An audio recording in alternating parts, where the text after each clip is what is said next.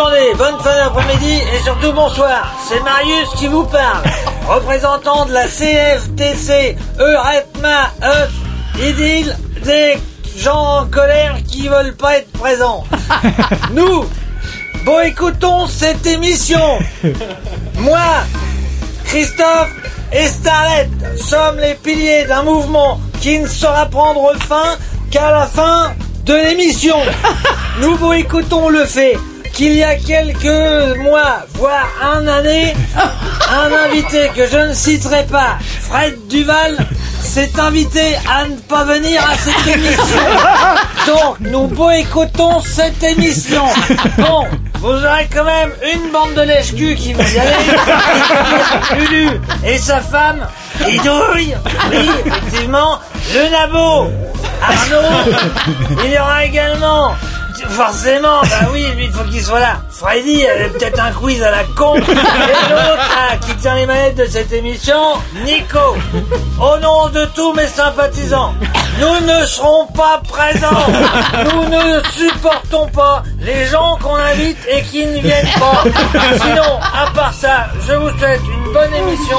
Je regrette de ne pas être là pour pas boire du bon vin et manger une bonne entrecôte parce que je crois qu'il y avait un truc à faire griller. Je vous embrasse et je vous dis à très bientôt. Nous ne referons plus jamais cette émission. Peut-être on reviendra, je sais pas, pas sûr. À bientôt, bonjour. Les intermittents de l'entrepose en colère. Vous jouez bien, bonne émission quand même. Oui, c'est surpassé. Ah, lui, hein. Bon, bah, je vais peut-être y aller. C'est surpassé. Donc, euh, bah voilà, hein, il y, avait un message, il y avait une revendication. là, euh, Je sens que Marius était très, très, très, très remonté hier soir. Je te jure. Et t'es pas un peu pété aussi Je sais pas. Toujours être à l'écoute. il le joue bien. Il moi, joue très bien. C'était son état normal, je pense. Mais bon, après. euh, Voilà, donc euh, nous nous voici réunis effectivement, comme l'a dit euh, comme l'a dit euh, Marius, euh, ben, Enfin. avec une équipe un peu partielle et enfin, hein, finalement, puisqu'avec Fred on a eu l'occasion de se, se croiser euh, régulièrement, de se rater. de se rater, c'est un peu le terme en fait. Donc euh, à plusieurs à plusieurs occasions, que ce soit à la route du livre, que ce soit même euh, à des concerts de Kenkiu, j'ai appris récemment. Oui. Donc euh, pour l'anniversaire. Incognito. Ah oui, exact. Ah oui, oui, voilà, c'est vrai. à l'époque, oui. à l'époque, nous ne savions pas qu'il nous posera un lapin. Ah bah oui, c'est Et donc, bah voilà, après presque deux mois, hein, ça fait deux mois qu'on n'a pas enregistré d'émission, nous sommes euh, invités par Fred à enregistrer euh, chez lui. Hein, c'est vraiment un, un moment. Et quelle invitation, Quelle parce que invitation. franchement, on Ah oui. est vachement bien. On est, et on est bien traité. On peut préciser, c'est quand même Fred Duval, l'auteur bande dessinée. Oui, quand même. Ah oui, oui. pas C'est pas mais Fred Duval, le, Fred, non, non, le, le, le C'est boulanger. pas de- de la rue de Neufchâtel. et donc euh, oui, bah, on se retrouve là donc sur les sur les hauteurs de Rouen. Alors Fred Duval, bien sûr, vous en avez forcément entendu parler si vous écoutez l'Entrepode, et vous l'avez certainement aussi euh, croisé si vous arpentez les, les rayons des, des librairies BD. Mais on sera, on reviendra dessus euh, très prochainement puisque c'est principalement le, le sujet de notre émission. Et donc pour fêter les trois ans de sa non venue, il nous a gentiment invités chez lui. Donc ça c'est quand même un geste Ouais, assez, ouais. euh, assez noble. Donc merci Fred. hein. On a bien mangé. Rachat, c'est un rachat. On a bien mangé. J'adore la corruption. je- Tu te sentais un peu obligé de toute façon. Ouais, c'est ça, voilà. Et Nico, je sais pas si tu te souviens, au début de l'entrepôt, tu nous avais dit, non mais le but c'est qu'on se fasse inviter chez les gens, qu'on se qu'on se fasse rincer, le, le pinard Le et tout. Le On début d'une longue non, série. ça marche Ça marchera jamais. Et en fait, ça y est, on y Ça y est est. On y est arrivé. arrivé. Le but, de- c'est peut-être Et- le dernier épisode de l'entrepôt. Et puis Didou, il a piqué deux trois saucisses qu'elle a mis dans le sac pour les pour les gamins ce soir. Comme ça, ils ont de la viande. Et ça c'est cool. Non, non, c'était pour moi. Et tu les as pas mis dans le sac, je crois. C'est classe. Alors là, Bon, alors là, Arnaud, bon. bravo. Ah non, c'est pas moi qui ai parlé, c'est Freddy. C'est vrai que vous avez des voix assez similaires. hein. Mais, euh, Et pas donc, bah- c'est un compliment. donc trois de nos chroniqueurs ne, ne sont pas là, donc euh, dont Marius qui forcément est parti en Bourgogne, hein, vous en doutez bien. hein, il avait certainement une soif euh, de dernière minute. Bah, il fait chaud en ce moment. Ouais. Hein. Exactement, il a pas dû se rincer assez le gosier certainement au Hellfest, donc il avait besoin d'aller boire un peu de pinard. Euh, et donc c'est un épisode où on va reprendre un peu nos habitudes. Donc on a un épisode avec un invité, ça veut dire que nous avons trois rubriques qui, viendront ponctuer euh, cette émission, euh, puisque tout sera effectivement concentré autour de, de Fred, notre invité. Euh, pour ceux qui, qui nous rejoindraient aujourd'hui, donc euh, un petit résumé. Donc trois rubriques, un échange avec l'invité, un quiz un, un coup de cœur exact où chacun passe euh, passe en une minute pour passer ses coups de cœur et nous avons aussi nous aurons aussi Un striptease. euh, un striptease Ah. alors euh, j'allais parler de Georges mais je suis pas sûr que c'était ça qu'il avait prévu Allez, Georges, allez ah bah si finalement il avait prévu Starlet, tu rates Et donc euh, Georges P qui viendra jouer deux morceaux en live à notre micro. Donc euh, voilà, à l'invitation de, de Fred, des amis de, de longue date. Voilà. Donc euh, voilà un petit peu ce qui, ce qui vous attend. Enfin, on verra bien ce que ça donne, hein, parce que Je parle d'initiative. ah oui, d'initiative. Après le, le rendu, on verra bien. pas dit très bon résultat. Et puis bon, en préambule, moi je voulais faire un petit un petit retour assez rapide sur euh, ce qui nous a occupé l'année dernière, avec, la semaine dernière avec Tiens Ludo et donc. Marius. Ah, quand même, on a nous avons eu la chance d'avoir des, des passes euh, qui ont été offerts euh, dans le cadre de l'entrepode par l'organisation du Hellfest. Donc euh, sans s'apesantir plus que ça, parce qu'on fera un billet euh, spécial sur euh, sur le site. C'est vrai que c'était une grande première parce qu'on était trois avec Ludo et, et Marius, et c'était un, un vrai moment de plaisir de, de le faire, de partager Ah bah oui. euh, ce festival. Et puis Marius qui a eu le- la chance d'avoir une accréditation et on a pu voir les, ses premières photos euh, Très belles. qui donnent vraiment. Euh, Ça me fait mal au cul de le dire, mais très belle. il a pris des très belles photos du, du festival. Mais en tout cas, c'était une très belle expérience. Et si vous nous suivez sur les réseaux sociaux, vous avez dû voir passer un peu des, des photos, des vidéos à droite à gauche. Donc, euh, Oh, si peu. si On va polluer ma timeline. j'avais prévenu qu'on pouvait se désabonner ponctuellement pendant tout le week-end. donc, un grand merci à, à l'équipe d'organisation du, du Hellfest qui nous a permis de, de participer à, à ce moment. Je sais pas si toi, Ludo, tu voulais. Ah oui, non mais je, tu as, tu as quasiment tout dit en fait, avec des moments vraiment très très forts. Mais du coup, on y reviendra, on fera un petit billet, et puis on agrémentera ça de photos. Et euh, voilà, Donc, ce sera, ce sera, ça permettra de, de, de donner un peu une idée de ce qu'on a pu vivre tous les trois. Même si le Euh, Hellfest, ça ne se raconte pas, ça se vit. Oh, c'est beau quand tu racontes ça. C'est un peu comme l'Ibis Hotel de Nantes, ça ne se raconte pas, ça se vit. Ça, par contre, on racontera pas. On ne le racontera pas, Ludo. Par contre. Et donc, euh, bah, je vous propose d'attaquer directement l'émission. Ouais, ravi pardon, de partager ta couche euh, donc euh, ce week-end. Voilà. C'était les choses que je voulais pas raconter. mais c'est bon. Trop tard. Et donc, bah, justement, pour attaquer l'émission, on Il y va beaucoup co- commencer directement par, euh, bah, par un, un petit interlude musical. Hein. Freddy, euh, tu vas, tu vas nous, nous faire une petite introduction, présentation de, de Georges avant qu'il se, qu'il se produise à notre micro? Absolument, c'est parti. Donc, euh, on a le plaisir et la- l'honneur d'accueillir euh, Georges P. au micro de l'Anthropode. Alors, euh, c'est une petite parenthèse musicale dans l'émission d'aujourd'hui. Alors, Georges P, c'est Georges avec un J, pas à l'anglaise, mais euh, à la portugaise. Encore que, vous allez voir que les frontières sont parfois pas si éloignées. Euh, donc, pour faire un petit peu ta bio, hein, Georges est élevé au, au rock, à la pop, plutôt qu'au fado. Euh, Georges est le chanteur de Tweed. Alors, c'est un groupe mods français, pour ceux qui, qui n'étaient pas nés, peut-être, ou ceux qui n'ont pas bien connu. C'est c'est l'un des premiers groupes français du genre. Est-ce que tu peux euh, nous resituer un petit peu ça? Georges, c'était quand? C'était quoi? moi, je suis arrivé dans le groupe en 1985, j'étais tout gamin, j'avais avoir 15 ou 16 ans. Le groupe Et existait le groupe déjà, existait c'est ça? déjà en fait, et ils étaient, euh, ils s'étaient dissous pour des raisons qui, qui les concernaient eux. Et euh, moi, je suis arrivé dans le groupe, ils m'ont demandé si je voulais. Moi, j'étais fan, euh, j'étais euh, tout content. J'étais encore au lycée, et puis euh, ça m'a permis de faire des super trucs. On est parti en tournée, on a été signé par une grande maison de disques, tout ça, c'était sympa. Tu nous rappelles ce que ça veut dire, le, le- le genre mods? Le genre mods, bah, les mods en fait c'était un truc dans les années 60 euh, qui était un peu le pendant des- de, tous les Teddy, euh, Teddy Bear euh, d'influence américaine. Les mods c'était plus des gens qui étaient aussi influencés par la musique américaine mais plus par la musique soul, Mmh. euh, la musique noire. Et ça a véhiculé des groupes comme les Who, les Kings, voilà, Des références, quoi. des grandes références. Alors ça, ça a duré euh, quelques années. Euh, moi, j'ai raccroché euh, les wagons avec Victoria un peu plus tard, formé à Rouen. C'était quand dans les années 90. Euh, fin des années 90, début 2000. euh, moi, j'ai arrêté un bout de temps entre, entre Tweed et, et Victoria. J'ai fait deux enfants. Et puis après, j'ai refait le groupe avec Claude, mon frère. Mhm. On a monté Victoria jusque dans les années 2003-2004. Ça n'a pas duré très longtemps, Victoria, des années intenses, mais Alors voilà Mais ce que j'allais dire. Ça n'a pas duré longtemps, mais Non. par contre, ça a vraiment bien marché. ouais. Euh, pour, le- pour le coup, c'était vraiment des influences euh, Britpop. C'était l'Ang- l'Angleterre euh, dans Ouais, toute tout sa fait. splendeur.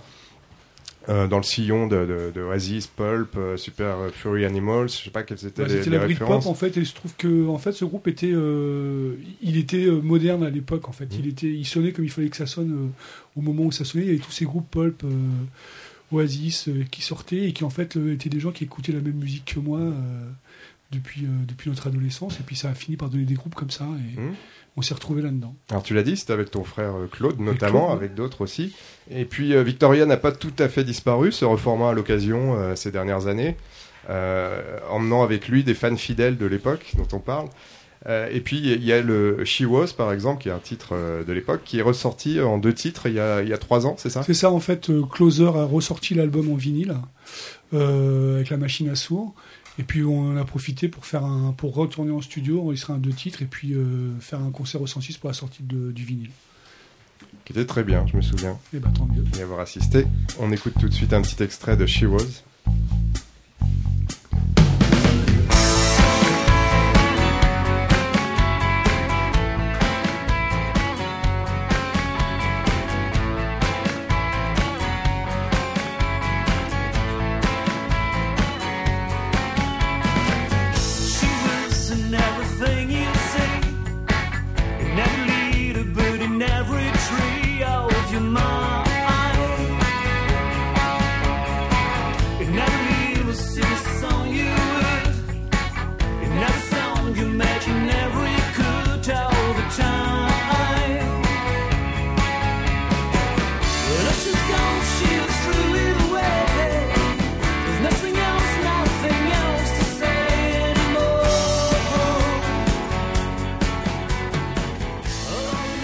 Ah, She Was, pour ceux qui se souviennent, c'était bon ça. Je te, Ah. je te vois hocher de la tête, là, tu, ça, ouais, te lasse pas. hein. donc, euh, non, non, en fait, effectivement, je trouvais que le son était pas mal.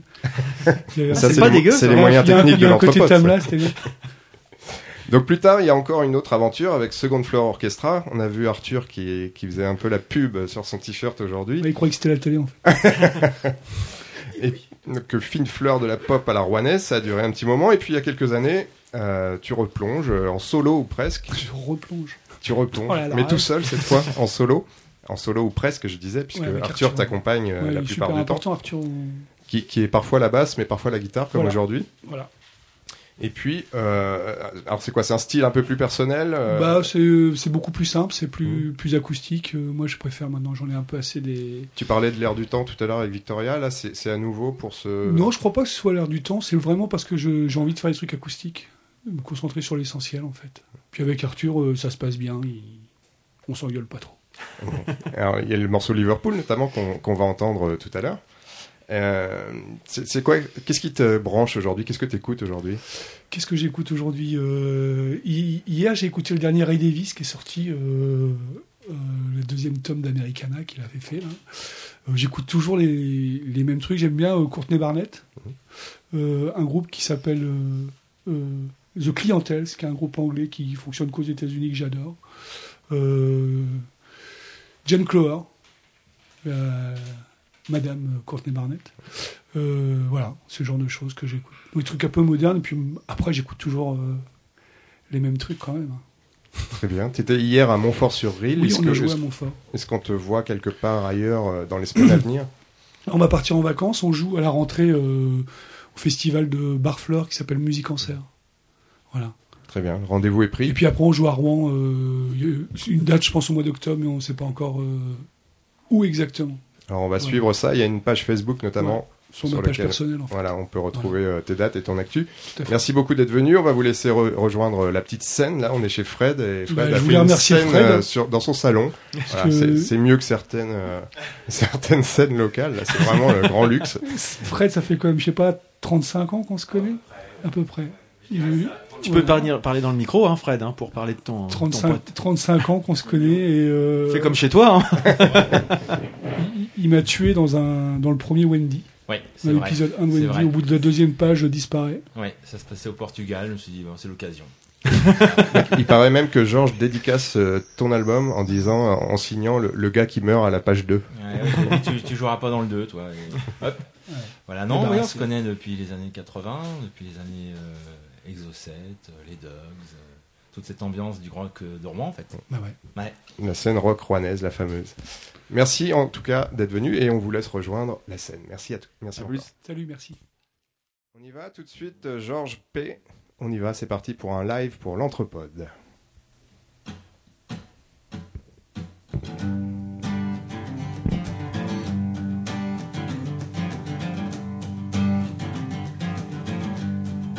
Name is like a king. Smile is like a spring.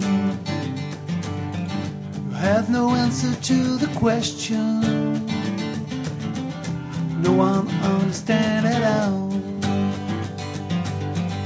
The light in the eyes you bring is like a diamond or ring have no answer to the question. No one understands at all.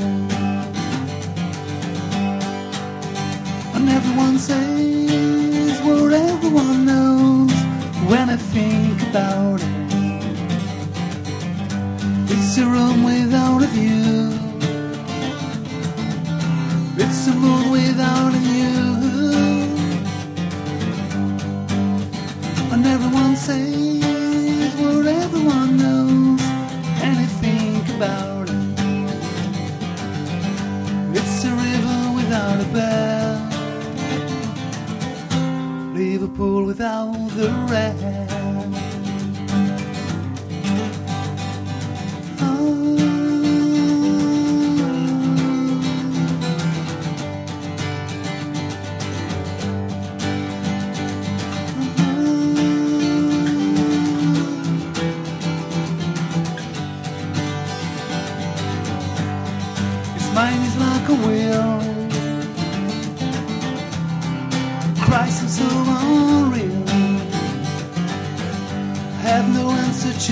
Question. No one understands it all. Give him a back right away. And his smile come back and stay. Have no answer to the question. But I don't give a fuck at all.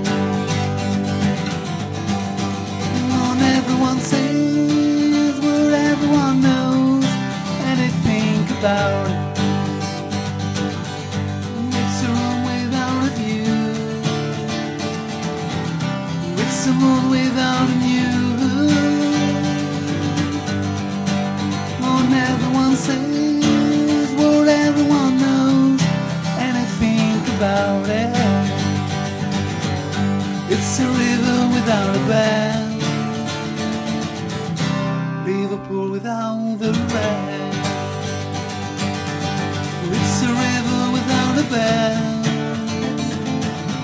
Liverpool without the rain. It's a river without a bend. Liverpool without the rain.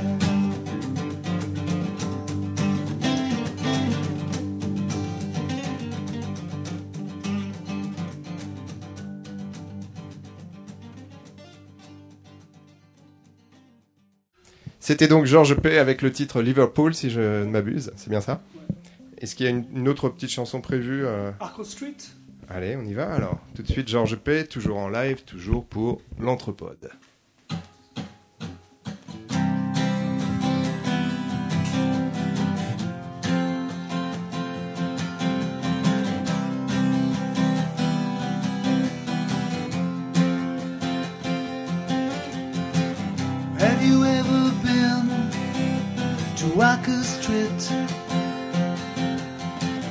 It's a lovely, lovely place to meet.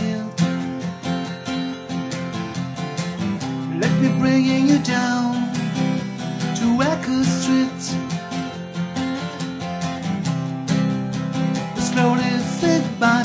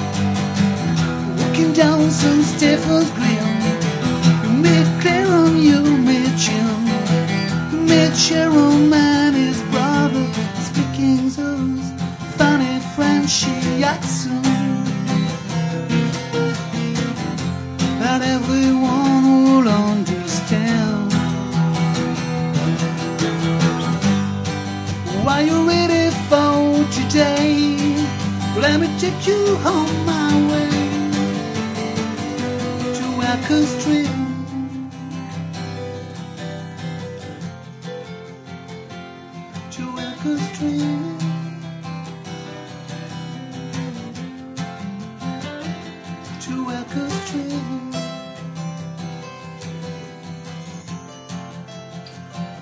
To Echo Street. Oh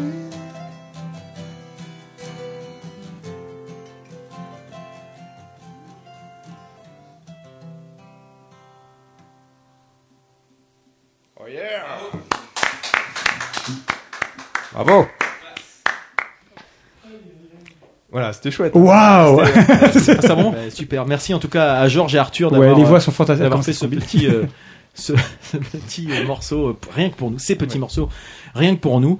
Et puis bah avant de d'attaquer avec avec Fred, je propose que pour qu'il s'imprègne un petit peu de l'ambiance, etc., que Freddy nous nous lance avec sa, sa première rubrique. Euh, Ouais, tu vas nous faire que j'ai volée à Alors, Starlet. que t'as volé à Starlet. Donc, euh, est-ce qu'on te met le jingle de Starlet quand même? Ah oui. Ah oui. En plus, elle adore Starlet, donc euh, c'est le moment de. Quand je me- je m'engage dans quelque chose, je le fais à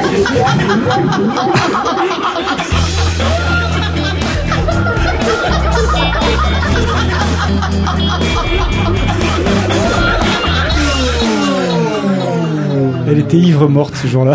je m'en lasse jamais. Vous avez presque la même voix aussi. hein. C'est vrai. À toi, Freddy. Je suis assez caméléon de la voix. Euh, bah, du coup, moi j'ai pris la, la rubrique de Starlet qui s'appelle J'ai testé pour vous. Et qu'as-tu donc testé j'ai testé pour vous la fabrication de mon premier module en bois. Euh, le kaléidoscope, vous connaissez Ah oui. Ah, bah, On il y est allé Eh oui, et si vous êtes fidèle auditeur, et ça personne n'en doute, vous savez que c'est Ça, un vous avez- on petit quevilly chez Caroline et François qui nous avaient gentiment reçus Et lors Guillaume. d'un précédent épisode de l'Anthropode. Guillaume qui était également à la fabrication d'objets numériques. Euh, C'était quand? C'était en début d'année C'était en janvier. Voilà. Et puis on avait découvert, on avait eu l'occasion de faire une petite visite des lieux, et euh, bah, on avait vu cet atelier menuiserie qui donnait envie d'a- d'attraper les, les instruments. Alors, euh, autant, Les vous outils dire, peut-être autant vous dire que le, le fait d'avoir fait l'entrepôt de là-bas, ça m'a pas octroyé un traitement de faveur. hein. Euh, pire, j'ai même eu à subir un bizutage. Oh là, je crains le pire. Ouais, la bite au copeau. À la défonceuse ou pas Ah, pardon, mais j'ai eu JR à dîner cette semaine, j'ai bien peur qu'il ait trafiqué mon document. Word. Alors d'abord surprenant, puis pas tout à fait désagréable. C'est- quand il a fallu manier la défonceuse, la défonceuse que j'ai mis les pouces. Euh, bon, ça suffit les conneries. Je suis là pour fabriquer mon premier module en bois. Euh, alors direction l'atelier de menuiserie, celui qu'on avait visité, avec François et Astrid, une autre stagiaire, qui, euh, on le verra plus tard, se montrera bien moins douée que moi. Je reconnais là ta, ta- ta modestie naturelle. Et ton talent Alors, bon, c'est parti, on prend le matériau en main, euh, du bois aggloméré avec de la colle, vous savez, ces plaques, euh, euh, je sais pas si vous visualisez tous. Tout à fait. Euh, Qui alors, nous prend pour des bleus comme je suis super ferais des chiant, pro des chantiers, je te rappelle. hein. alors je suis super chiant, et j'ai demandé une dérogation à François. Euh, il se trouve que j'ai chez moi un ampli vintage, un Luxman L31. Vous voyez comment c'est? Euh, Monsieur Ouais. s'emmerde pas. Fred voit, je savais qu'il qu'il verrait. Quel prophète. bah moi le mien je l'ai cassé en fait. J'ai- Ah, bon. Le boîtier autour j'ai- je l'ai cassé. Et, et j'ai demandé à François si je pouvais faire mon boîtier sur mesure dans le cadre, Ah. dans le cadre de bien. cet atelier là. Plutôt qu'une étagère à la con euh, qui servait à mettre une, une céramique ou Ouais, une autre connerie pareil. Ouais. Une connerie de poterie à la con, quoi. Voilà. Et donc je lui ai cassé les pieds, il m'a raboté la main, j'ai crié, il a accepté. C'est beau. Nous voilà sur la scie à format, précis, facile, efficace. Quatre planches dans lesquelles il faut maintenant faire des encoches.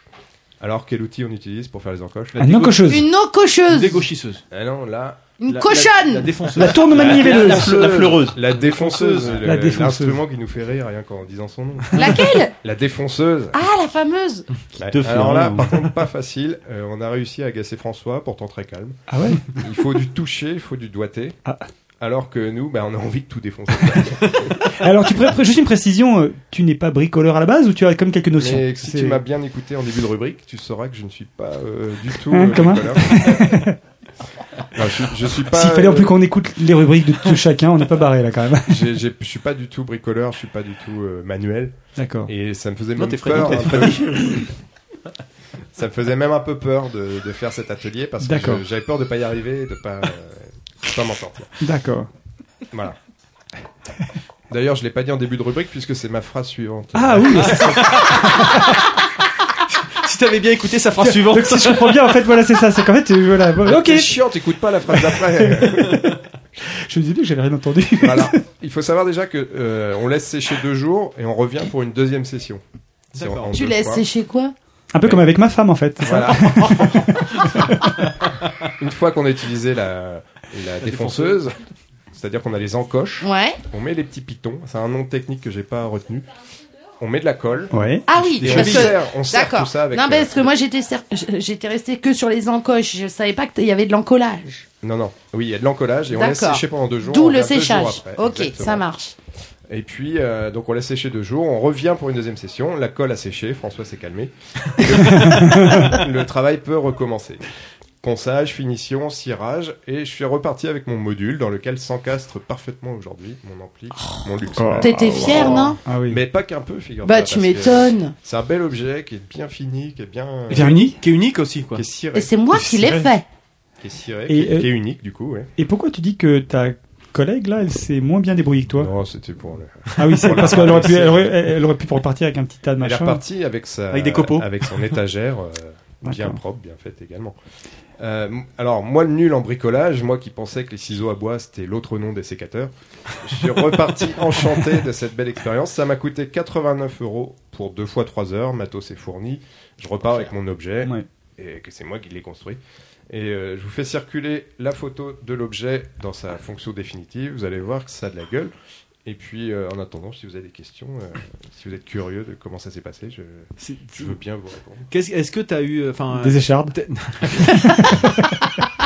Pas sur de l'agglomération. Non, Je veux dire, bah, si, ah oui, on peut, mais Ah bon j'en ai pas eu. T'as pris cet atelier exprès pour faire euh, ce- cet objet ou t'avais cet atelier puis tu t'es dit tiens qu'est-ce que je vais faire? Je vais créer Mais cet objet. Du coup, j'avais ce besoin de, de d'un nouveau caisson et je me suis dit, bah, ça ressemble quand même à. Et j'ai demandé à François qui a gentiment accepté d'adapter. D'accord. C'est lui qui t'a aidé à faire les plans? Bon, Y a- tu il y a as pas fait les plans C'était juste des mesures en fait. On a Oui, non, mais mesures oui. et puis on. Ah, c'est bien parce qu'en plus, ça donne un côté vraiment vintage avec le truc en bois. Bah, ça lui donne un côté Il y a- unique. Ouais. Voilà, il y a oui. que toi, il y a que toi qui a un ampli comme ça quoi. Ah bah pour le coup, oui. Il est beau. Hein. Et combien de personnes acceptées sur, euh, dans le cadre d'un atelier Ils, ils vont jusqu'à 6 personnes par atelier. Là, on avait beaucoup de chance parce qu'on était deux. Ah oui, donc plus Et de coup, disponibilité. bah évidemment, il était euh, Oui, toujours avec nous. Il peut, ouais, il peut vous accompagner plus facilement. euh. Donc il y a- il y, a régulièrement des ateliers euh, pour des modules en bois comme celui-là, mais il y a d'autres ateliers pour d'autres objets. euh. Je vous conseille de, de regarder sur le site les copeaux numériques. Ou, ou de réécouter l'émission consacrée au Oui. Kaléidoscope. Exactement. Et Starlet aussi a fait un stage pour faire une boîte aussi en découpe numérique, etc. Elle a eu cette, euh, ce même retour euh, de un super moment Ah ouais euh, passé. Enfin, là je parle pour elle, mais c'est vrai qu'elle a eu un- une, une belle boîte personnalisée. Euh, il y a Moi, moi, j'adore les moulins à vent. C'est possible de. Ils Si tu de- demandes à François, il sera très Il ouais, petit moulin à vent. des... Tu voudrais faire une tour Eiffel en allumette ou pas? Ou une tour Eiffel en allumette. On doit y aller avec Starlet pour faire un- une tête de trophée Oui, si vous avez prévu. avec euh, la découpe laser. Oui. Mm. T'es manuel, toi, Fred, à part le, Oh là, le dessin euh, non, du tout. Mais alors, Mais il pas est- du mais tout. surtout qu'il fait pas trop de dessins en fait. Il est plutôt scénariste. Alors, le dessin, c'est- c'est- déjà, c'est pas mon truc. Et Alors, c'est le bricolage. C'est dommage, tu m'as piqué la première truc. J'ai pris d'attaquer là-dessus en disant, toi, euh, alors Fred, le dessin sur les vidéos chons, ça se passe bien Oui, ça va. Ouais, c'était- J'ai arrêté Philémon il y a, il y a 40 ans. Enfin, là-dessus, je voulais dire la bande dessinée. La bande, oui, le oui. dessin. mais oui, donc tu es manuel euh, pas plus que ça. Euh, Du tout. Pas du tout, Ah non. Non, non. puis, aucune passion pour ça. Mais Ah bon j'admire les gens qui le sont. Ouais. Oui. Ah oui, oui, bien sûr. Alors, euh, non, euh, aucune. Mais donc, t'as euh, fait des travaux il y a 3 ans. Bah, voilà, c'est fini. C'est fini pour. euh, Il y a madame qui fait des gestes derrière. c'est fini pour cette rubrique. C'était Euh, vraiment. Merci Freddy en tout cas. Ouais, ça me ça donne envie parce que Je crois ouais, qu'elle a juste dit qu'il avait deux bras gauches. c'est ça. Oui. Je, je voulais. Oui, mais bon. Tu sais, Fred, alors euh, bon, c'est un peu Non, mais quelque ce chose que je partage avec toi en fait. Bah, Ce qui est intéressant, Freddy, c'est sur par rapport à ta rubrique, c'est de se dire que effectivement, c'est pas uniquement euh, pour des gens qui ont Évidemment, déjà cette, euh, cette approche ou cette culture ou cette sensibilité. N'importe qui qui est juste un peu curieux peut être euh, guidé. C'est euh, l'initiation euh, aussi, ouais. c'est ça que tu veux dire? Ah oui, parce que effectivement, ça peut un peu peut-être rebuter des gens de se dire, ouais, ils nous ont parlé du kaléidoscope, ça a l'air vachement bien, mais moi, euh, bah, effectivement, c'est Mm. pas fait pour moi, euh, je suis pas, euh, j'ai pas d'idée ou j'ai pas de truc, etc. Tu te rends compte qu'on peut forcément trouver une petite idée puis passer un bon moment, quoi. Moi, j'essaierais bien. au-delà, au-delà de l'idée, c'est Ouais. surtout que Bah, t'as- j'essaierais bien, oui. T'as, t'as surtout ce, enfin, l'outillage, il est fourni. Tu vas pas forcément investir dans une défonceuse parce que t'auras fait une fois quelque chose. Ça, coûte très important. Oui, c'est Bah oui. Tout le, Le- monde n'a pas une défonceuse chez soi. Exact. Enfin, si moi j'ai eu le dos. c'est un défenseur, pas une défonceuse. Bah, bravo. Ah, c'est classe. bah, pour une fois, je te fais un compliment. Merci. Voilà le compliment. hein. Le sens du compliment. attends, tu rigoles, attends, on m'appelle le boutoir de, de, de- d'Acapulco. Bon, avant toute chose, je tiens à préciser à toutes les filles qui écoutent l'entrepode, il est très cher.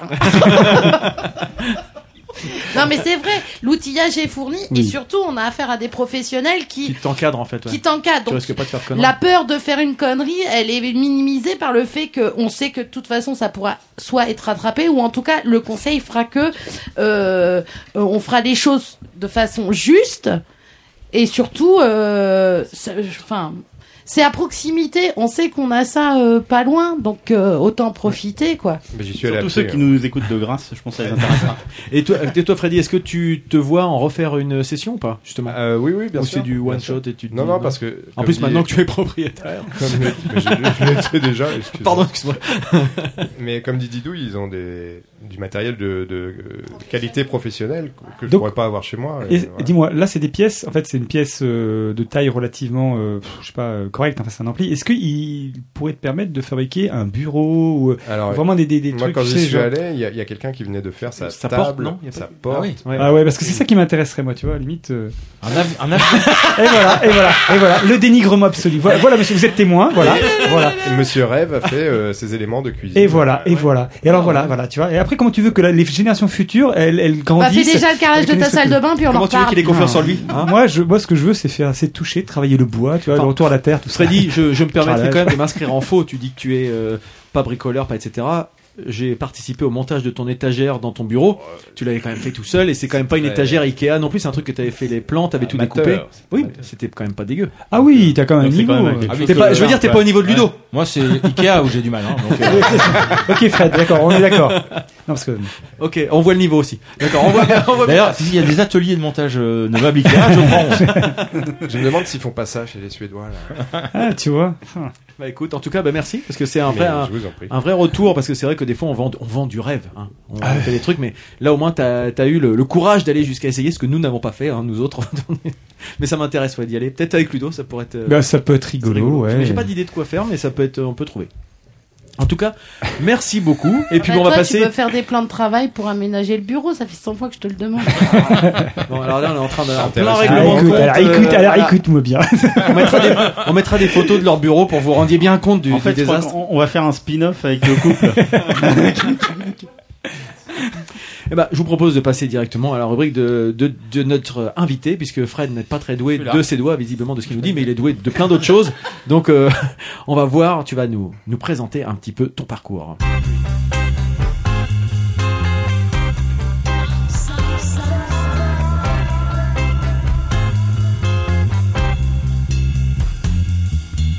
Tu peux rester. Suis même content que tu sois venu chez nous. J'aimerais bien que tu restes. On va manger des chips.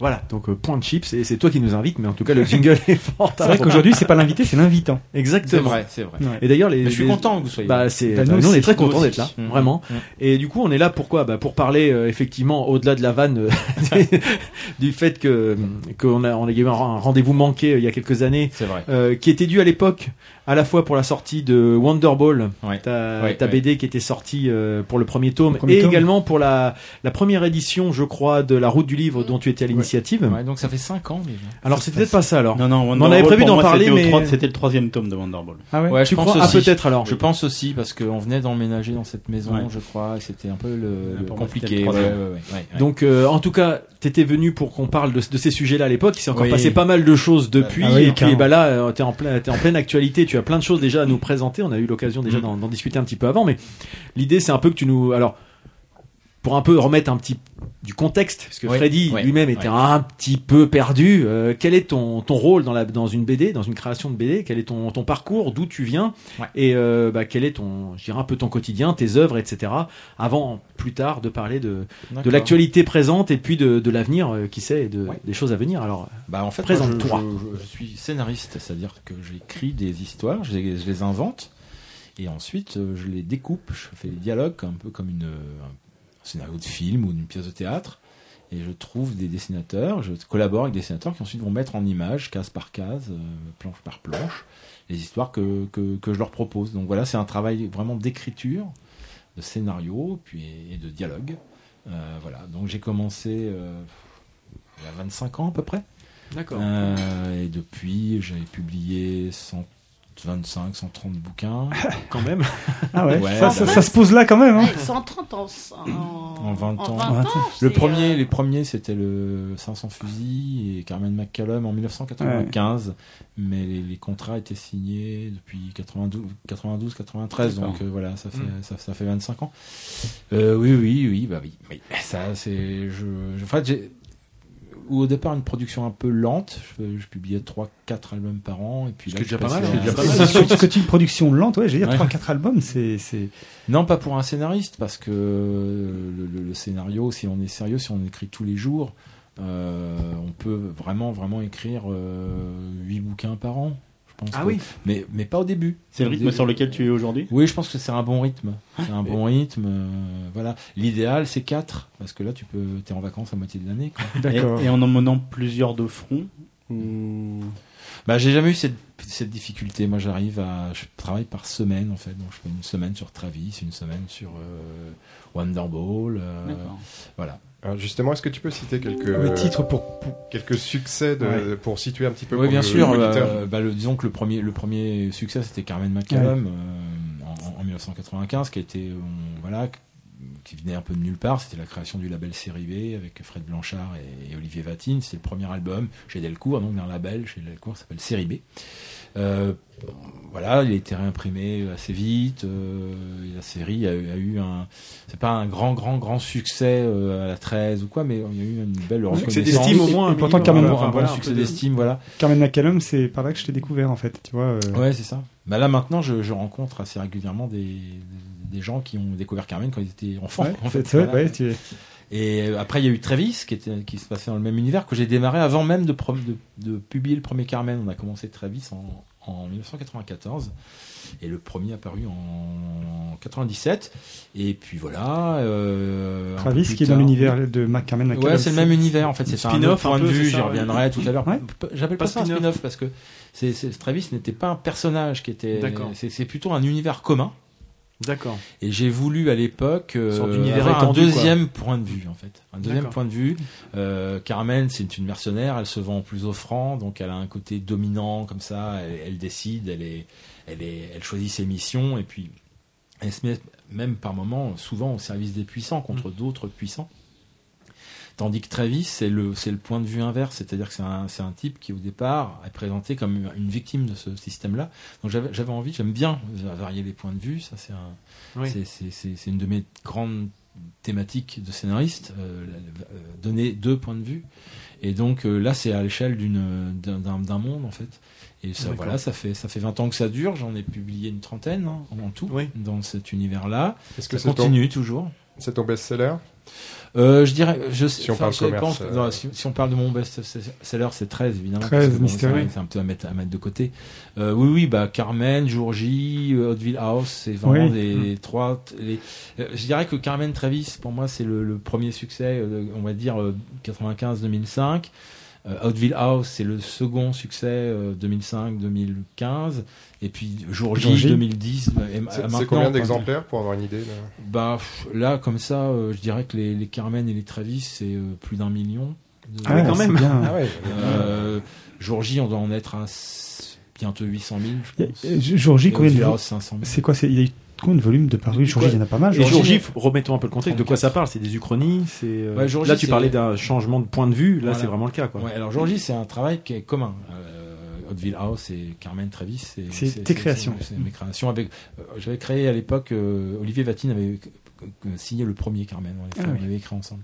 Et après, bon, j'ai continué, euh, j'ai continué. Euh, Georgie, c'est c'est autre chose. Georgie, c'est c'est vraiment une série concept. euh, Ah. Enfin, concept. C'est une uchronie euh, dans une collection, en fait, parce qu'il n'y a pas un concept. euh, voilà, Mhm. le concept, c'est l'Uchronie. Oui. Mais on a regroupé une envie d'Uchronie sur les quatre grandes périodes historiques. Et là, on est, on, s'est associé à deux scénaristes, Jean-Pierre Pécaud et moi, et Fred Blanchard, qui est notre éditeur Mhm. chez Delcourt, série B toujours, et qui, euh, qui participe aussi aux réunions, aux discussions, euh, quand on discute d'un point chronique, et puis on fait en commun une espèce de. Que, que- et s'il se passait ça, que, voilà. Ça Donc Jean-Pierre et moi, là-dessus, on a, on a mis en commun nos ce que je n'avais jamais vraiment fait lors de ma carrière BD, nos, nos connaissances historiques en fait. D'accord, oui. Voilà, c'est vraiment un côté, on est, on s'est posé comme, euh, voilà, on est historiens tous les Mm. deux, on est formation d'historien. Mm. Qu'est-ce qu'on en fait, comment, et puis qu'on on ramène ça à nos, à nos, à nos délires SF quoi. D'accord. C'est c'est précisément la question que je voulais poser euh, en préparant l'émission. J'ai vu que, tu avais fait des études euh, d'histoire. Oui. Euh, en quoi ça, ça, en quoi ça touche ton travail de scénariste aujourd'hui? Est-ce qu'il y a une méthodologie que tu as Ouais. gardée? Est-ce que tu as une... Des Ouais, thématiques? C'est-à-dire que euh, j'entends parfois dire que la fac ça sert à rien, que c'est trop général, que ça forme à rien. En fait, non, la fac ça, ça, ça, ça donne une méthode. Si, si on joue le jeu, ça, apprend à rationaliser le travail, à faire une synthèse. Et, et à s'exprimer devant des gens aussi. Enfin, il y a un, tout un tas de choses qu'on apprend à la fac qui, qui, qui donnent une certaine maturité, je pense, intellectuelle. Et donc, euh, oui, non, moi, les, études, surtout, en fait, ça m'a intéressé à partir de la maîtrise. Là, je me suis vraiment éclaté. Je me suis rendu compte en faisant ma maîtrise que j'avais envie de passer ma vie à faire des recherches et à en produire une synthèse sous une forme artistique. Parce Voilà. que scénariste, c'est aussi de la recherche, on est d'accord Bah c'est Ouais, que ça. c'est que ça. C'est que Ouais. ça. euh, euh, là, hier, je travaillais euh, sur une petite histoire courte pour euh, le prochain disque Dark Mango. Si ça, si c'est pas encore complètement sûr que ça va se faire, mais en tout cas, on va proposer le truc. Euh, je me suis pris au jeu. J'ai passé ma journée à, à, à me documenter sur la- l'aéropostale, Saint-Exupéry, etc. Bah oui. Alors après, il y a de la documentation, mais il y a une part derrière d'imagination, Voilà. de projet, projeter ça dans, Voilà. dans son univers. Voilà, est- c'est ça. C'est-à-dire qu'en fait, moi, depuis l'en- depuis l'enfance, euh, c'est pas toujours facile de parler de soi, mais depuis l'enfance, moi, j'ai l'imagination qui court tout le temps. C'est-à-dire que là, ça n'a rien à voir avec les études. Ouais. C'est-à-dire Mhm. que j'ai réussi, si, si tu veux, à À faire se converger les à deux, faire converger une méthode d'histoire, une, une- voilà, et puis une imagination plutôt justement qui va vers la science-fiction, la prospective. Si je peux me permettre, il y a un, ex- enfin, un exemple, moi je trouve qui est parlant, c'est Hauteville House, quoi. Mhm. J'ai le sentiment que ça combine vraiment Hauteville House qui se passe au Second Empire, hein, et, euh, et c'est très steampunk, et donc ça combine complètement à la fois, euh, enfin, dans le cas, c'est le sentiment que ça donne de, de vraiment une, un- une documentation, en tout cas une, un, contexte historique fouillé, Voilà. et en même temps des espèces de, de, fils qui sont tirés comme ça, où tu laisses partir l'imagination sur des points de. Le, le secret de Hauteville House, pour, pour, que, pour, que, pour, à mon avis, pour que ça fonctionne, il fallait que le lecteur qui connaisse Victor Hugo, même celui qui ne le connaît pas, ne se sente pas trahi. C'est-à-dire que ce qui concerne Hugo dans Hauteville House, c'est plausible.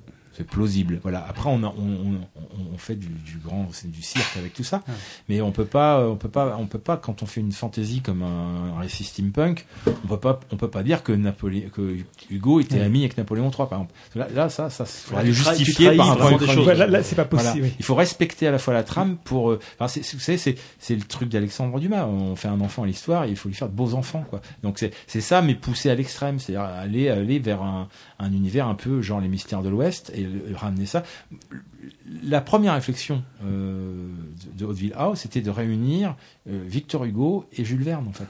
Dans un, dans un univers. Alors, c'est sans prétention, hein, euh, mais- c'est, juste ces mondes-là, c'est-à-dire euh, le monde politique d'Hugo, euh, les luttes politiques, la réalité, la lutte contre le, troisième, le, le- le second empire. Pardon, troisième empire. c'est- Le Troisième Reich. Ouais, c'est ça. On n'y est pas, on n'y est Le pas. Troisième Reich, Euh, le- Napoléon III. le- Ça, c'est un jour J. Voilà, et ce second empire, et puis en même temps avoir euh, toute l'approche euh, euh, de prospective de Jules Verne, euh, tout, tout le délire qui donne le steampunk. En fait. Et, et en même temps, cette méthodologie, on la euh, retrouve aussi dans un, un sujet, enfin on en parlera tout à l'heure, le- Ouais. le porteur- Les Porteurs d'eau, qui est ton l'album qui est sorti euh, Ouais. il y a un mois. Mm. On retrouve aussi cette, enfin moi qui connais bien ce sujet, j'ai trouvé que tu avais dû te documenter, ou alors tu connaissais déjà bien le sujet, mais je pense qu'il y a derrière ça un gros travail de documentation. Et là, on n'est pas dans l'histoire de France, on Non. est, euh, Non, mais là, Dans la c'est société, un- ouais, dans Ouais. l'actu. Alors, il y a beaucoup de gens qui me demandent euh, est-ce que c'est un travail journalistique? Moi, je pense pas parce que je suis pas journaliste. Euh, mais oui, il y a eu un, il y a eu, il y a eu un, ça correspond les porteurs d'eau à une passion déjà pour le cyclisme très très ancienne, voire de toute ma vie. Euh, et puis euh, j'avais commencé à bosser sur le, le dopage en fait pour Carmen et Travis, parce que dans Mm. Carmen et Travis il y avait, il y avait des, des prospectives sur le dopage génétique, etc. Et puis euh, ça m'a ça m'a commencé à bien m'intéresser ces histoires-là. Ça correspondait aussi aux époques où il y a eu les, les grands scandales du dopage, euh, donc il y a une petite vingtaine d'années dans le dans le peloton. Et puis euh, puis voilà. Et j'ai l'histoire des porteurs d'eau, elle est elle est née il y a très très longtemps en fait. Elle, elle mis du temps à se mettre en place, mais euh, j'avais vraiment envie de, de de toute façon de d'évoluer dans mon écriture et d'aller vers un roman graphique, quelque chose d'assez réel, d'assez ancré dans le réel. Donc voilà, c'est un mélange un peu de tout ça. Mais euh, oui, oui, il y a eu un. J'ai rencontré beaucoup de monde. Après, avec des vrais choix, par contre, Mmh. de Mmh. d'enquête. C'est-à-dire que par exemple, pour les porteurs d'eau, j'ai- je n'ai pas du tout cherché à rencontrer des sportifs ex-dopés ou dopés. Ça m'intéressait pas du tout. Euh, ce qui m'intéressait, c'était de discuter avec des médecins, avec des enseignants, en leur demandant mais qu'est-ce que tu le dopage c'est on le sait que on sait parfaitement que ça existe on sait parfaitement que c'est un fléau on sait parfaitement qu'il y a énormément de, de sportifs qui sont dopés il y en a qui ne le sont pas aussi hein, mais il y, a, il y a énormément de, de sportifs dopés donc voilà euh, essayer de prouver que le dopage existe ou n'existe pas moi ça m'intéresse pas hein. Euh, par contre ce qui m'intéresse c'est comment euh, comment un, un politique un ministre des Sports, comment un enseignant dans le sport, comment, comment lui parle à des jeunes de, de ce problème-là. Et puis voilà, bon, et ça donne une comédie. euh, Et les implications peu- finalement au quotidien, au-delà du sport, un petit peu, je dirais, les, Bah oui. à côté du dopage, c'est un peu ça dont ça parle, les, les porteurs d'eau. C'est Du, vrai du que- coup, on a Ouais. peut-être squeezé un peu, et peut-être on peut parler d'actualité euh, dès maintenant. vous avez une question peut-être une petite Oui, mais alors du coup, je sais pas si ça va. Bah, Moi, ce que je trouve intéressant, c'est justement quand tu parles de faire réunir euh, Jules Verne ou Victor Hugo, tout ça. Et je trouve ça très intéressant. Euh, je trouve que d'ailleurs, il faudrait qu'on parle de ça aux jeunes euh, qui sont au lycée ou au caisse, parce que c'est ce qu'on leur demande, de faire des interactions Mm. entre l'histoire, la littérature, et euh, je trouve que dans les albums euh, que tu proposes, ça ouvre ce- cette euh, possibilité-là, donc ça donne une ouverture d'esprit qui fait que bah euh, toutes les ch- choses ont un lien, peuvent se raccrocher et ça rétablit des, enfin, des choses qui sont beaucoup plus claires. Et je pense que les jeunes devraient vraiment s'intéresser à, à, à ça parce que euh, même si on souhaiterait qu'ils le fassent, je trouve que ça manque au niveau de l'éducation nationale ce genre de choses-là. Faire, de, de créer les liens silo, et fait, de hein. remettre exactement. Et euh, pareil pour les porteurs d'eau, du coup, parce que au-delà, alors c'est pas que du cyclisme justement, c'est pas que du Non, dopage, c'est toujours situé dans un contexte. Et ce contexte-là, bah, il est riche parce que ça, ça, ça, ça, ça, ça, ça nous donne des points de- d'information qu'on ne connaissait pas forcément et qui font partie du passé ou des choses comme ça. Et euh, c'est c'est- c'est- c'est ça qui est très intéressant aussi dans ton exactement. Mmh. Et est- c'est ça qui est très Ouais. intéressant dans ton travail. Et j'avais une question concernant euh, le fait que tu fasses énormément de scénarios. Euh, euh, tu, quand tu es à l'initiative d'un scénario, c'est toi qui cherches le dessinateur ou est-ce Ah que bah, c'est les dessinateurs qui vont chercher ta, ta, ta particularité Parce que chaque scénariste a sa façon d'écrire. Comment ça se passe exactement Bah, Il n'y a pas de règle, ça, les, tout existe en fait. Il m'est arrivé euh, que des dessinateurs m'appellent pour euh, savoir s'il y a une collaboration possible ensemble. C'était le cas avec Philippe Berthet par exemple, Mhm. avec qui j'ai fait Nico. Euh, par moment, c'est un éditeur qui vient vous chercher, par exemple pour 13 Mystery, évidemment. euh, c'est pas moi qui ai appelé Van Damme, Ah bon euh, Jean Van Damme, j'ai envie, d'écrire un 13 Mystery. Non, non, les éditions d'Argo euh, et Jean Van Damme sont venus me chercher, m'ont proposé un dessinateur pour le pour le faire. Dans ces cas-là, tu considères comme un peu comme consécration, ou comme une forme de Oui, ah bah, reconnaissance euh, c'est pas comme oui, euh, 13 Mystery, c'est comme avoir un prix Angoulême pour moi, c'est c'est l'équivalent. Vu que j'aurais jamais de prix Angoulême, j'ai eu euh, 13 Mystery. quoi. Pour- pourquoi tu dis Attends, ça attends, t'es passé à l'anthropode maintenant, ça, Non, les choses ont peut-être changé. Non, non, non, non, mais je dis ça sans, sans, sans aucune. euh, voilà, c'est pas, je fais pas une bande dessinée qui est classiquement primée lors de, des grands festivals comme Angoulême. Voilà, mais j'ai eu des prix ailleurs. hein, voilà.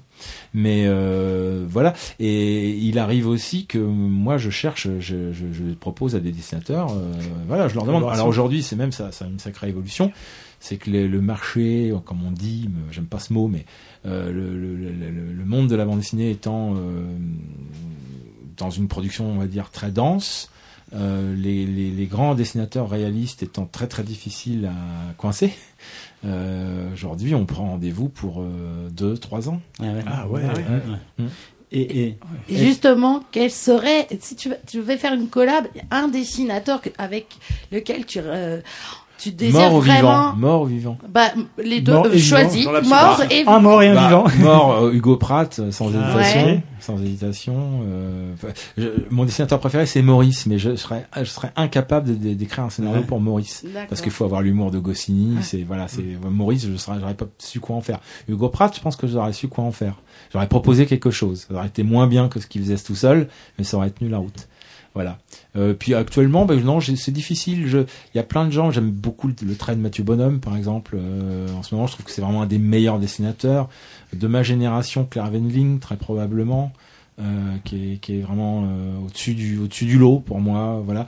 Euh, je demain ça serait peut-être une autre réponse parce que Ouais. c'est voilà Ouais, on évolue aussi euh, moi mes dessinateurs préférés sont pas forcément les dessinateurs dans le genre dans lequel je travaille. C'est à dire que moi je suis un fan de Riser par exemple euh, Bah et je suis tout à fait incapable de, de, de, de- de faire du, une histoire à la Riser. Je sais pas le faire. C'est peut-être ça qui m'épate d'ailleurs.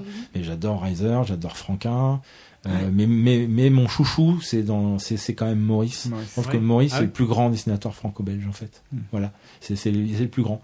Parce que, euh, du point de vue du style, euh, tout est parfait. Les mains de Maurice, c'est une merveille. Tandis que les mains de Franquin, c'est pas toujours une merveille. Voilà, pour moi. Voilà. Il y a des petits, ça, se joue à des petits détails. Alors, il y a plein de dessinateurs qui vont, qui vont me dire, bah, il connaît rien, Duval.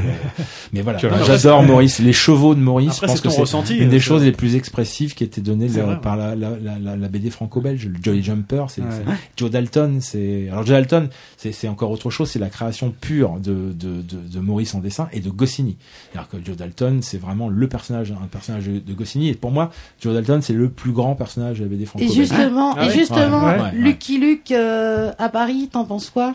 Lucky Luke à Paris, c'est quoi ça? Je ne sais pas. Ah bah là c'est la, la- là c'est les La dernières dernière. qui vont sortir. euh, il sorti même sort déjà. des États, oui, il sort Ah non, des. États-Unis. Non, ça va euh, sortir, oui. Ah oui, alors non, alors non, ça très clair. Moi, j'ai beaucoup de respect pour les, pour tout le monde, mais je- moi, j'ai arrêté euh, vraiment, honnêtement, euh, j'ai arrêté à Goscinny, Ouais. les. Astérix Ouais. et puis les, Bah. les, les Lucky Luke. Je suis passé à autre chose parce qu'il y a, et voilà, c'est pas, c'est pas euh, ne pas aimer les gens qu'on poursuivi. Moi, je trouve que c'est très bien que Astérix soit ait continué avec euh, avec Uderzo, c'est pas le problème. Mais les, les- les livres ne m'ont pas intéressé, en fait, pas trop. Oui, non, Regarde. Au niveau de, au niveau de l'histoire, donc il dit, Ouais. aller chercher. Mais au niveau de l'histoire, est-ce que, hormis le cas d'une adaptation, euh, l'idée vient toujours de toi? Ou euh, certains dessinateurs aussi Est-ce qu'il arrive aussi que certains dessinateurs éventuellement aient un point de départ et viennent te voir pour Ça, euh, ça m'est jamais vraiment arrivé, ça. Ça m'est jamais toujours d'une histoire? Qui t'est Ouais, en général. Parce que j'aime bien réfléchir au dessin des gens. C'est-à-dire que ce qu'on avait fait avec Berthet, par exemple, c'est qu'il m'avait dit voilà, bon, j'ai repéré ton, ton boulot, on m'a conseillé de t'appeler. Enfin voilà, il avait consulté plusieurs personnes, j'étais dans sa liste. Et puis, euh, je lui ai dit bah écoute, je vais réfléchir à ton trait, en fait. Hmm. Ce qu'on peut faire avec ton trait.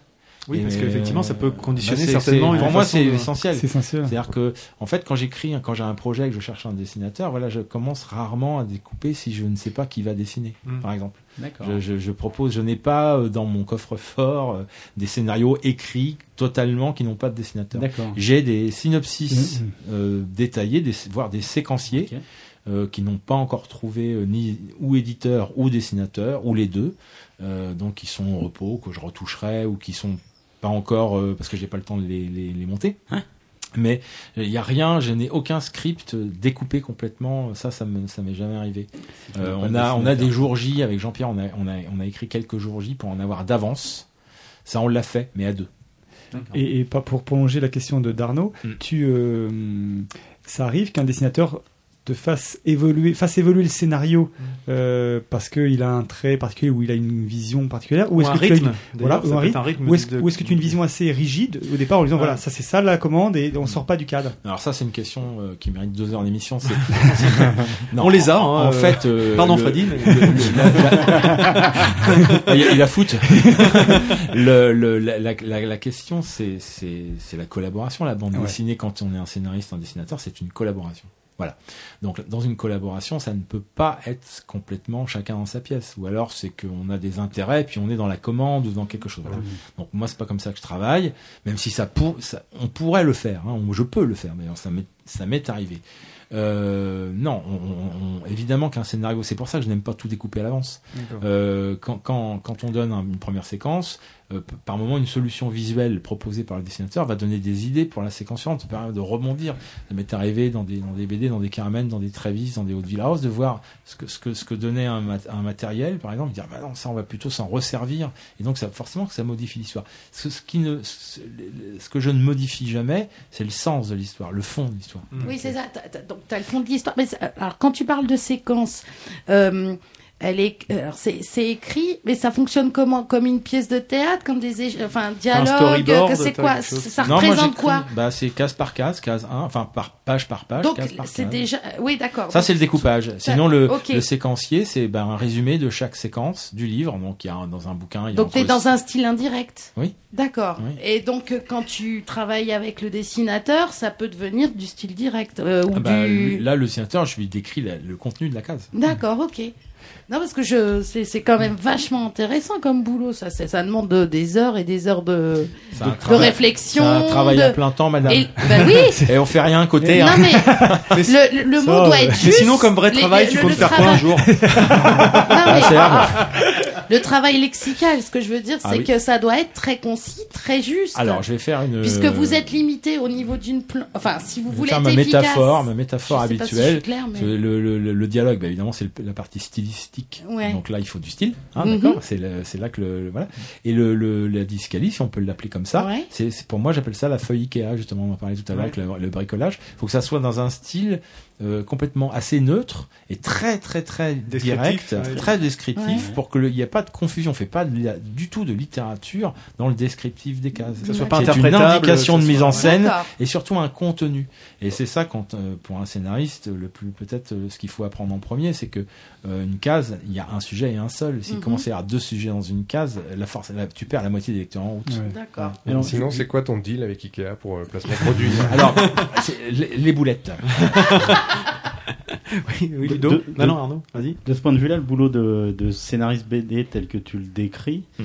euh, par rapport à un scénariste de cinéma, j'ai l'impression que tu vas un cran plus loin, que Ouais, tu es un absolument. peu dans la réalisation. Bah, j'ai fait, hein, j'ai travaillé un petit peu. Alors il y a longtemps, il y a 20 ans, j'ai fait, j'ai j'ai travaillé dans le dessin animé. En fait, j'ai fait du script de dessin animé pour Canal, Can- enfin des, des, des productions de Canal ou de ou de M6. Enfin, je- on n'a pas le droit de placement de produit. c'est- Si, si, on s'en fout. Si, On Si, fait un il podcast. faut dire trois. Non, Faut en podcast, on s'en fout. J'aurais De dû toute dire- façon, on n'est pas rép- on J'aurais a dû aucune dire attribution. Be- donc, J'aurais dû dire Being, comme ça ils m'ont envoyé un abonnement gratuit pour avoir les matchs, parce que bon là j'ai oublié de le prendre. Bon bref, et, et- et donc quand j'ai travaillé dans l'audi- dans l'audiovisuel, au début ça m'avait fait super bizarre parce que euh, euh, quand j'ai rendu mon premier scénario, euh, enfin les premiers tests de scénario, Ouais. le, le- le directeur d'écriture me dit oh là là mais t'en mets beaucoup trop. Elle est trop loin. mets beaucoup Ouais. trop, ça va beaucoup trop loin. Ouais. aucune indication de cadrage, aucune indication de plan, t'as même pas le mouvement d'appareil, parce que moi j'ai chouette, j'ai le mouvement, je vais pouvoir l'indiquer. Oh bah Ah oui. rien du tout, rien Ouais. du tout. Euh, Et c'est pour ça, c'est vrai a ce que tu décris est à la jonction des deux, quoi, d'un travail de scénariste et, Euh, voilà. et de, de Et metteur, le en, metteur scène. en scène. Ouais. De toute façon, la mise en scène, on l'a fait à deux. Oui. C'est ça qu'il faut comprendre. Le- le- on, a, on a un document que dans notre jargon qu'on appelle le storyboard, qui est un croquis de la planche. Euh, donc le storyboard pour le dessinateur, c'est une grosse journée de travail, sachant qu'après la planche finale, il va y passer entre 4 et 6 jours. D'accord. Mais le storyboard, c'est vraiment, moi, je valide ça. C'est-à-dire que quand je travaille avec quelqu'un, je veux valider le storyboard. Ouais. Je ne vais, vais pas valider après le dessin. C'est comme si le dessinateur venait valider mes dialogues. Mmh. On peut se dire des choses, mais voilà. Euh, à, ce, Ludo à ce propos, sur des, sur des albums de commande par rapport à des productions personnelles, est-ce qu'il y a un- est-ce que tu dois rentrer dans les fourches codines de, d'un cahier des charges Par exemple, un 13 particulier Mystery, tu Exactement. dois être forcément plus contraint que quand tu pars euh, en 93 sur un, Et tu- un, Carmen. il y a une bible Enfin, ou Et- quelque chose et comme tu ça. et, tu, tu parlais de validation tout à l'heure. On parlait tout à l'heure de, de Une de question à la fois. C'était juste pour, pour finir. ce Lui serait très très très mauvais pour. Euh. C'était pour, finir ma première ma question en fait. Ouais, mais j'ai bien compris. Par rapport en fait du Il va pouvoir travail y répondre. de- Il peut y répondre tout de suite de même. dessin animé ou de série télé en fait. Alors là, série télé, euh, là, c'est vraiment, il y a même un mot, ça s'appelle la Bible. Hein. On, on reçoit une Bible, il faut, faut rester dedans. euh, voilà, on est bon, c'est c'est très, c'est très, très, très codifié. euh, voilà, on, on a la Bible, puis on se débrouille. On nous demande un travail vraiment de, de technicien. Ça empêche pas de glisser des petites choses personnelles. Et puis quand on travaille avec un bon directeur d'écriture, moi j'ai eu la, la, la- la chance de travailler avec Philippe Grimont, qui est pas forcément son nom est pas forcément connu, mais c'est une personne qui a fondé la, la- la- le département anime de la Gaumont, donc qui avait Mhm. fait les, les, les Astérix euh, il y a 30 ans, euh, qui a travaillé avec Picha sur euh, voilà, et qui a beaucoup travaillé pour Canal. Voilà, bon bah on avait développé une belle amitié et donc j'avais des choses assez personnelles que j'arrivais à, pa- à- à passer et qui défendait auprès des, auprès des chaînes. Bon, un 13 Mystery, alors c'est très surprenant. Euh, Jean Van Damme, à partir du moment où euh, l'idée le séduisait, euh, il, il nous a fait, euh, je dis nous parce que je pense que tout le monde a été logé à la même enseigne. Alors il y a- il y, a des scénaristes avec qui ça s'est plus ou moins bien Ouais. passé. Enfin, je n'ai pas entendu parler de conflit dans, ce, dans, ces, dans ces 12 collaborations. Euh, on a, il nous a fait une confiance mais absolue. Ah oui, c'est quand même moi j'ai j'ai- j'ai- j'ai euh, appelé Jean un jour, euh, donc j'étais euh, j'avais été en contact J'ai avec appelé les- Jean un jour, avec euh, les oui oui mais qui Il m'a missionné par. Dargo. C'est qui toi Je te connais pas bah Dargo m'avait dit bah appelle-le puisque ton ton vertu- bon voilà j'ai exposé mon idée il a rebondi dessus très très vite et puis après, après il m'a dit bah voilà tu fais tu te débrouilles avec ça et puis euh, et il était là vraiment pour euh, vérifier que par rapport à son univers euh, il n'y avait pas de faute de raccord. Et d'ailleurs p- moi j'en ai fait une énorme euh, et Ah. on était bien embêtés tout enfin j'en ai fait une énorme. C'est à dire que j'a- j'avais trouvé j'avais travaillé vu que je, je remontais le complot l'histoire du complot là-dessus il m'a dit bah, le complot moi j'ai jamais réfléchi à comment il avait été monté donc tu, tu te débrouilles Oui. et quand je lui ai expliqué bah voilà et puis faire ça ça ça il m'a dit bah c'est super bah allez hop on, on y va et par contre je lui ai dit bah voilà donc euh, j'ai aussi travaillé sur euh, le nom j'adore le nom du premier le, le jour du soleil noir Oui. voilà et donc euh, moi j'avais bossé énormément là-dessus en doc et je m'étais rendu compte que le jour du soleil noir c'était un truc nazi en fait, c'était un- une opération nazie. Enfin, j'étais remonté là-dessus. Et donc, j'explique ça à Van Damme qui m'écoute. Et qui, visiblement, lui, je ne savais pas. Et il dit, mais ah ouais, mais alors là, c'est super, mais on peut pas. Parce que, re- regarde, et c'est là que tu Oui. vois qu'il a tout son univers dans la tête. ouais, ouais, ouais. La Bible Il dit, regarde le tome 2 ou le tome 3, je sais plus. Il y a un journaliste qui dit, il, c'est- on le voit, et c'est lui qui baptise l'assassinat du président le jour du soleil noir. C'est une invention de, de, de Ah journaliste. Ouais. Donc on peut pas le faire. Ah. On peut pas le faire. C'est par accord. Bon, voilà, euh, bah, voilà, fin Bon, d'histoire, bah, quoi. mais, mais je- Jean, dans, dans, dans les 13 Mysteries, il était là pour ça. Il était là pour bien vérifier. Garder la cohérence Garder la cohérence, du- par moment des petites réflexions sur les dialogues, des choses comme ça, mais, mais il Mais a il- vraiment fait aux gens une confiance absolue. Il ça intervenait. était- on a fait ce qu'on a voulu, hein, vraiment. Il intervenait qu'à posteriori, finalement, il n'y avait pas de. Pas de- Moi, je lui envoyais pas par de- paquet de pas de 10. euh, voilà, tu tu- c'était, ah, puis en plus, il est très très pro, donc euh, t'envoies tes pages le vendredi soir, histoire lui pourrir le week-end, tu vois, et euh, le mardi matin, il te répond, quoi. Ah ouais. Ou Ah alors, ouais, ouais, ouais, Ouais, ouais. c'est chouette. ou alors il avait compris que ça se passait en Asie. I want to break free. Là, je dis, je dis, Messire Freddy. Ah, ouais. tu pourrais en faire un t-shirt, ça Freddy Moi, j'aurais une question. Oui, Starlet. Euh, Encore Didouille, pardon. Je suis peut-être très conne, hein, parce que- Oh, Dois-je le y voir une, une allusion quelconque Revêtu C'est un pas petit- sur toi, hein. Revêtu un petit verre de vin femme, blanc. hein, c'est bon. Euh, je sais pas si elle est judicieuse ou pas, mais je la pose quand même. Avec moi Euh, je me suis toujours demandé, c'est le dessinateur qui écrit dans les bulles? C'est le Voilà. lettreur. C'est lettreur. Le lettreur. Alors le lettreur. Enfin, il y a des, dessina- des dessinateurs le font. Hein. Ouais. Les, les- les- la vieille école, euh, ils tiraient leur portée, euh, voilà, ils écrivaient à la main. Aujourd'hui, euh, il y a très très très peu de dessinateurs qui font. Philippe Berthet écrit encore ses bulles. Euh, Vatine aussi, à ma connaissance, même s'il est peut-être passé en hum, informatique, mais quand j'ai connu Vatine à ses débuts, il faisait les lettrages à la main, très joli lettrage d'ailleurs. Euh, Ouais, parce que moi je suis vachement sensible à Ouais. ça, à l'écriture dans les bulles. mais alors maintenant, c'est très informatisé. C'est informatisé. Ça se voit pas que c'est informatisé, Bah non. mais c'en est. Didouille boit ses bulles elle-même. J'adore les bulles, ça. c'est un J'adore les bulles. Des fois, elle lit du texte dans le Non, mais, ça, c'est euh, quand au bout de quelques Fred, il a un très bon vieux, euh, vi- vionnier. Ouais, il était bon. Hein. Ah ouais.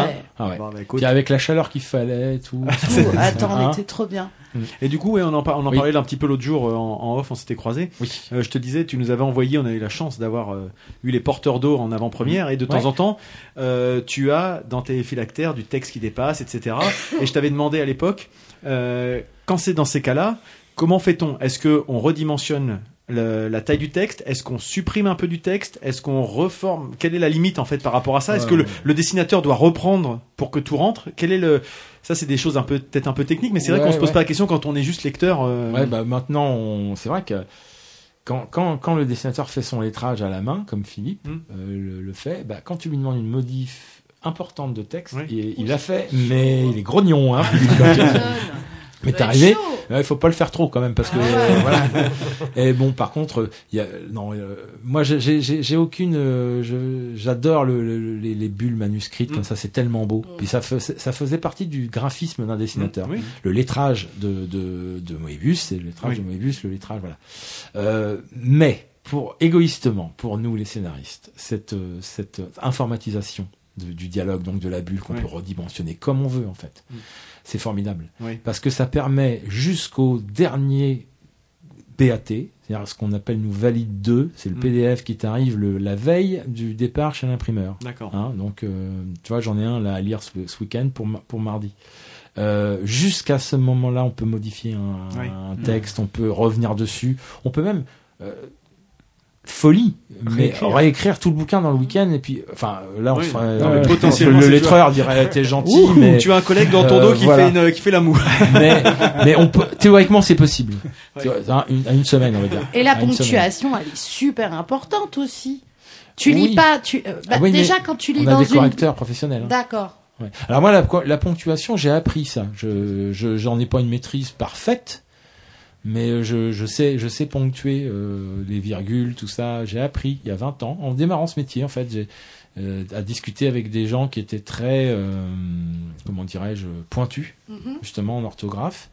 Et puis voilà. Mais sinon, non, non, on a des correcteurs professionnels euh, Ouais. qui font des propositions. euh, non, non, ça. Bah, tu lis pas de la même façon selon la ponctuation, moi je trouve. Ah bah oui, oui, la Ça ponctuation. joue euh, énormément dans la, façon d'imaginer Ouais. euh, les choses. Le rythme aussi. Bah, Ouais, donne. Phrases, Puis il y a aussi une- des ponctuations obligatoires, sinon ça change, euh, ça Oui. change le sens. Et d'ailleurs, tu étais plutôt un, un auteur, pour ceux qui connaîtraient pas, par exemple, plutôt verbeux dans tes bulles?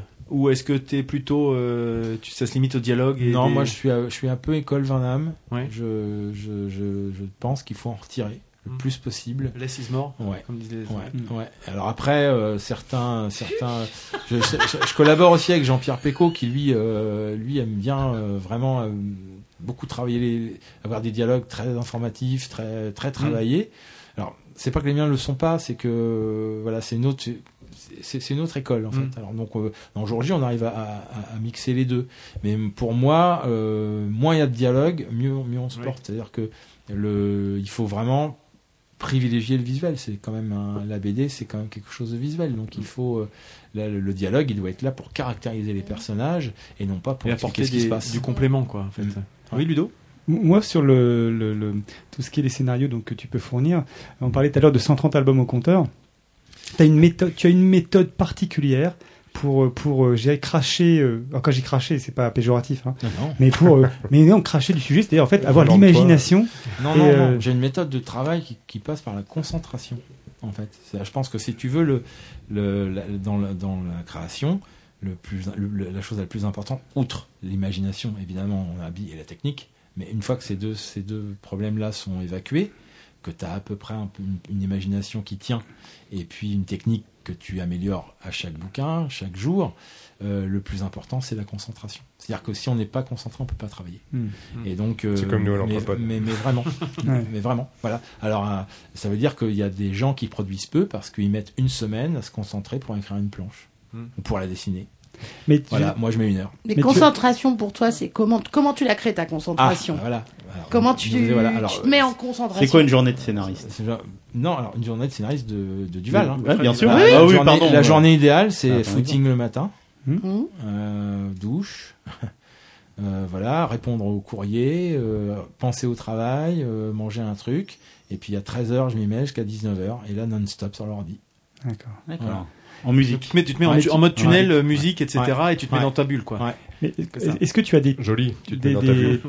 tu sais, pour développer une histoire, pour développer une intrigue, Ouais. euh, développer des enjeux, etc. euh, tu, est-ce que tu as des, entre guillemets, hein, des- Ouais. encore une fois, sans que ce soit péjoratif, des trucs, des formules, euh, des recettes Alors ça, c'est les vieux trucs de Charlier, ça, c'est ce qu'on appelle les gros, les fils. Moi, j'ai j'ai Ou pas, pas. ça. Ou Non, pas. non, j'ai, j'ai- évidemment, je pense qu'on a. Est-ce que tu sais où tu vas ou pas? Ah vois, oui, je sais où je vais. Je sais où je vais. Mais j'ai pas de modèle. Il y a des, il y a plein, il y a des scénaristes qui font ça, qui ont des modèles de, de, de, de, De construction, construction. Moi, j'ai jamais, jamais utilisé ça. Ça, déjà, ça me, enfin, je sais pas. C'est, enfin, le scénario, c'est pas un gâteau, quoi. On fait pas un. C'est pas une c'est pour recette, ça- C'est pour ça que voilà, je me demandais. euh, Donc, euh, non, non, moi, je réfléchis. Par contre, tout le temps, c'est au personnage. En fait. Et après, je préfère avoir une, ar- une, une intrigue un peu bancale ou un truc qui se rattrape un peu par, les, par un dérapage contrôlé qu'un truc super huilé et où on se dit, ouais, bah, c'est là, je l'ai vu euh, il y a trois Ouais, jours, je vais la relire dans quatre. Bon, voilà, c'est des choix. Et tout en étant mainstream, c'est-à-dire que je respecte des codes. Il faut, Mm. faut, moi, je fais du grand public, hein, Mm. donc euh, je raconte pas euh, des enjeux, euh, voilà. Mais euh, oui, oui, se garder une liberté. J'adore réfléchir. Hauteville House, c'est la pire. hein. C'est là où je fais le plus n'importe quoi, en fait. Et donc, je m'interroge sur la, la situation des personnages à la fin du livre, où ils en sont au début, et puis après, le chemin, bah, c'est un peu, voilà, j'aime bien improviser, voilà. D'autres bouquins, c'est un peu plus difficile. Carmen, Travis, c'est un peu plus balisé, parce balisé, que ouais. c'est de la science-fiction. Oui. voilà. Non, puis chaque, chaque livre, c'est aussi ça qui permet de, de, de, de pas se lasser, c'est de, de varier les techniques. Ouais. Les porteurs d'eau, je m'y suis mis parce que j'avais ce besoin de, me frotter à des, à des récits en one-shot et de 130 pages. Parce que c'est. euh, enfin, on va peut-être en parler tout à l'heure, mais Ouais, je pense que si tu veux, pour les gens qui l'ont lu, il y a euh, moi la, séquence que je trouve assez jolie parce que j'ai beaucoup remonté le courant autour de celle-là, c'est quand il écoute le, le disque de Bowie dans le, Mm. dans le, dans le grenier avec bon, là, Ouais, ça il rappelle son père, etc. voilà. Donc il y a une, certaine émotion qui qui va se développer à ce moment-là.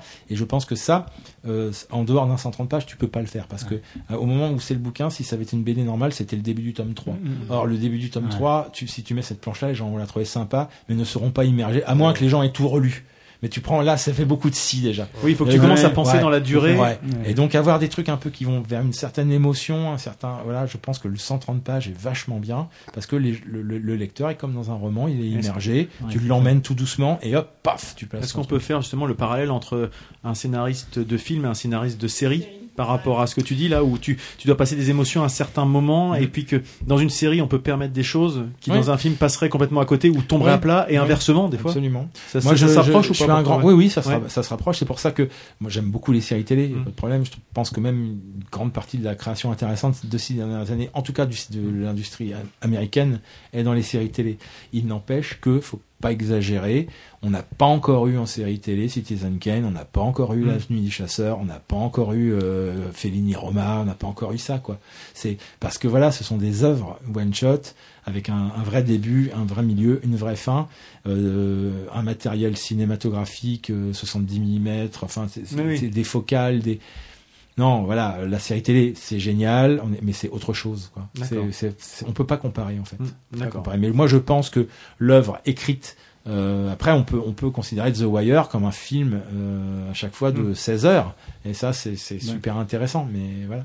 Mais ça reste un, un séquençage différent et du Ah coup oui, avec oui, des temps bah- forts euh, et des temps qui sont Bah- gérés sur une durée. Oui, oui, oui. oui. Ok.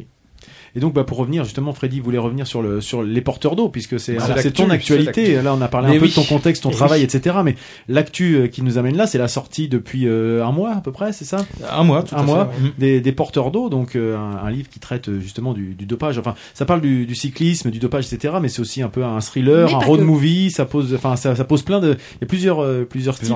Comment t'es venu cette, cette idée? Justement, t'en as parlé un petit peu, mais c'est vrai que par rapport à ce que tu nous évoquais tout à l'heure, Ouais. c'est plus un sujet presque social, sociétal. Oui, euh, oui, bah- plus. Et, et comment t'es venu à cette, à cette chose-là au-delà Oh, bah, de par l'aspect artistique euh, par plein de bouts. Il y avait cette envie de parler du dopage, de faire un vrai truc sur le dopage. Donc dans le vélo, parce que c'est un sport que je connais bien et que j'aime bien et que, j'associe à vraiment une- la culture populaire. Mm. Le foot aussi, mais le foot a pris d'autres euh, d'autres fonctions sociales dans la dans, dans le monde. On est on est le foot, on est dans un dans, dans un phénomène. Enfin, on le voit bien en ce moment où c'est on est ça touche à l'hystérie le foot en fait. Mm. Il y a quand même quelque chose qui va encore au-delà dans le foot. Mm. Le, le, le, le vélo, euh, c'est un des rares sports où tout le monde est à peu près applaudi, qu'il soit Mm. belge, néerlandais ou français. Euh, moi, Oui, ça, ça me choque, par exemple, quand, quand, des, quand des coureurs euh, américains se font siffler. C'est c'est assez- c'est un phénomène assez récent et ça me choque. Par exemple. Vraiment, là, cause c'est populaire. Armstrong. Non, c'est c'est Lance. Lance. C'est Lance. Louis Samsung. Que il avait rangé la trompette, Revoulez-vous un peu de vionnier Ah, volontiers Bon, c'est d'abord, c'est pas Louis Samsung, c'est Neil Armstrong. Bon, quoi. je me souviens déjà de son nom. Son nom. Bah oui, mais bon, qui avait dit qu'il était blanc comme neige, et puis Oh, On se surtout pas Louis Armstrong. Oh. Hein. Oui, Freddy. Freddy, Ah t'as oui, juste un mot sur, Oui, le, sur le livre. Moi, je suis comme toi, j'aime beaucoup le vélo, j'ai grandi avec cette culture-là, et, et encore aujourd'hui, moi, c'est quelque chose qui me qui Voilà. m'intéresse C'est pour ça qu'il a un, un scooter. Pour autant, Oui, tout à fait. Tout à fait, ça doit être ça. En- enchaîne, enchaîne. Vas-y, Freddy, te laisse pas démonter. Euh, pour autant, le, le- le thème du livre, ce n'est pas le vélo Non, à proprement on est parler. bien d'accord. Et ça, c'est pour euh, pour le dire aux gens, pour éviter Oui. de faire fuir une Oui. catégorie de personnes qui pourraient ne pas l'acheter en se disant. Plein de gens qui n'aiment pas le le vélo vélo. m'ont dit c'est super. Mais je suis assez d'accord pas, avec ça. Et, et on est d'accord que le thème, c'est vraiment, ça tourne autour du dopage. Et, euh, et je te disais tout à l'heure hors micro, que- euh, non, c'est pas à toi que je disais, c'est à, à Georges, que le sujet me touchait particulièrement parce que euh, j'avais un beau-père qui n'est plus là aujourd'hui, mais qui Hmm. était coureur Ouais. à un haut niveau amateur. D'accord, d'accord. ouais. Et moi, j'ai connu les produits dans le bas Voilà. du frigo. Ah oui. Voilà. Ah. Oui, oui. Ça, c'est intéressant ce que tu Carrément. Je. Ah sais, enfin, Ouais. je, je- ça m'a touché vraiment ce que j'ai vu parce que c'est ce que j'ai vu moi à la maison il y a quelques années. Voilà. Et ça, les témoignages sont multiples. Mm. C'est-à-dire que tu as les témoignages comme ça, euh, qui sont vraiment personnels.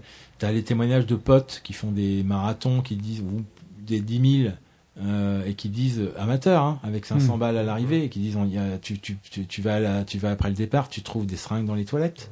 Voilà. Mm. Voilà.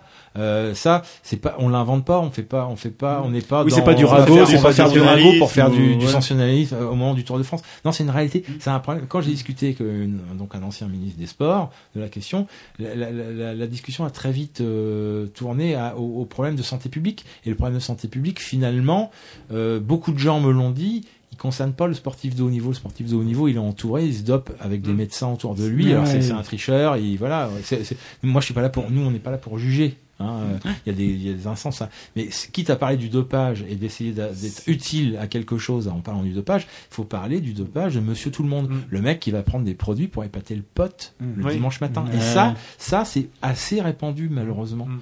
Alors et, et en- en- ensuite dans le sport euh, amateur, et ben oui malheureusement. euh, voilà. Euh, Et ce qui, est, ce qui est bien aussi dans ton, dans ton livre, c'est qu'effectivement, ça se concentre pas uniquement sur le ça se porte aussi sur le côté humain, des implications Oui. que, qui- que ça peut impliquer, effectivement, comme que disait Freddy, Mhm. mais aussi que, euh, faut pas se leurrer, c'est pas dans les pharmacies qu'on va se servir. Non. Donc forcément, on fait appel à des réseaux un peu Voilà. particuliers, et que quand on met le doigt dans l'engrenage, euh, il y a un moment, c'est une fuite en avant perpétuelle, et on sait plus s'en sortir. Au début, c'est juste pour un peu, on sent bien au début, c'est un peu des, des petits, euh, Des des, des petits bras cassés, des petits, Ouais, des, petits, des petits losers, caïds, des petits euh, losers, etc., qui essayent effectivement d'épater à guérir, puis ils se retrouvent Ouais. pris dans un truc qui les dépasse complètement et qui- ils arrivent plus à s'en Ouais, sortir. Et qui a, a une autre dimension aussi du bouquin, c'est que c'est une ambiance un peu polar, euh, sans être sans être plombé, Hmm. mais euh, Hmm. Est-ce que je peux lire le pitch pour, sûr, nos auditeurs.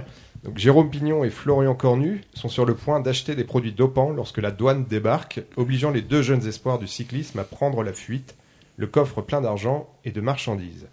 Leur cabale va les mener de Dieppe jusqu'au Mont Ventoux, une poursuite tragicomique durant laquelle le petit Pignon devra également affronter le fantôme de son père, coureur professionnel mort à 37 ans d'une embolie pulmonaire.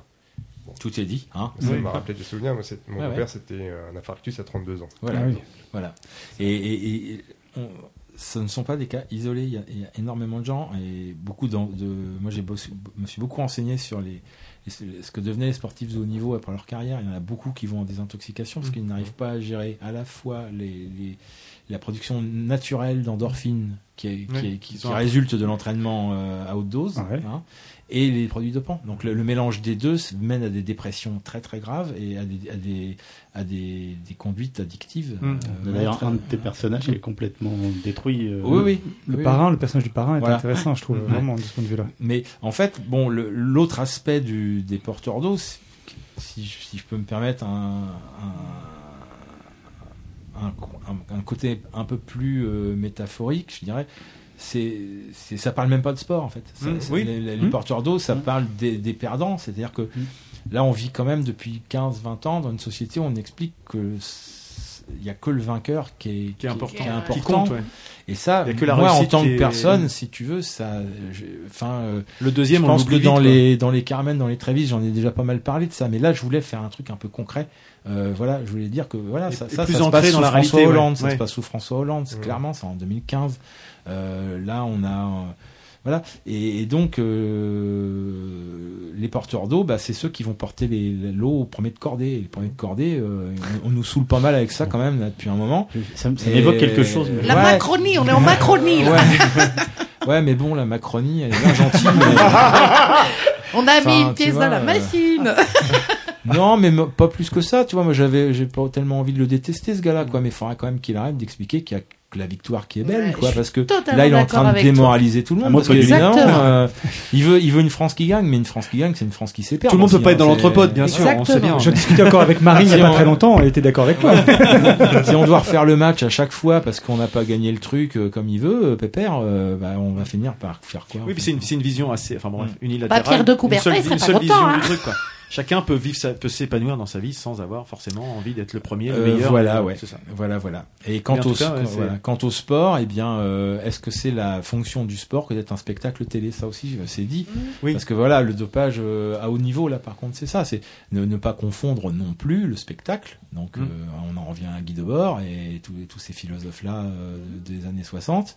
Et puis, euh, ce que ce qu'est réellement le sport, ce qui consiste à aller faire un coup de vélo, un coup de piscine, un coup avec un copain, une copine, n'importe, euh, et puis de, de faire de, l'en- de l'endurance ou euh, une pétanque ou qu'est-ce que vous voulez que je vous raconte quoi. Et ça, c'est marcher, discuter, profi- enfin voilà, ça c'est le sport.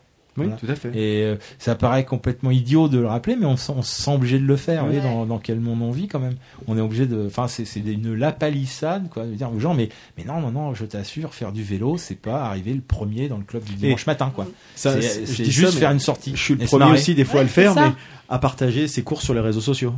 Il y a un espèce de côté euh, effectivement de dire tiens regarde j'ai couru euh, Ah tant oui. de temps en, en tant Ouais. de temps et puis avoir cette espèce de, de regard des autres en fait Ouais, ça joue vachement c'est ça hein, Ouais, L'avantage, dans c'est cette que société. tu, tu bon moi je cours rarement les miennes. hein. Moi je cours pas je cours pas vite et je cours non plus. très mal donc euh, je m'en vante serais plus rarement à mettre le nombre de verres que j'ai bu. Oh bah là, t'es hors concours. Hein. Ah, mais, c'est- ouais, mais voilà ouais, mais on, on- on disait qu'on n'était pas obligé d'être forcément on va premier partout on va peut-être en ouvrir une d'ailleurs. Ça m'intéressait de savoir si tu as eu des retours du, du milieu sportif. du milieu C'est un peu tôt, mais oui, il y a eu, il y a eu un moment assez intéressant la, la semaine dernière avec un, un responsable marketing d'un très très grand, je, dis- je le citerai pas, Mmh. d'un très très grand Labora- euh, laboratoire pharmaceutique. très très grosse équipe française. Ah oui. Voilà. Qui est venu- Festine qui est- Ah qui non, pas non, français. Non. Mais il le dira pas. qui est- qui est venu me voir euh, à la dédicace à- chez, chez Pierre Julien, la Finambule, et qui m'a qui m'a dit que le bouquin était formidable et que son directeur de- du marketing partant en retraite, il en prenait un pour lui.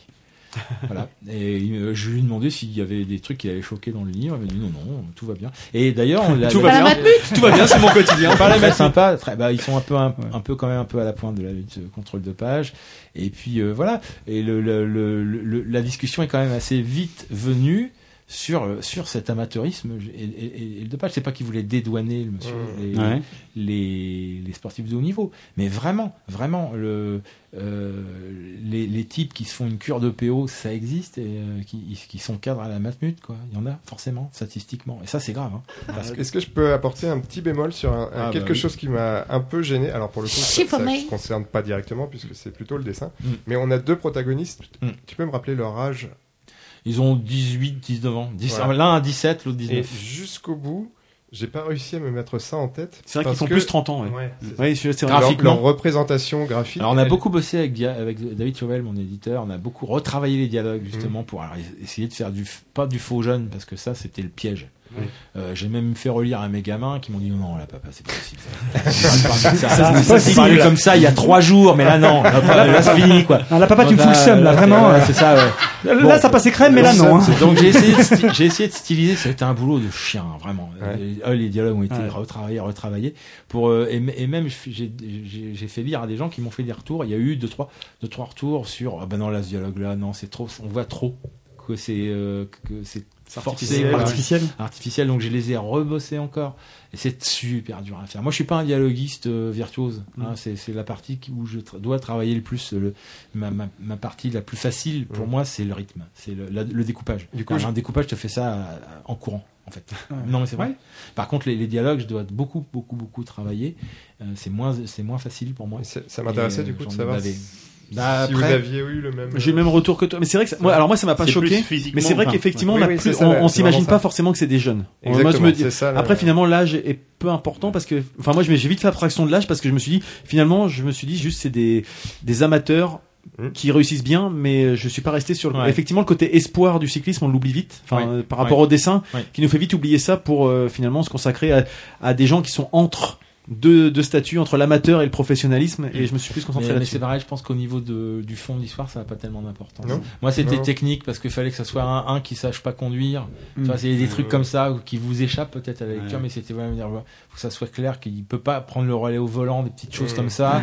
Ouais. Et puis, euh, ouais, voilà, c'était juste un petit bémol Ouais, ouais. parce que pour le reste, c'est euh, Mm. c'est vraiment un livre formidable. Que Ça t'a plu J'ai pris beaucoup plus- de plaisir. À, Bah à ouais, le ça me lire. fait plaisir. Bah, surtout Ouais. si t'as vraiment un témoignage Oui. comme ça aussi direct, oui. c'est c'est intéressant. Mais combien de Ça m'a parlé et ça m'a touché. Bah écoute, euh, au moins un juste retour des. Puis bon, euh, il suffit de voir un petit peu les publications que tu relais ou qu'on peut entendre à droite à gauche pour entendre qu'il est quand même plutôt bien accueilli, ce, pour pas dire très bien accueilli même. euh. Ah bah il est, il est, on a une, on a une très bonne presse, ouais, Mm. ouais, ouais, ouais, ouais. donc euh, voilà. Après, euh, bah, re- vendre un roman graphique aujourd'hui, c'est, c'est, c'est pas simple. Mm. Je sais déjà que on n'aura pas une espèce de phénomène de société qui fait que t'en vends 300 000 comme ça, Mm. hein, mais que ça sera pas non plus dans des ventes euh, qui sont souvent celles des romans graphiques, Mm. c'est-à-dire moins de 1000 exemplaires. Mm. hein, Mm. la plupart Ah oui. des. Ah Ah, bah oui, bien sûr. Les romans graphiques, on parle que de ceux qui marchent bien, mais à côté, Ouais. pour euh, un qui marche bien, combien euh, Ouais, ouais. euh, voilà. Donc nous, on va être dans quelque chose qui, est- qui, qui s'approche de certaines de mes séries, euh, voilà. Et, euh, et puis, et moi, ça me, ça me convient. Quoi. Pour combien de Enfin, toujours est-il que, enfin, pour revenir à la pub, enfin pas à la pub, mais euh, l'intervention dans l'œil du tigre sur France Inter concernant les porteurs d'eau. C'est pas une euh, Non, c'est c'est pour ça que j'ai dit. pas Ah, si Fred l'avait payé. Alors, Ce que je veux dire, c'est que euh, quand on connaît euh, normalement le cadre de l'émission, euh, pour venir à parler des porteurs d'eau et tout, je pense que ça, ça peut aussi apporter des, Ah oui, des, oui. des, des, des- des lecteurs et euh, s'intéresser sur le sujet. En tout cas, euh, moi perso, je vais, je vais le lire. Je n'ai pas encore eu le temps de le faire, Bravo. Comment bah, Tu l'as- super. tu ne l'as pas pris. mais je l'avoue, je l'avoue. Pour, pour combien de temps de travail, en fait, ça représente euh, Oui, un livre comme Les Porteurs Euh, c'est sept semaines, je pense, d'écriture. Hein. D'écriture. Ouais, 7 à 8 semaines. D'accord. Et après, au niveau du, du dessin, et... Des Bah, échanges, deux ans. parce- Ah Ouais. ouais. Est-ce que tu parlais par rapport au nombre de ventes? J'essaie de me dire, tiens, effectivement. euh, euh, Pour le dessinateur, c'est c'est c'est c'est difficile. hein. Ouais. Les- genre, bah, De toute façon, pour les Bah, dessinateurs, 130 en pages, ce moment, euh, tout est difficile. À partir du moment où ils ont des nou- les- des contrats actuels où euh, tout l'argent est avancé sur les ventes à venir, euh, c'est c'est un métier qui est devenu quasiment impossible. Faut Mm. le dire clairement. hein. Est-ce que ton nom, c'est c'est c'est pour un éditeur, un nom qui rassure, un nom justement, on parle de vente là Euh, que- En roman graphique, pas du tout. Non, euh, moi, quand je propose de la science-fiction, on me dit asseyez-vous, monsieur Duval. mais, mais c'est tout. En science-fiction, oui, un petit peu. Euh, en roman graphique, pas du Et tout. justement, Euh, mais est-ce que l'éditeur est pas ok pour partir sur cette euh, cette voie un peu Non, différente là, parce c'était un que ma tu-. C'était un ma demande. Voilà. J'ai dit à mon éditeur, j'ai fait beaucoup de science-fiction, maintenant je voudrais passer à autre chose et je veux avoir ma chance sur deux, trois projets. Voilà. Mais dans l'absolu, il aurait pu refuser. Ah oui, oui. Voilà, donc s'il te, le, Bah, te la là, donne, avec, Nicolas, on a essayé de placer un autre projet qu'on a monté un peu trop vite et qui, qui trouve pas preneur pour l'instant. ouais. Ah, c'est dur, hein, les, Ouais. les temps sont vraiment durs. Hein, c'est pas on parce que. on va revenir de toute les- façon Ouais, un petit ouais. peu euh, tout à l'heure. Et- Cotter en colère? Et si, alors, t'as un, adi- un éditeur, ah, c'est con ce que j'ai posé mais comme question, mais c'est pas grave. T'as un éditeur attitré. ouais, mais je un sais éditeur, bien. comment? Attitré Non, tu non, peux enfin- aller chercher, euh, si, si, si l'éditeur avec euh, lequel tu as l'habitude de bosser t'aurait dit non, pas pour le, ce roman-là, ou pas pour ce que tu veux, tu pouvais aller démarcher un autre Ah éditeur. oui, T'as bah, pas, un- euh, y dans a ma- pas une t'as pas une exclusivité exclusivité. par Voilà. rapport. c'est Dans, ça que dans ma carrière, j'ai les 20 premières années, euh, on va dire les 15 premières années, j'ai quasiment exclusivement bossé avec Delcourt parce que j'ai trouvé mon compte, Mhm. tout simplement. C'est un très bon éditeur qui m'a accompagné. On s'est voilà, on s'est accompagné dans une espèce de, de montée de, de, de la maison. Voilà, moi je fais partie des de la petite, dizaine d'auteurs euh, Historiques. de la maison, voilà. Et puis depuis 4-5 ans, euh, je, je, je signe des choses ailleurs, bah, Dargo, euh, Glénat, euh, là j'ai bah, j'ai Lincoln qui paraître chez, chez Glénat, j'ai euh, un voire deux autres projets chez Glénat qui sont en, cours de finalisation, je travaille avec Dupuis, je travaille avec Dargo. Non, non, là maintenant, j'ai justement j'ai décidé de d'aller plutôt voir les éditeurs en fonction du projet. Oui. D'accord. Mm. Ouais, c'est ça. Nettement un peu. J'essaye en tout cas. moins, moins, moins bloqué quoi. Alors, on a reçu un petit message sur notre Ah. répondeur. Un message? Oula, ça sent le ça sent le reproche d'il y a 5 ans ça. Non, je sais pas. Salut l'entrepode, c'est Starlet. Euh, C'était juste pour vous dire que moi, à la base, si j'étais pas venue, c'est parce que j'ai un enterrement de vie de jeune fille. Et euh, ce soir, c'est karaoké. Et euh, du coup, je voulais me la péter un peu en karaoké, comme je chante dans un groupe, tout ça. Mais euh, là, aujourd'hui, j'ai la voix cassée. Alors, euh, je voulais savoir s'il était encore temps de, de venir à l'émission Euh, Non, parce trop que sinon tard. je vais euh, avoir l'air d'une quiche. Donc bah, je j'attends. Vous pouvez m'appeler. Euh, J'espère que vous n'avez pas commencé et que et que je vais pouvoir euh, venir. Allez, bisous. Bisous. Alors, je crois qu'il y a un autre message derrière. C'est, il y a des, il y a des gens qui sont fous. Hein. Euh, ah bah, je crois que c'est une autre personne qu'on connaît aussi. Si jamais vous aviez commencé et que je pouvais pas venir, euh, est-ce que vous pouvez demander à Nico qui me garde une part de quiche, s'il vous plaît? Merci. Bisous. Bah, Il y a plus de qui, je crois. hein, On est bien emmerdé. Bon bah voilà. Euh, vraiment. euh, C'est quoi cette voix elle a fait un concert avec Kenkyu hier, elle m'a dit, je crois. Elle est complètement défoncée au Elle chantait sans micro Je ou- crois qu'elle a voulu se la jouer à l'Hellfest, un truc comme ça. Je ne sais pas. L'année prochaine, vous n'aurez pas besoin de la prendre dans la voiture, elle va, en avion. C'est clair. C'est fou ça, cette voix extraordinaire. Avec Led Zeppelin. Je vous propose de passer justement à, à une rubrique pour un peu ponctuer avant de, de finir avec euh, avec Fred derrière. Euh, une rubrique sur laquelle, enfin, qui est en deux parties. C'est ma rubrique. Je, je présente cette fois-ci deux podcasts et dont un qui va peut-être t'amener, enfin peut-être les deux d'ailleurs, mais à, à t'amener à, rebondir sur euh, sur ce que je présente. Et bienvenue parmi nous à nouveau. Alors touche à ton cul. Dago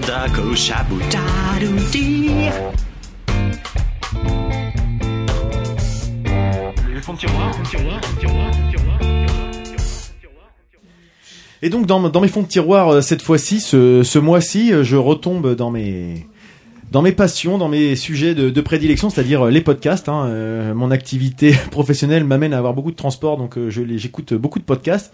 Et là, les, derniers podcasts que j'ai que j'ai découverts, parce que j'ai découvert assez récemment, et puis j'ai eu le, loisir de pouvoir tout écouter depuis depuis peu. Le premier podcast s'appelle La Terre à boire. La Terre à boire, c'est un podcast qui parle de l'univers du vin de l'œnologie, euh, de, tout ce, de tout ce monde. Euh, on en parle souvent ici, mais c'est vrai qu'on en parle en tant que, que boisson, etc. Mais on, on parle pas forcément toujours de la culture qui va avec, etc. Et moi, j'ai beaucoup aimé parce que j'ai découvert un, un univers que je connaissais pas. Je suis très inculte par rapport à tout ce qui est euh, gastronomie. Euh, j'ai pas de, culture par rapport à ça et j'aime bien entendre des gens en parler parce que ça, ça attire ma, curiosité, ça me donne envie de creuser. Ça, ça fait pas de moi un expert, mais ça me donne envie de creuser. Et je trouve que la terre à boire, ils sont vraiment parfaits par rapport à ça. C'est un podcast qui avait été conseillé par euh, Rebecca Armstrong sur euh, Twitter. Donc j'en profite pour passer un coucou à Rebecca qui nous quitte et qui s'en va euh, vivre euh, à Madrid. Euh, et donc c'est un, un podcast qui se un podcast œnophile et comme leur description le dit, c'est pour les amateurs de vin, les passionnés et tous les autres. Mais pas que. Et voilà, et tous les autres. C'est surtout les, les autres en fait. Moi, je m'inclus dans les autres en fait. Euh, c'est un podcast qui est constitué par en général 3-4 animateurs. Il y a un noyau dur qui sort de façon hebdomadaire. Alors moi, je suis toujours impressionné par ceux qui sortent des podcasts de façon hebdomadaire. Euh, donc c'est principalement euh, les, les noms que j'ai retenus. Alors excusez-moi s'il y en a d'autres que j'ai oubliés, mais Romain, Patrice, Philippe et Grégor. Euh, ils ont sorti leur première saison qui vient de se terminer là. Il y a 35 épisodes en une saison, plus euh, des hors-séries. Euh, c'est souvent enregistré dans un dans un bar à vin qui s'appelle le, le Wine Therapy euh, à Paris. Euh, Déjà, j'aime bien le nom. bah oui, je trouve aussi, ouais. Bah, sympa. Et ils ont un, un très bon son de manière euh, générale. C'est très agréable à écouter sur le fond comme sur la forme en fait. C'est vraiment, on enfin souvent je fais la, quand je le présente à, à Starlet, ça me fait un petit peu penser à, euh, on va déguster sur Inter. Ah, C'est-à-dire le- l'émission du dimanche matin. dans le style un petit peu euh, en, en termes de qualité euh, de, de réalisation et de production, ça ressemble un petit peu à ça. Si vous voulez, euh, après sur le ton c'est très différent, mais euh, donc c'est des épisodes qui durent entre 30 et 40 minutes en général, donc ça reste assez euh, assez facile à écouter. C'est pas des trucs où on s'embarque dans des dans gros tunnels d'écoute. Euh, ce que j'aime beaucoup, moi déjà, c'est leur façon d'introduire leurs épisodes. C'est-à-dire que l'animateur principal, euh, je crois que c'est Romain. Alors c'est pareil, je me trompe peut-être sur les, les noms parce que je confonds un petit peu les noms. Comme j'en ai écouté beaucoup d'un coup, j'ai un peu tendance à confondre un petit peu les, les différents intervenants. Je trouve qu'il y a une façon d'intervenir et de présenter. Et je vous propose d'é- d'écouter d'ailleurs l'intro du premier épisode, si ça, si ça vous convient. Alors elle dure un, petit peu de temps, mais je pense que c'est intéressant parce que ça, ça donne vraiment l'ambiance et comment ils veulent euh, présenter leur, leur émission.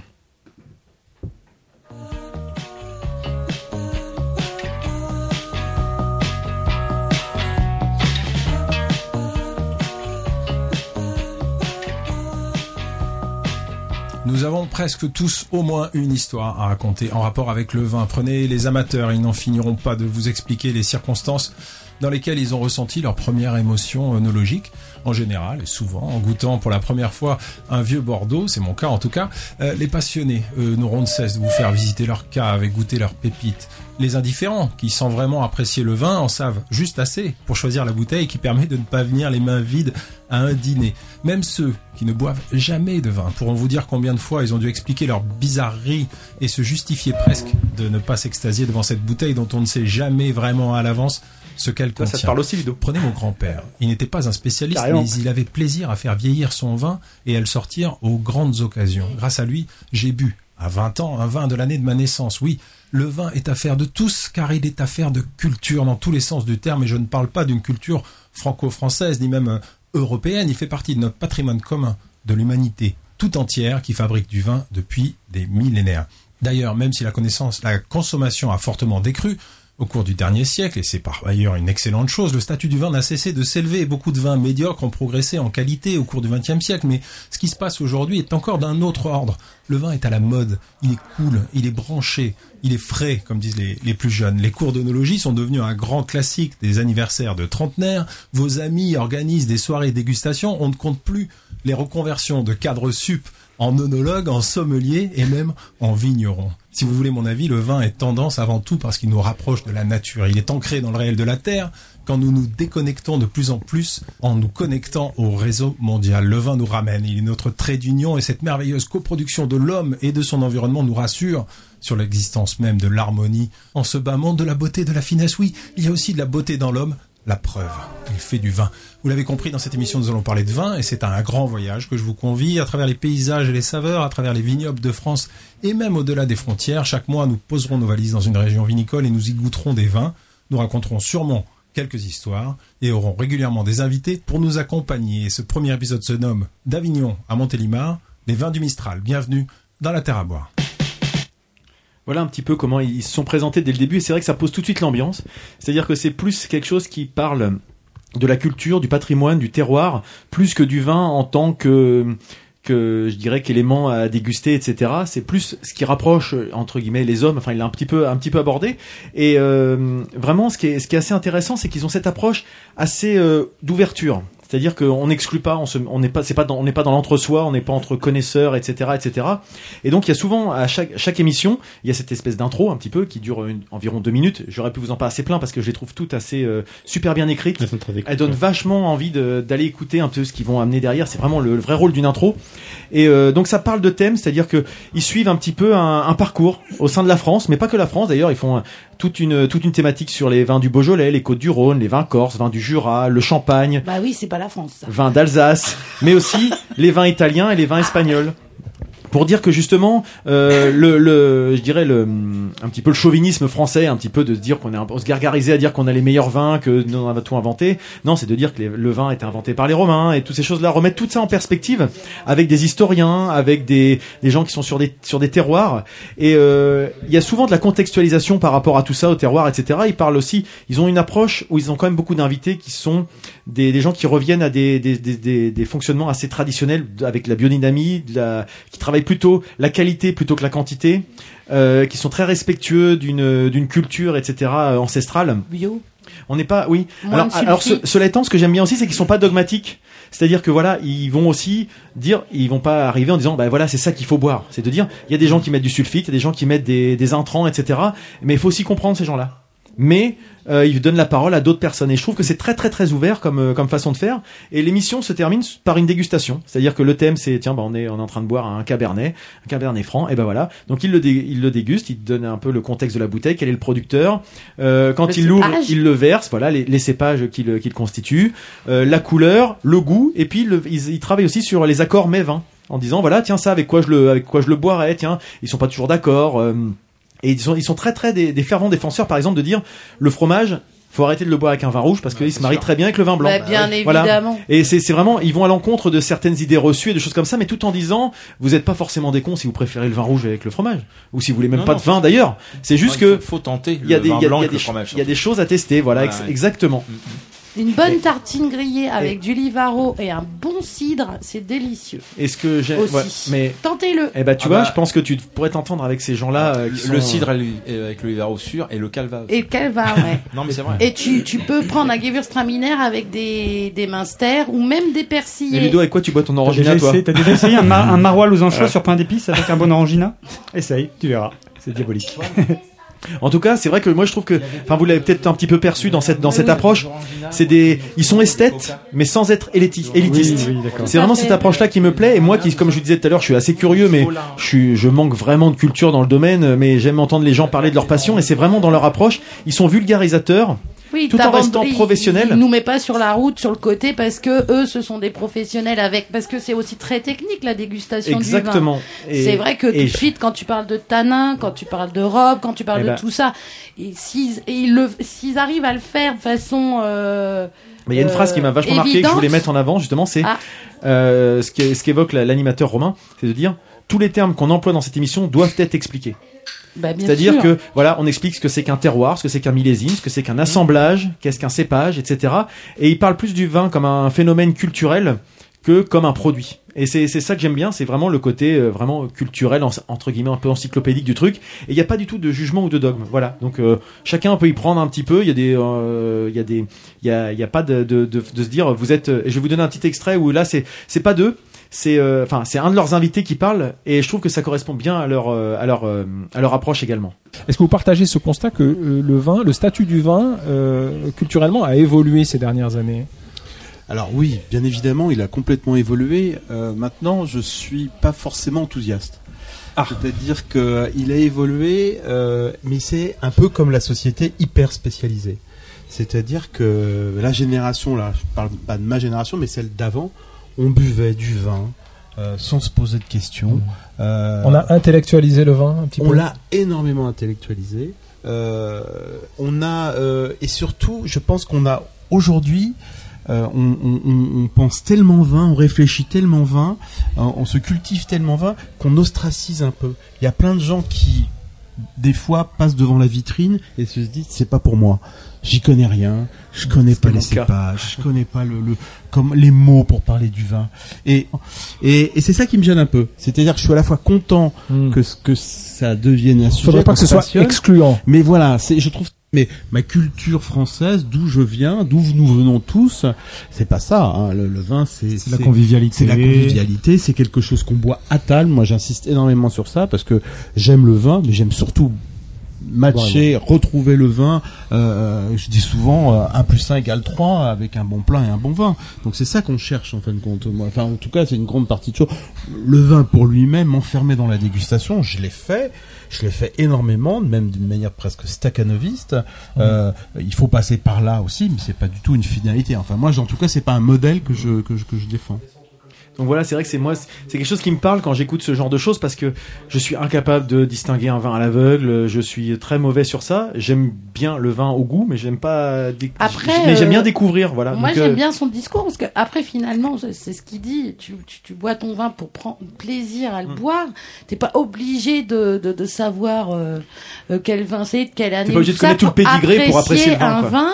Et puis un palais fait pas un autre palais. Moi, je trouve que c'est toujours très gênant quand tu goûtes un vin et que tu dis ah bah j'aime pas trop le côté ah bah tu sais pas ce que tu bois pas, sous prétexte que c'est un Oui, margot machin. Mais tu peux avoir des margots qui sont pas bons. Et aussi. comme t'as des gens qui aiment les huîtres et d'autres qui aiment pas, et puis d'autres qui aiment le foie gras et d'autres qui aiment pas, et puis d'autres qui aiment. Le Voilà. palais, euh, le palais, euh, c'est enfin. Et justement, les goûts, les goûts, ils sont. Ils, se- ils propres se battent à- contre la standardisation des goûts, sûr, de dire, et c'est pas parce qu'il y a un- quelqu'un qui a noté tel vin, telle euh, telle note dans un guide quelconque, que le vin vous devez forcément l'apprécier ou être hypocrite de faire semblant de l'apprécier parce que pas parce que sinon vous vous sentez exclu quoi. C'est ça. C'était parce- le, le propos du film Mondovino d'ailleurs. Oui, si c'est vous, ça. Vous vous souvenez euh, Exactement. Qui bon alors là ils étaient dans les très très grands crus, mais qui, qui ont été eux-mêmes complètement euh, enfin classés euh, par certains guides, etc.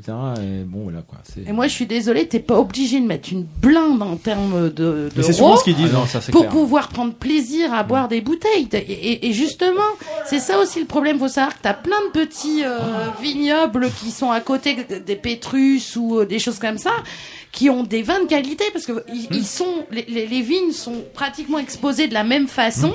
Après, il y a quand même aussi le travail au Après, niveau du chai. c'est les assemblages, les dosages, le degré d'alcoolisation, c'est tout un travail. ça, moi, pour moi, c'est de l'art.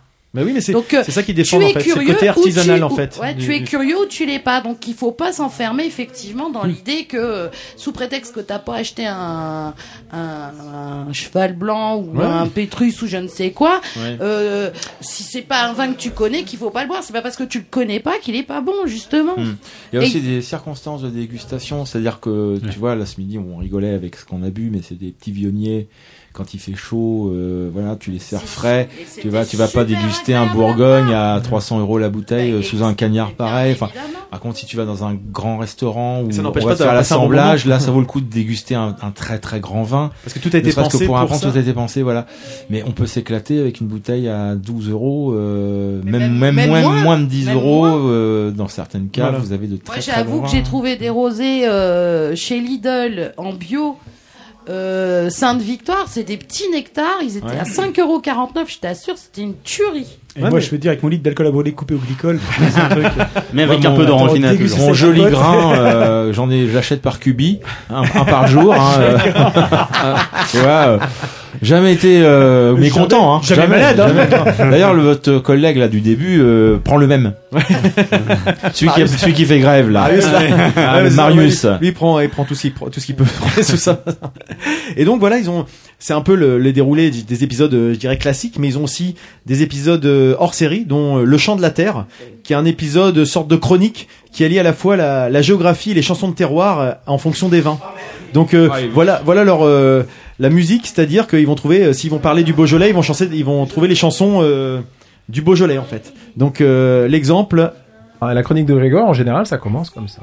Entends-tu le glouglou dans les verres? Entends-tu le joli glouglou? La servante n'est pas sévère Vive la vigne de chez nous Donc vous voyez, c'est plutôt des chansons euh, franchouillardes, euh, campagnardes, etc., mais qui évoquent aussi le rapport culturel au vin et en quel, co- euh, enfin à quel niveau ça peut être euh, très très euh, impliquant dans la dans la vie euh, dans la vie jusqu'à présent. Ils ont pas parlé de licence 4, non? Ouais, Même bien, pas. Ou alors j'ai peut-être raté cet épisode-là en fait. Et ils ont aussi des, des épisodes qui s'appellent Mati- Matière à penser, pour le jeu de mots Matière à penser, qui est justement un peu plus entre guillemets philosophique. C'est des petites des petites chroniques sur euh, le vin doit-il être bon ou beau, le vin et le temps, etc. Enfin voilà, c'est des, des sujets euh, qui amènent à rapporter le, le rapport au vin et pas uniquement en termes de, de consommation. Et de temps en temps des épisodes bonus dans des salons. Ils donnent la parole à, à des à des fournisseurs, à des à des producteurs, etc. Enfin voilà, c'est un podcast que je vous invite à, à aller découvrir pour euh, une trentaine, 30-40 minutes par par épisode. La terre à boire. Euh, 30, euh, plus de 30 épisodes à, à ce jour, mais ça, ça s'écoute très très bien et ils sont, euh, ils sont plutôt sympas et je vous invite à, acheter, à, à jeter une oreille. Alright. Et là, un, un sujet qui va peut-être, euh, enfin encore plus parler, puisque qui va plus nous ramener à, à l'activité, en tout cas professionnelle de, de Fred. C'est un podcast qui s'appelle l'Atelier BD. Je sais pas si tu connais Fred l'Atelier. C'est euh, c'est quelqu'un que tu connais, je pense, qui m'en a qui m'en a parlé. C'est CK. Euh, qui Euh, m'a- pas écouté, qui m'a qui m'avait conseillé de, de jeter un coup d'œil enfin il m'a pas donné de conseil de, de jeter un coup d'œil c'est à dire que c'était un podcast qui avait lancé une campagne Ulule avant de se lancer et euh, c'est euh, CK a travaillé avec euh, un des, des animateurs qui est euh, Yigael, euh, je sais plus son nom, euh, j'ai plus son son nom de famille, désolé. Et euh, du coup j'avais été un petit peu parce que c'est la BD c'est quelque chose qui m'intéresse, le podcast c'est quelque chose qui m'intéresse, donc euh, les deux j'étais allé jeter un petit un petit coup d'œil. Donc ils ont réussi à atteindre leur objectif sur Ulule, ils demandaient 3600 euros. Alors moi je trouvais ça un peu important pour lancer un podcast, mais après je me suis dit pourquoi pas. Hein, euh, je sais même pas si c'est ce qu'on a dépensé en 6 ans. nous. Euh, mais en tout cas il y avait pas mal de contributeurs, donc ça veut dire qu'il y avait quand même une certaine attente. Et pourquoi il est assez intéressant ce podcast? Parce qu'il est animé par des hum, par des gens du, qui sont dans le métier de la BD. C'est-à-dire Mhm. que c'est pas des critiques, c'est pas des gens comme nous qui parlons de nos, coups de cœur ou de choses comme ça. C'est des gens du milieu de la BD qui viennent parler un petit peu de leur quotidien et de leur de leur fonctionnement. Donc euh, alors je vais tout de suite euh, mettre parler tout de suite de ce qui ne va pas trop, c'est-à-dire que justement par rapport au, montant qu'ils attendaient euh, et puis finalement par rapport à la qualité sonore, je suis un tout petit peu déçu moi de mon point de vue, c'est-à-dire qu'il y a quasiment deux épisodes qui sont pas inaudibles mais qui sont très très très mauvais en son. Euh, c'est dommage parce que les sujets abordés sont vraiment très très intéressants. Donc c'est euh, comme son nom l'indique, l'atelier BD, c'est donc une émission qui parle de l'atelier qu'on appelle du 9e art, enfin de la- de la- de la- l'activité du 9e art au sens large. Ça parle de- du franco-belge, comme on a eu l'occasion d'en parler jusqu'à présent, mais aussi du comics, enfin des comics, pardon, de l'univers des comics, l'univers des mangas et de tout ce qui, de tout ce qui s'y allie. Et, euh, et c'est animé par une équipe d'auteurs. Donc les auteurs, il y a donc euh, Yigael, il y a Sissi Mia qui est une auteure jeunesse, Jidaf qui est dessinateur et scénariste, Euh, Marine, étudiante en art et qui, euh, qui est fan de BD et qui commence un peu à s'y mettre, d'après ce que j'ai pu comprendre. Euh, Noto, qui est dessinateur de presse et d'humour. Voilà, plusieurs, plusieurs face du métier de facette plutôt du métier qui tourne autour de la BD et depuis l'épisode 5 Margot qui est une une, une gérante de, de librairie in- indépendante à Carcassonne qui est venue aussi apporter sa pierre à l'édifice et sa vision du métier. Donc euh, dans le déroulé leurs épisodes se- sont sont assez constants, hein. c'est-à-dire que dans la première partie, ils parlent de l'actualité au sens large de la BD, qu'est-ce qui a été, euh, qu'est-ce qui est sorti dernièrement, euh, qu'est-ce qui fait l'actualité de la BD euh, à la fois dans les dans les parutions, mais aussi dans dans l'univers un peu plus un peu plus large, les lectures des uns et des autres, ce qu'ils ont bien aimé depuis euh, depuis le dernier épisode. Toujours dans l'univers du BD. Et ensuite, dans la, dans la continuité, ils reçoivent un acteur du monde de la BD. Alors souvent, c'est scénariste, euh, dessinateur, mais aussi une libraire qui est devenue ensuite chroniqueuse, etc. Et dans la dernière partie, il y a un débat. Donc euh, c'est ça qui est intéressant. Ça a été lancé, le premier épisode a été lancé en février 2018 après euh, les- Angoulême. Euh, des épisodes qui sont mensuels, hein, des, émissions de deux heures. Là, c'est un petit peu plus long, mais il y en a un, un petit peu moins. C'est mensuel, donc ça, ça passe pas mal aussi. Et il y, a, il y a donc six épisodes à ce jour, 5 plus un hors série spécial Spirou, qui a été enregistré en Belgique. Et donc dans les épisodes, au niveau des invités, donc je vous ai parlé de, de Margot qui s'occupe de Bulle et compagnie, donc euh, une librairie spécialisée BD, manga, comics à Carcassonne. François Duprat qui est un auteur BD euh, jeunesse plutôt euh, fantastique. Ingrid Chabert qui fait de la, de la du livre euh, jeunesse et scénariste BD. Euh, et puis ils ont des thématiques donc dans les débats, euh, les rémunérations des auteurs lors des festivals et dans les dédications en librairie. Donc ils apportent à chacun leur euh, leur point de vue. Est-ce que un libraire, enfin quels sont les critères dans lesquels on doit être euh, Est-ce qu'il doit y avoir un, forfait? Est-ce que, enfin voilà, tous, ces sujets-là. Enfin, je vais pas tout vous dévoiler parce que c'est assez intéressant comme comme débat. La solitude de l'auteur de, BD. On en a pas parlé tout à l'heure, mais c'est vrai qu'un auteur de BD peut vite se retrouver à être euh, entre quatre murs et puis à travailler euh, dans son coin sans forcément avoir de relations et d'interactions sociales. Euh, l'édition de la BD, c'est-à-dire notamment comment on choisit une couverture quand on est euh, créateur. Est-ce qu'on choisit plutôt celle-ci ou celle-ci? Comment on a déjà un peu abordé le, le choix d'un dessinateur quand on est scénariste? Euh, Comment assurer la promo des albums quand il y a plus de 500, 5000 BD qui sortent par an? Et comment arriver à faire son trou? Comment on fait ça On assure sa promo? Quels sont les, les Avec différents une pelle? Les choses Ouais, c'est un peu la, la difficulté. Non mais t'en parlais tout à l'heure, mais c'est vrai que euh, la visibilité. Euh, est-ce qu'on doit faire euh, feu de tout bois ou est-ce qu'on doit spécialiser sur certains euh, événements qui vont être plus, euh, qui vont nous donner plus de visibilité La place d'un scénariste, tiens, ça peut être intéressant dans un festival et pour des dédicaces. Parce que souvent il y a des gens qui se pointent et ils se disent ah mais vous êtes que le scénariste, moi je veux une dédicace du, du dessinateur quoi. Et le côté un peu, non mais Classique. des choses que tu dois t'as certainement dû Bien connaître, sûr. etc. Enfin, et Même si ça me m'effraie pas de faire un festival seul maintenant. Oui, mais c'est vrai que quand on est, euh, quand on participe à un festival et qu'on voit des dédicaces, c'est vrai qu'on se dit, on- nous, nous en tant que, je dirais, festivalier, on se pose pas la question en ces termes-là et on, euh, en- quand on voit l'envers du décor, on se dit, oui, c'est vrai que c'est irrespectueux d'avoir cette, ce genre d'approche. euh, quand on est passionné de BD, on, cons- on consacre pas ce genre de, de discussion hein, et de, de, de propos à, un- à un scénariste. Aussi trop de marketing euh, de temps en temps, trop de PLV, euh, trop de trop de, de, de produits dérivés, de choses comme ça. Enfin, où s'arrêter?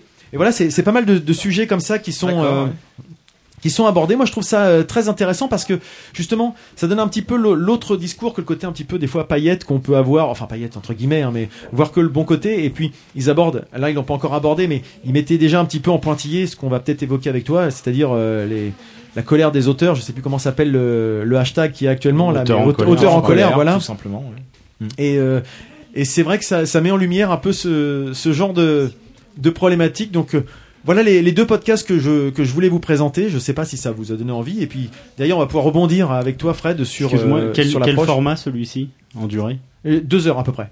C'est aux alentours de, de deux heures. Alors ils sont euh, ils sont 5, 6 en fonction des personnes, donc un peu comme nous forcément. Si tout le monde doit avoir son temps de parole, ça ça augmente un petit peu le, la durée de l'émission, mais euh, mais par contre il y en a moins. Voilà, ils sont que ils sont mensuels, donc euh, ça s'écoute euh, ça s'écoute très bien. Enfin de mon point de vue. D'accord. Voilà. Bon. Non, mais c'est très bien. Et donc toi tu connaissais Non, t'avais non, pas, pas, du tout. pas du entendu tout. parler Non, non, non, non, non. Mais je, oui, je trouve ça très bien. Enfin, c'est une bonne initiative. Après, le, j'aurais tendance à dire que tous les endroits, tous les formats où les auteurs peuvent euh, se rencontrer et parler autrement qu'autour d'une table dédicace. Hmm. euh, ou dans un salon où il y a beaucoup de monde, où on, voilà, on va pas, sont de toute façon à, à souhaiter parce Oui. que le, le, le grand piège qui, qui nous guette, comme dans qui guette toute profession ou catégorie menacée parce qu'on est menacé. Faut, Mm. faut appeler les choses. Oui, c'est un comme peu les- c'est- c'est ce qui ressort actuellement, en tout cas. Voilà, c'est de que finalement on se batte entre nous. Mm. Et pas- donc euh, les dessinateurs contre les scénaristes, Diviser les pour mieux régner, les quoi, scénaristes le contre côté, les euh. coloristes, et voilà, et puis qu'on le, le- la part de gâteau est pas bien grosse, et puis que plutôt que d'aller expliquer euh, comment faire pour qu'elle soit un petit peu plus grosse, Mm. qu'on essaye de se la répartir différemment entre nous. Ça, c'est un, c'est un piège. Donc, le- je crois que la seule façon de l'éviter, c'est que tout le monde comprenne bien les problématiques de tout le monde. Effectivement, les problématiques d'un scénariste ne sont pas celles d'un dessinateur, clairement. Tu l'évoquais déjà dans la temporalité, dans plein de choses. Mais dans plein de choses. C'est-à-dire que moi, euh, dire euh, qu'aujourd'hui dans la BD, est-ce que ce sont les scénaristes qui sont plus en souffrance ou les dessinateurs je, je, je, je- je Oui. ne peux- On ne peut pas déterminer. J'aurais tendance à dire que quand les choses sont lancées, quand une carrière est lancée, la carrière d'un scénariste est plus simple parce qu'il Mm. peut multiplier les projets, effectivement, multiplier les royalties, voilà. Euh, mais au départ, pour un scénariste, c'est com- c'est Mm. archi galère, comme on dit de nos jours, parce que trouver des dessinateurs, trouver des, trou- on, on- on- on doit un dessinateur quand il démarre, il va montrer un dossier, l'éditeur, si, si- il peut le juger en un clin d'œil. en fait. on, on voit en un clin d'œil le niveau d'un dessinateur quand, on s'y connaît un peu en dessin. Voilà. On peut voir aussi le potentiel. Oui. C'est-à-dire que moi, ça m'est arrivé de rencontrer des dessinateurs où c'était un petit peu juste, mais je savais, a priori, Mm. que euh, dans 5 ans, ce serait bon. Donc là, on peut faire un pari. Sur un scénariste, c'est quasiment impossible. Comment voulez-vous savoir si un, un dure- type qui écrit à peu près correctement à 20 ans sera un génie à 30 ans Voilà. Euh, c'est impossible. Voilà. Sinon, euh, voilà, je pense que tout le monde aurait euh, signé 12 projets à, Wi- à Wilfried. Lupano quand il avait 20 ans. Et quand il avait 20 ans, Wilfried Lupano, il signait, il signait, il signait, il signait très peu. Oui. Voilà. Euh, donc, euh, donc on est dans des problématiques, dans des carrières complètement différentes. Et donc, je crois qu'effectivement, le, notamment pour les, les, les jeunes qui, qui, qui démarrent dans ce métier, bien connaître le métier des autres, c'est Mm. déjà important. Et pour ça, faut se parler. Vraiment. Oui, l'échange, vraiment, euh. Donc, bon, ça, c'est une chose. Après, la situation euh, globale des auteurs aujourd'hui, bon, elle est pas, c'est pas euh, né d'hier. C'est-à-dire que c'est une lente, une, Oui. lente descente. Hein, qui croise deux phénomènes. Le premier phénomène, c'est ce qu'on appelle la surproduction, alors avec des chiffres qui sont pas toujours les bons non plus. Euh, on est plutôt dans le franco-belge à 1200, 1300 nouveautés dans l'année. Euh, quand on quand on parle de 5000, c'est les rééditions, les mangas, les comics, Mm. etc. Bon, mais c'est vrai que les tables des libraires, les, les magasins, les Oui. librairies ne sont pas extensibles. Bon, bref. Et le portefeuille des cli- des- non des plus, potentiels. Non plus. Euh, moi, j'ai toujours eu du mal à, à me dire que le fait qu'il y ait une profusion de bouquins était un problème. Mm. Ça- il peut y avoir des, des micro-problèmes liés à ça, évidemment, évidemment. Mais je ne pense pas que le problème euh, structurel dans lequel est aujourd'hui la bande dessinée vienne du fait qu'il y ait un peu qu'il y ait trop de bouquins. C'est pas, c'est pas y ça trop de choix. Il y a trop de choix, voilà. Euh, le, le fait est que les, les, les auteurs de bande dessinée vivent mal de la bande dessinée parce qu'ils sont mal payés. Hmm. Voilà. C'est, aussi simple que ça. Enfin, je- il n'est pas question de réduire le problème, mais au fond du fond, le problème est quand même là. C'est-à-dire que vous avez aujourd'hui des gens qui sont payés moins de 100 euros la planche et qui acceptent ça. Parce que euh, on va pas leur jeter la pierre non plus. hein. Ils ont envie de faire un livre, ils, Mm. voilà, ils n'ont pas le choix. Voilà. Quand vous passez une semaine sur une planche et que vous êtes payé 100 euros pour la faire, Oui. bon, il y a un problème. Oui. Voilà. Quand tu fais Donc après, moi, on peut m'expliquer qu'il faut multiplier les aides euh, publiques, qu'il faut euh, euh, payer les gens dans les festivals. Oui, bien sûr qu'il faut payer les gens dans les festivals. À partir du moment où on fait une prestation, on doit être payé. Euh, quand on va chez un libraire, euh, faire une rencontre ou une dédicace chez un libraire qui, pour la plupart, sont eux-mêmes en dessous du SMIC. Mm. Là, je ne vois pas comment on pourra trouver un modèle économique autour de ça. Je vois pas. Euh, donc il faut, il, faut, il faut dialoguer, bien poser les choses, que ce qu'on fait d'ailleurs euh, remarquablement bien, les états généraux de la BD. Hein, ils ont interrogé les auteurs, ils ont pris leur temps, ça a duré un an et demi, deux ans, et puis ils ont sorti un document. Ce document, euh, s'il y a un service à rendre aujourd'hui à tout le monde, c'est que de le faire lire. Mm. Que qu'on arrête de parler de choses qui sont ouais, vaguement entendues. Non, non, les, les états généraux, ça a donné des chiffres. Ça dit que euh, la moitié des auteurs de bande dessinée euh, vivent en dessous du SMIC et que 30% sont en dessous du seuil de pauvreté. Et si tu, pour les femmes, c'est pire, c'est 50% en dessous du Voilà, ça c'est concret. On était 1500 à répondre sur une profession estimée à 3000 personnes. On est dans quelque chose d'assez assez crédible. est quelque chose d'assez crédible. Donc voilà, ça, ça c'est super important. Et je pense qu'en ce moment, évidemment, il y a beaucoup de grogne, il y a beaucoup d'acheteurs hashtags, il y a beaucoup de tout ça. C'est bien, c'est normal. On peut plus faire autrement puisque les pouvoirs publics ne nous écoutent pas sur des choses qui sont quand même un peu aussi de leur ressort, mais pas que de la culture. Le, le ministère des, des Affaires sociales, aujourd'hui, est quand même responsable, et pas que sous Macron, ça a commencé sous Hollande, quand il y a eu des, une, une augmentation sans discussion, sans préalable de- de- des, des taux de retraite, de la manière dont la- les, les retraites complémentaires euh, sont perçues, euh, ça a été d'une violence incroyable. Et, et- et vous aviez au- au- de l'autre côté des gens qui ne comprenaient pas parce qu'ils étaient dans la logique de dire mais c'est bien d'avoir une retraite. Oui, sauf que Faut quand- vivre, avoir une retraite quand on vous donne 100 balles pour faire une planche, Ouais. ça n'a pas de sens. Ça n'a pas de sens. pas la priorité du moment, Et donc voilà. Et dans les, dans, les, dans les discussions qui ont lieu euh, avec, entre les syndicats, les, les représentants d'auteurs et les pouvoirs publics, on a souvent des gens qui sont salariés qui n'imaginent même pas ce que c'est la vie de quelqu'un qui n'est pas salarié. Ça, ça, ça vraiment, ça, ça peut paraître un peu populiste de dire ça. Hein, euh, mais Non, mais c'est la réalité, Voilà, oui. Euh, et donc il faut, il faut vraiment que les gens s'écoutent et cessent de, de, de, dire non, non, mais là, qu'est-ce qu'on va pas se laisser embêter par euh, 2000 auteurs là, voilà. Euh, moi, on m'im- on m'impose euh, une cotisation pour que je fasse de la, de la formation professionnelle, vous voyez, et ça a, été, ça a été présenté comme un acquis pour les auteurs. Alors moi, je veux bien qu'on m'explique quand est-ce que je vais en faire de la formation professionnelle. Ce que je vois, c'est qu'on me prend 1% de mes gains, euh, et moi, c'est pas très grave, parce que je gagne bien ma vie. Mais pour quelqu'un qui la gagne mal, 1%, c'est important. C'est énorme. Et, et ça, plus ça, plus ça, fait qu'aujourd'hui, alors la retraite complémentaire, là, vraiment, ça, c'est un carnage. C'est un carnage. Ça, ça enlève à peu près euh, trois semaines à un mois de revenus aux auteurs. Oui. Voilà. Donc quand tu es à 1000 euros par mois, comme la plupart des auteurs, quand tu enlèves encore 1000 euros pour ta, pour ta complémentaire, ben voilà, ça, c'est, c'est clairement 10%, euh, et c'est 10% qui touchent directement au frigo. Mm. On n'est pas à se dire, tiens, bah, il va acheter moins de timbres ou de, je sais pas quoi. Il s'achètera pas de voiture cette année, quoi. voiture. Non, non, on est dans le frigo. Voilà. Donc, on en est là. Alors, évidemment que ça grogne. Évidemment, et, que les auteurs ont bien raison de, de grogner. Mais au-delà de la grogne, euh, moi, ce que j'essaye, ce que j'espère, c'est qu'il va y avoir quand même à un moment, euh, au ministère des Affaires sociales, euh, des gens qui vont juste accepter d'écouter ce que nous sommes. C'est-à-dire, nous sommes des anomalies et nous le revendiquons.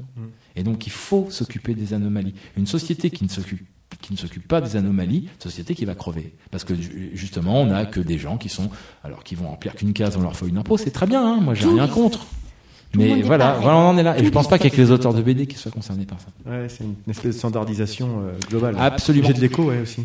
Oui. Peut-être faire une petite pause juste pour l'écho. euh. Donc euh, oui, Fred, bah, merci pour cette analyse de l'avenir de la de la BD. Alors, est-ce que tu as de- des petites euh, choses en, en complément avant qu'on passe à ton avenir à toi euh, Oui, parce en termes de projet en fait, l'avenir, bon là, on en parle un peu de manière sombre, mais moi, ce que je veux dire, c'est qu'il y aura, euh, c'est la profession qui a un avenir, c'est la professionnalisation des, des, des- des auteurs. Euh, S'il y a plus de professionnels, il y aura quand même des bouquins qui se feront, il y aura des chefs-d'œuvre. Évidemment, il y en aura moins, mais la- toute la chaîne du livre sera affectée, forcément. Les premiers touchés seront sûrement les libraires et les éditeurs qui euh, continuent à nous dire oui oui on vous soutient mais qui continuent à ne donner que 8% au prix de départ euh, à des auteurs alors que euh, bon an mal an quand même les, les, les, les frais de fabrication se sont considérable, considérablement réduits. Euh, aujourd'hui sont par exemple les dessinateurs font des gestes techniques euh, comme le scan, Mm. euh, qui n'est donc plus facturé. Et tout ça fait que voilà, il y a une réflexion à avoir, mais qui, est, qui est interne à la chaîne du livre. Donc, pour- Avant d'aller voir les pouvoirs publics pour leur dire euh, sauvez-nous. Hein. Euh, là, je pense que la chaîne, la chaîne du livre, elle a, elle a doit se encore. en main, en fait. Oui, oui, il y a encore de la marge. Et, et donc, il faut faire attention à la démagogie. Quand on dit, oui, mais regardez, ce sont les, les libraires ont 40% du prix d'un livre. Oui, mais le libraire, lui, il paye un loyer, il paye, il paye des frais de, de- de livraison, il paye, il des frais de retour. Donc, il faut regarder les bénéfices réels Oui. de cette chaîne. Voilà. Oui. Et donc, voilà, c'est tout ça. Et on compte sur les politiques pour avoir un soutien dans cette discussion. Hein. Euh, il ne s'agit pas de devenir euh, des agriculteurs subventionnés. C'est pas ça qu'on veut. Oui. Enfin là, je me permets de parler au nom des autres parce que vraiment, je l'entends souvent. quoi. On, on ne va pas demander de la subvention pour, euh, pour écrire. Voilà. Oui. On demande juste à être bien payé, Oui. correctement payé. Voilà. Tu, tu as l'air de sous-entendre que c'est de l'édition que viendrait une partie de la solution, en tout cas une meilleure redistribution de la part de l'éditeur. Évidemment. Non, non, mais. Évidemment. Ah oui. Oui, donc clairement. Clairement, moi, je, voilà, j'ai de très très bon rapport avec mes éditeurs. Je, je, je suis quelqu'un qui sait à peu près négocier ses contrats et depuis longtemps. Je m'y intéresse. euh, Faut faut faut être actif là-dedans. Mais il y a pas de, il a pas, de- y a, voilà, on, a- on obtient de bonnes conditions quand on a un peu de bonne vente aussi. Donc euh, on est on est on est dans un système ultra libéral dans l'édition. Mm. Donc euh, voilà, et il s'agit aujourd'hui de dire ce système, bon bah quand il y avait euh, 5 600 nouveautés par an, il, il permettait quand même aux gens de survivre parce que on pouvait leur donner quand même des je vais pas être trop technique mais on, on- les gens ne remboursaient pas tout tout leur avaloir, il y avait une petite partie qui était pratiquement du fixe, des choses comme ça. Il y avait des prépublications dans la presse. Mmh. Voilà, Ouais. tout, voilà, qui, qui, qui, apport- qui, qui, qui, avait- qui étaient de vrais apports. Aujourd'hui, on est quasiment dans la coédition, c'est-à-dire que vous faites un bouquin, vous, on vous prête de l'argent pour le faire et vous le remboursez sur les ventes. Donc ça veut dire que il faut, faut vendre entre 20 et 30 000 livres pour, pour envo- rembourser cet avaloir. Ça veut dire donc que très peu de gens touchent vraiment des droits d'auteur. Voilà. Et ça, c'est pas normal parce que du coup, on en remettra en question l'idée même de droits d'auteur en disant ouais, bah alors voilà, pu- puisque plus personne n'en touche, supprimons-les et payons les gens totalement au forfait. Mm. Vous voyez et ça, là, ça, ça, c'est les, ça, c'est l'ultralibéralisme Le- le qui s'impose. euh, Alors avec le sourire, hein, euh, avec euh, bienveillance par moment, De façon un peu insidieuse, etc. On voit pas venir les choses et puis. voilà. Et du coup, on, on, on va, on est dans certaines discussions, dans les instances, voilà. et alors évidemment, tout le monde aurait de s'exprimer. Il faut, il faut parler des choses. On, on peut avoir par moment des remises en question d'un acquis de la Révolution française, quand même. C'est pas rien. Bah écoute, hein, c'est vrai que ce, ce portrait que tu nous dresses c'est peut-être pas très très gai, mais justement on va rebondir sur des sujets peut-être plus plus optimistes, en tout cas sur tes productions à toi, sur euh, ce que tu ce qui va sortir incessamment sous peu, que ça soit au printemps, euh, enfin plutôt à l'automne d'après ce que tu disais, et puis peut-être euh, début 2018. Donc euh, qu'as-tu à, nous annoncer pour euh, pour l'automne? Alors t'as déjà commencé à nous, alors nous même actuellement on a parlé des porteurs d'eau, mais tu nous parlais tout à l'heure de Lincoln. euh, on a Bah, Lincoln, ouais, il y a Lincoln qui, a- qui vient de paraître aux éditions Glénat, donc dans la collection ils ont fait l'histoire. C'est plutôt, c'était une, une expérience sympa parce qu'on travaille avec un historien, donc avec Farid Hammer, qui a bien compris euh, ce qu'était la bande dessinée et donc qui m'a pas imposé un, un, un texte trop, un- enfin, un- on- il a bien compris les problématiques d'un scénario. Donc on a voilà, on a fait un bouquin sur Abraham Lincoln qui est qui est quand même une, un personnage Une figure quand même, hein, on peut dire de- les choses. une figure de l'histoire mondiale, hein, euh, voilà. Euh, et puis bah l'avenir proche, bah ça sera euh, en août euh, un, un Moriarty qui sort, euh, donc un- une vision steampunk. euh, donc c'est une coécriture avec Jean-Pierre Pecot, sur un dessin de Steven Subic. D'accord. Euh, voilà, donc un, ça va être une mini-série qui s'appelle Moriarty, qui s'intéresse donc au grand méchant de, De Sherlock Holmes. de manière steampunk. Euh, Qu'est-ce qu'il va y avoir d'autre? Et puis, bah, euh, en- au mois d'octobre, euh, on va avoir euh, le, le, le- le- la, la grosse sortie qui est le, Renaissance, chez, chez avec Mathieu Ménage et même Ouais. au dessin et Fred Blanchard au design. Donc voilà, ça c'est un un gros gros boulot. Euh, entamé il y a plus il y a deux ans euh, voilà c'est- Donc là, t'arrives au bout, là, oui on est un peu là on, on a parcours. commencé le deuxième nous parce que on- voilà on est Ah oui. là, là, le travail commercial est en, en train de se faire c'est voilà le bouquin a plu euh, donc on c'est c'est plutôt plutôt sympa parce qu'on vit un truc euh, Mm. assez assez Il- bien quoi. Il est prévu en combien de tomes euh, c'est première saison de trois, trois bouquins et puis voilà le Dargo s'est enga- s'est engagé sur trois sur trois albums. Voilà c'est euh, voilà un gros projet de science-fiction en fait donc euh, et avec une euh, un point de vue quand je parlais des points de vue tout à l'heure qui, est- qui, est- qui se veut un peu original puisque là on suit une- enfin on va vivre une invasion extraterrestre mais du point de vue d'un alien en fait D'accord. Ah Voilà, oui. c'est le héros le héros euh, là l'idée un peu marketing enfin voilà comme le pitch si vous Le voulez pitch, c'est en fait, c'est le le- premier héros extraterrestre de la, la BD franco-belge il y en a eu dans les dans les, dans les comics et les Ouais, mais c'est intéressant voilà. effectivement parce qu'on Voilà. voit toujours le côté anthropomorphique, anthropo-centré du- euh, d'une d'une invas- enfin, voilà d'une première rencontre. là ils viennent pour nous dépanner parce que voilà on- la terre en peut plus quoi et donc euh, c'est l'histoire de, de, de, de gens déracinés puisqu'ils sont en service actif D'accord. et donc je prends l'histoire d'un couple tout bête qui vient de se marier euh, voilà alors il y a un mariage une façon comment ils se marient comme D'accord. et en fait leur planète c'est une espèce de terre qui a réussi dans la vie quoi ils ont, ils ont. Donc en creux, euh, tu sous-entends qu'ici ça réussit moyen. Bah, ici, on a fait le choix des hydrocarbures, de s'y tenir et puis de jamais euh, essayer de faire. Jamais remettre en question ce qui semblait fonctionner pour certains. Voilà. Et eux l'ont fait. euh, donc ils ont une, ils ont une approche de l'informatique qui, est- qui est très raisonnée. Tout est euh, un peu raisonné. Puis voilà. Puis euh, ça, évidemment, ça va se compliquer un petit peu au fur et à mesure de- du récit. Oui. Mais euh, on va se rendre compte que peut-être qu'ils sont parmi nous depuis plus longtemps qu'on ne pense, etc., etc. Mais il y a- enfin, il y a tout un, tout un, tout un, tout un travail sur cet univers-là. Et euh, voilà, et euh, Mathieu a fait une très très jolie couverture. Ah oui, oui, euh, qui, qui Elle est alléchante. fait. Voilà. Mm. Tu la, tu la prends en photo justement pour qu'on voit un peu le. Tout à fait, super. Et tu nous, tu nous évoquais un petit peu avant le début de l'émission, tu travailles aussi sur une adaptation d'un roman à succès d'un auteur normand aussi? Oui, oui, alors ça, c'est c'est c'est donc Les Nymphéas Noirs de, de Michel Bussy. Ça, ça, ça, ça sortira pour le tout début d'année, enfin pour le festival d'Angoulême en fait. D'accord. Là, c'est c'est quasiment officiel. Donc il y aura euh, il y aura une sortie pour Angoulême. Donc je pense que l'album euh, en soi sera dans les librairies en février. D'accord. J'imagine, fin mi-février. Donc voilà, oui, oui, c'est un travail euh, donc avec Didier Casgrain, avec qui j'ai déjà dé- euh, réalisé cinq albums de Carmen, les, les donc, la avez- mini-série Code McCallum.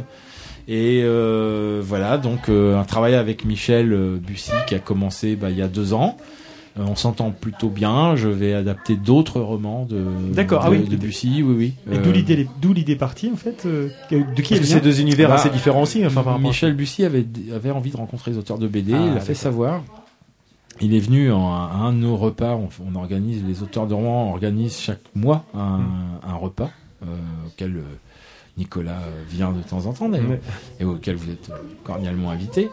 Euh, et voilà, et un auteur lui avait dit bah écoute, il y a ça, si tu veux. euh, voilà. Il est venu une fois, euh, et puis on, il y avait justement ce jour-là un éditeur qui travaille aux éditions du Puy, qui était Mhm. présent. On- J'ai fait les présentations, en fait, tout bêtement. Et puis trois mois plus tard, cet éditeur m'a dit écoute, euh, nous on a vu euh, Michel, on a rencontré, on est on est parti sur une base d'a- D'accord. pour l'adaptation des Enfers Noirs et vu que tu es de Rouen, vu que tu as, fait la présentation et que tu es professionnel, on propose de le faire. Donc euh, Ah bah, voilà. Dit Banco. Voilà.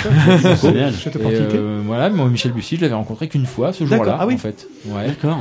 Euh, eu une fois par mail et puis puis en fait on a sympathisé et puis comment dirais-je euh, voilà on est euh, là on a on est même euh, c'est pas vraiment un scoop parce que mais c'est contraint en tout cas, de négociation mais on a écrit un scénario ensemble original. Ah oui, ah Chez oui, ah oui. Ah ouais? Mais là on n'a pas encore de- le dessinateur donc je peux pas en D'accord, je non, peux mais pas en parler. mais bon voilà euh, c'est- c'est signé chez Dupuis enfin c'est en cours de signature chez Dupuis aussi Belle collaboration. Ouais, C'est ouais, ouais, c'est sympa. chouette. Mm, mm, voilà.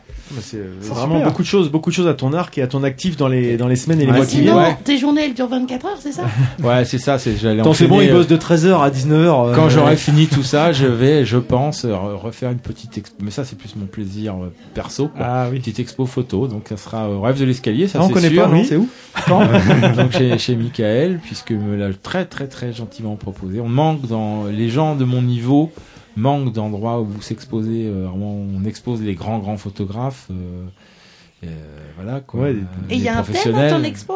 Bah moi je travaille beaucoup sur les arbres en fait. J'ai j'ai un projet qui s'appelle la, la- la- qui enfin que j'ai commencé il y a deux ans qui s'appelle la tragédie des racines et j'ai déjà fait une expo autour de ça, c'est autour des arbres et puis de la tragédie des racines euh, parce que voilà les arbres sont menacés. Et voilà là ça serait l'acte 2 et je voudrais faire ça euh, ouais euh, peut-être à la fin faire une petite compilation dans un petit bouquin ou le faire à chaque fois, je sais pas encore. C'est- Là, c'est vraiment, vraiment, vraiment une question de temps.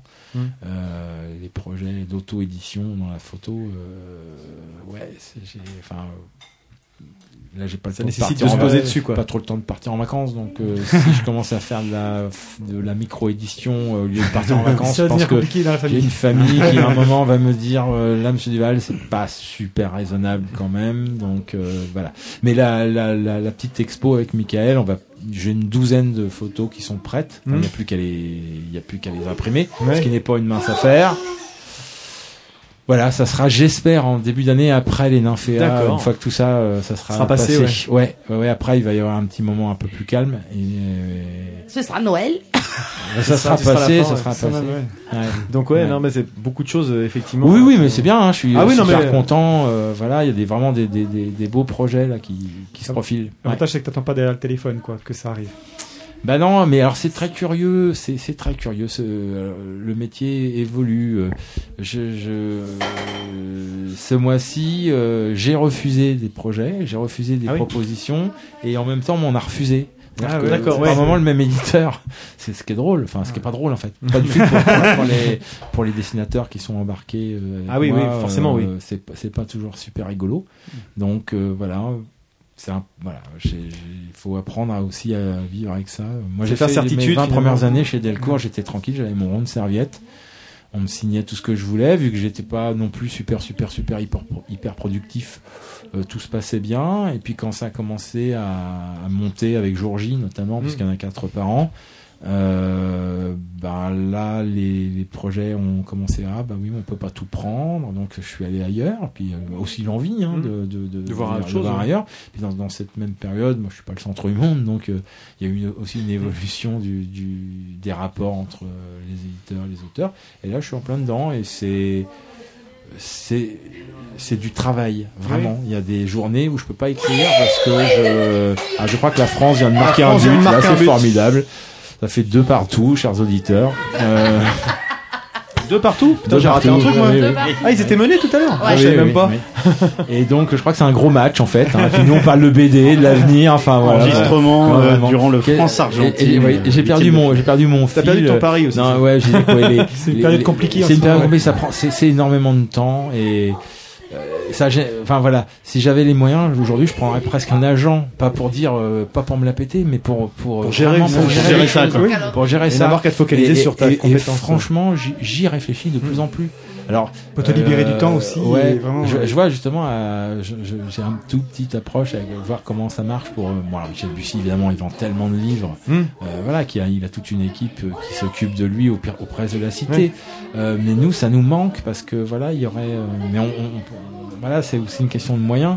Mais j'aimerais bien euh, décharger une partie Pour te libérer de certaines contraintes, de, de certaines choses, ouais, parce que garder que la créa et la- le rapport avec les avec les avec les co-auteurs. ouais. Ouais. Mais c'est pas que j'aime pas les éditeurs. Moi, j'adore les éditeurs. J'ai plein de copains. En plus, je suis édité euh, quand je fais quand je fais euh, Lincoln avec Cédric Ilan euh, chez Glénat. Cédric Ilan, c'est pas un ami, mais c'est vraiment un très très bon copain depuis Ouais. très très très longtemps. Il a commencé aux éditions petit à petit à Rouen. Ensuite, il, Ah oui, a, d'accord. il a travaillé chez Delcourt. Aujourd'hui, il est chez Glénat. Il est directeur de collection. Voilà, on, on s'entend super bien. On passe de très très bons moments ensemble. Mais il y a aussi une partie du, du métier où il faut démarcher les éditeurs, euh, leur répondre, etc. Et bon, voilà, ça, ça, c'est chronophage, ça- quoi, voilà. C'est chronophage, voilà. C'est, la rançon aussi d'avoir un petit peu Oui. de succès. quoi. Oui, voilà. Donc je ne me, je ne me plains pas du Ah. tout, du tout. Eh ben, merci euh, Fred. C'est Av- moi. Avant de, passer à la fin, on va laisser la parole à notre euh, à notre invité mystère. On n'a même pas débattu sur euh, sur les, les- le cinéma de Nolan. Vraiment, Arnaud, il faudra que je, faudra que vous reveniez à la On- maison. on reviendra Il y a sur besoin, micro. vraiment. Ça sera On l'occasion. reviendra hors micro, ouais. Ça sera Ah, l'occasion. ouais, Ah oui, il y a des non, choses. mais- Mais avant, avant, la- laisse-le te, te dresser ton portrait avant de le réinviter, je pense. parce je, que- rappelle, je rappelle que c'est pas moi qui dresse le portrait, hein, c'est quelqu'un à qui je vais céder ma place. D'accord, bah écoute, on va voir ça.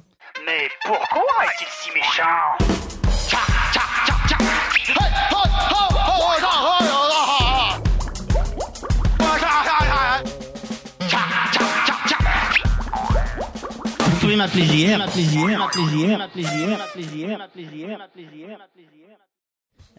Bonjour à, à toute la petite équipe de l'Anthropode. Hein. Bah, bonjour Monsieur Fred. hein. Bah, je Ah me bah. présente, Jean-Robert Frégin. En- enchanté. Il me semble que je vous connais. Mais vous pouvez m'appeler JR. hein. Bon, euh, Freddy qui est parti, là, m'avait laissé une feuille avec des vannes à inclure dans votre portrait sous prétexte que vous avez écrit une BD sur le vélo. Alors, Fred Duval en vélo, il en connaît un rayon. Il a l'air un pneu crevé. Sa roue est comme ma voisine, elle est voilée. Bon, autant vous dire que j'ai refusé. Hein, puis Freddy s'est enfui. Non, pardon, Monsieur Fred, mais ne nous sommes-nous pas déjà rencontrés quelque part? Ah non, autant pour moi, nous ne nous sommes déjà pas rencontrés quelque part. C'était chez, chez- c'était chez Monsieur Nico par une belle après-midi de juin 2015. À l'époque, J'ai tout- encore honte. à l'époque, toute l'équipe s'était préparée à votre arrivée. Ils avaient mis les petits plats dans les grands pour vous accueillir. Hélas, dans la torpeur de l'été naissant, la nouvelle tomba. Monsieur Nico venait de raccrocher, les yeux embués.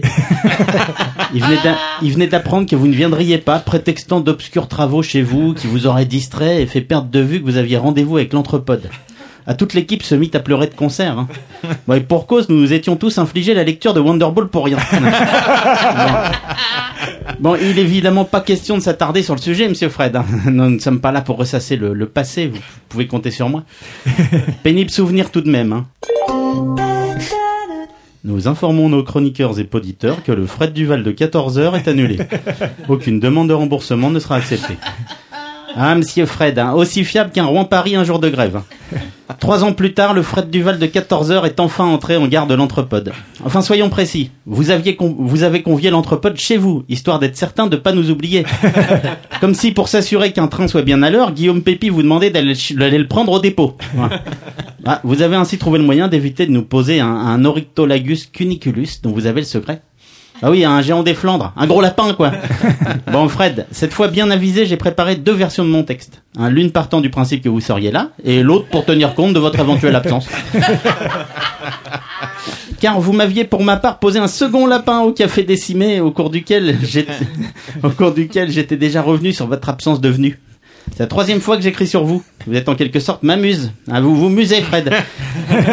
vous imaginez dans ce contexte tous les trésors de persuasion que M. Nico a dû déployer pour mobiliser l'équipe aujourd'hui. hein. Et il a malgré tout essuyé un certain nombre de défections de membres de l'entrepode qui ne se sont jamais remis du camouflet que vous leur avez infligé. Un jour de match. Un jour de match. Même Starlet, qui ne buvait que du lait grenadine avant le drame, n'a depuis cessé de noyer son traumatisme dans l'alcool. Dans l'alcool. Et dans l'alcool, et dans l'alcool. Ah, autant vous dire qu'elle était pas très encline à venir. Hein. Elle aurait peut-être fait un effort si votre ouvrage s'était intitulé Les porteurs de rhum ou de pinard ou de gin, mais d'eau, pas question. Christophe, hein, qui, qui a le même coiffeur que feu Marco Pantani, s'est promis de ne daigner lire l'une de vos BD que le jour où vous adapterez un roman de Donna Tartt, hein, écrivaine pour laquelle sa passion tourne à l'obsession. Notre Marius, quant à lui, ah non, pardon, Marius, lui, il avait oublié cette journée maudite dès le lendemain. Il sait même pas qui vous êtes. Non, bah, Marius, il a juste pris trois engagements le même jour, comme d'habitude, et il pouvait donc pas être présent aujourd'hui. Et- Et puis ceux qui sont venus se sont résolument pas foulés. Hein. Monsieur Lulus, il est bien présent, a mis un point d'honneur à marquer son mécontentement en ne regardant pas de film en lien avec la BD ou le cyclisme. Lui qui d'habitude noircit des pages de papier pour partager sa passion, s'était promis, je cite, de vous faire bouffer ces pages blanches. Mme Didouille, elle, était restée muette durant des semaines, victime de catatonie suite au choc. Pour être tout à fait honnête, nous vous en avons su gré à l'époque. En, en tout cas, Mme Didouille, si elle est venue, a veillé à ne pas préparer de chronique. Là, bah, autant pour moi, c'est comme, c'est comme d'habitude. Pourtant, votre histoire d'eau aurait pu inspirer à Mme Didouille une chronique aux accents érotiques dont elle a le secret. Monsieur Freddy, quant à lui, en bon professionnel qu'il est, était bien décidé à attaquer l'émission comme si de rien n'était. Jusqu'à la, lecture du questionnaire que vous avez rempli avant l'émission. Vous y dénigrez éhontément les idoles de Freddy, les charlots, qualifiant leurs films, qui aux yeux de Freddy sont des chefs-d'œuvre, de nanars pour gamins attardés. Ah, autant vous dire que Freddy a peu goûté la réflexion et il en a encore les yeux bouffis de chagrin. Ah non, pardon, ça c'est son allergie à la bière. Non. Et Monsieur Nico, en grand patron de l'entrepôt qu'il est, il a maintenu le cap envers et contre tout. Ah, D'autant qu'il est le seul dans l'équipe à porter le nom d'une série de, de, de Monsieur Fred. hein. C'est vrai, c'est vrai. Vous, vous avez cru, euh, à l'écoute de son interminable papier à propos d'un probable podcast, hein, euh, pléonasme s'il en est, vous, vous avez cru, disais-je, qu'il avait sciemment cherché à saboter l'émission? Ah bah non, il a juste fait comme d'habitude. et, puisqu'aucun chroniqueur n'a bien entendu envisagé de lire votre BD, pas question de se faire avoir deux fois, euh, Monsieur Nico avait fait préparer à leur attention par Monsieur Arnaud une fiche de synthèse en bande dessinée qu'il a lui-même illustrée de ses petits doigts gourds. Un, un dessin du niveau d'un enfant de 3 ans est totalement incompréhensible. Et pour cause, à l'image de son auteur, elle a fait plusieurs cases en moins. Ah, dire que je m'étais pour ma part fendu à l'époque d'un papier tout à votre gloire pour ce rendez-vous manqué de juin 2015. Et comme à l'habitude, hein, Monsieur Arnaud m'avait généreusement laissé le micro. Mais moi aussi, j'avais été victime du dormeur du Val. Et épuisé par trop de travaux à votre domicile et surtout par l'alcool consommé durant ces travaux, vous aviez inspiré à votre épouse, qui vous avait retrouvé épuisé et ivre-mort dans un parterre de fleurs, les quelques vers suivants. Les pieds dans les glaïeuls, il ronfle. Souriant comme sourirait un enfant malade, il fait un somme. Nature berce le chaudement, il a froid. Ah, pour comprendre ce dernier vers, pour la route, il, faut que nos auditeurs sachent que tout comme Steve Baker, vous aimez à pratiquer le, le, le lavis en slip. Nature berce le chaudement, il a froid. Les, les, les parfums ne font pas frissonner sa narine. Il dort dans le soleil, la main sur sa poitrine, tranquille. Il a bu deux coups de rouge et ne s'en remet pas. Hein, Ainsi, votre destin, tel votre corps ployant sous l'effet conjugué de l'alcool et de la fatigue, bascula. C'était votre jour J. Je fais là un clin d'œil d'une grande finesse à votre série sur l'Uchronie. Hein, Uchronie, qui n'est pas une pénurie de Cronenbourg, mais un récit d'événements imaginaires ayant un point de départ historique réel. Les, chroniqueurs non amnésiques autour de cette table et nos dix fidèles auditeurs savent que je recycle ici une saillie écrite à votre attention pour ma chronique d'il y a trois ans, déjà réutilisée au café décédé, mais que nous, vous n'a- vous n'avez de toute façon jamais entendu et pour cause. Ouais. C'est bien ce 23 mai 2015 que tout a basculé. Votre destinée et celle de l'émission en ont alors été bouleversées. J'ai lu en exclusivité le jour J narrant le fruit de cette bifurcation de l'histoire. 2019, Fred Duval, ministre de la Culture, propose un nouveau statut plus avantageux pour les auteurs. Hashtag auteur épanoui trop content qui roule en Porsche. Et pendant ce temps, l'Entrepode intègre la grille des programmes d'Europe 1, qui doit être encore plus mal en point dans ce monde parallèle. Ah si, vous étiez venu, la face du monde en eût été changée. Bon, ce qui ne figure pas dans le titre, c'est que si dans ce monde parallèle, l'Entrepode est désormais diffusé en radio, c'est sans Monsieur Nico. Mais avec à sa tête, Monsieur Freddy, jugé plus fréquentable que l'adorateur de Satan ici présent. Faut dire aussi que Freddy, l'infâme renégat, a manœuvré et fait valoir sa carte de presse pour prendre la tête du show. Mais Monsieur Fred, tirons un trait sur ce, ce douloureux passif. Euh, pardon, ce douloureux passé. Revenons à vous et à votre parcours. Monsieur Fred, vous avez appartenu à un groupe de rock rouennais qui avait sa petite réputation à la fin des années 80. Amour noir. C'est vrai. Ouais. Le titre de votre single, vendu à plus de 1000 exemplaires, Dernier Taxi. Mm. Ah, je ne suis malheureusement pas parvenu à retrouver le disque, ni même les paroles, euh, alors je les ai inventées. Bon, sachant qu'au départ, j'avais une chance sur deux que vous soyez pas là pour me démentir.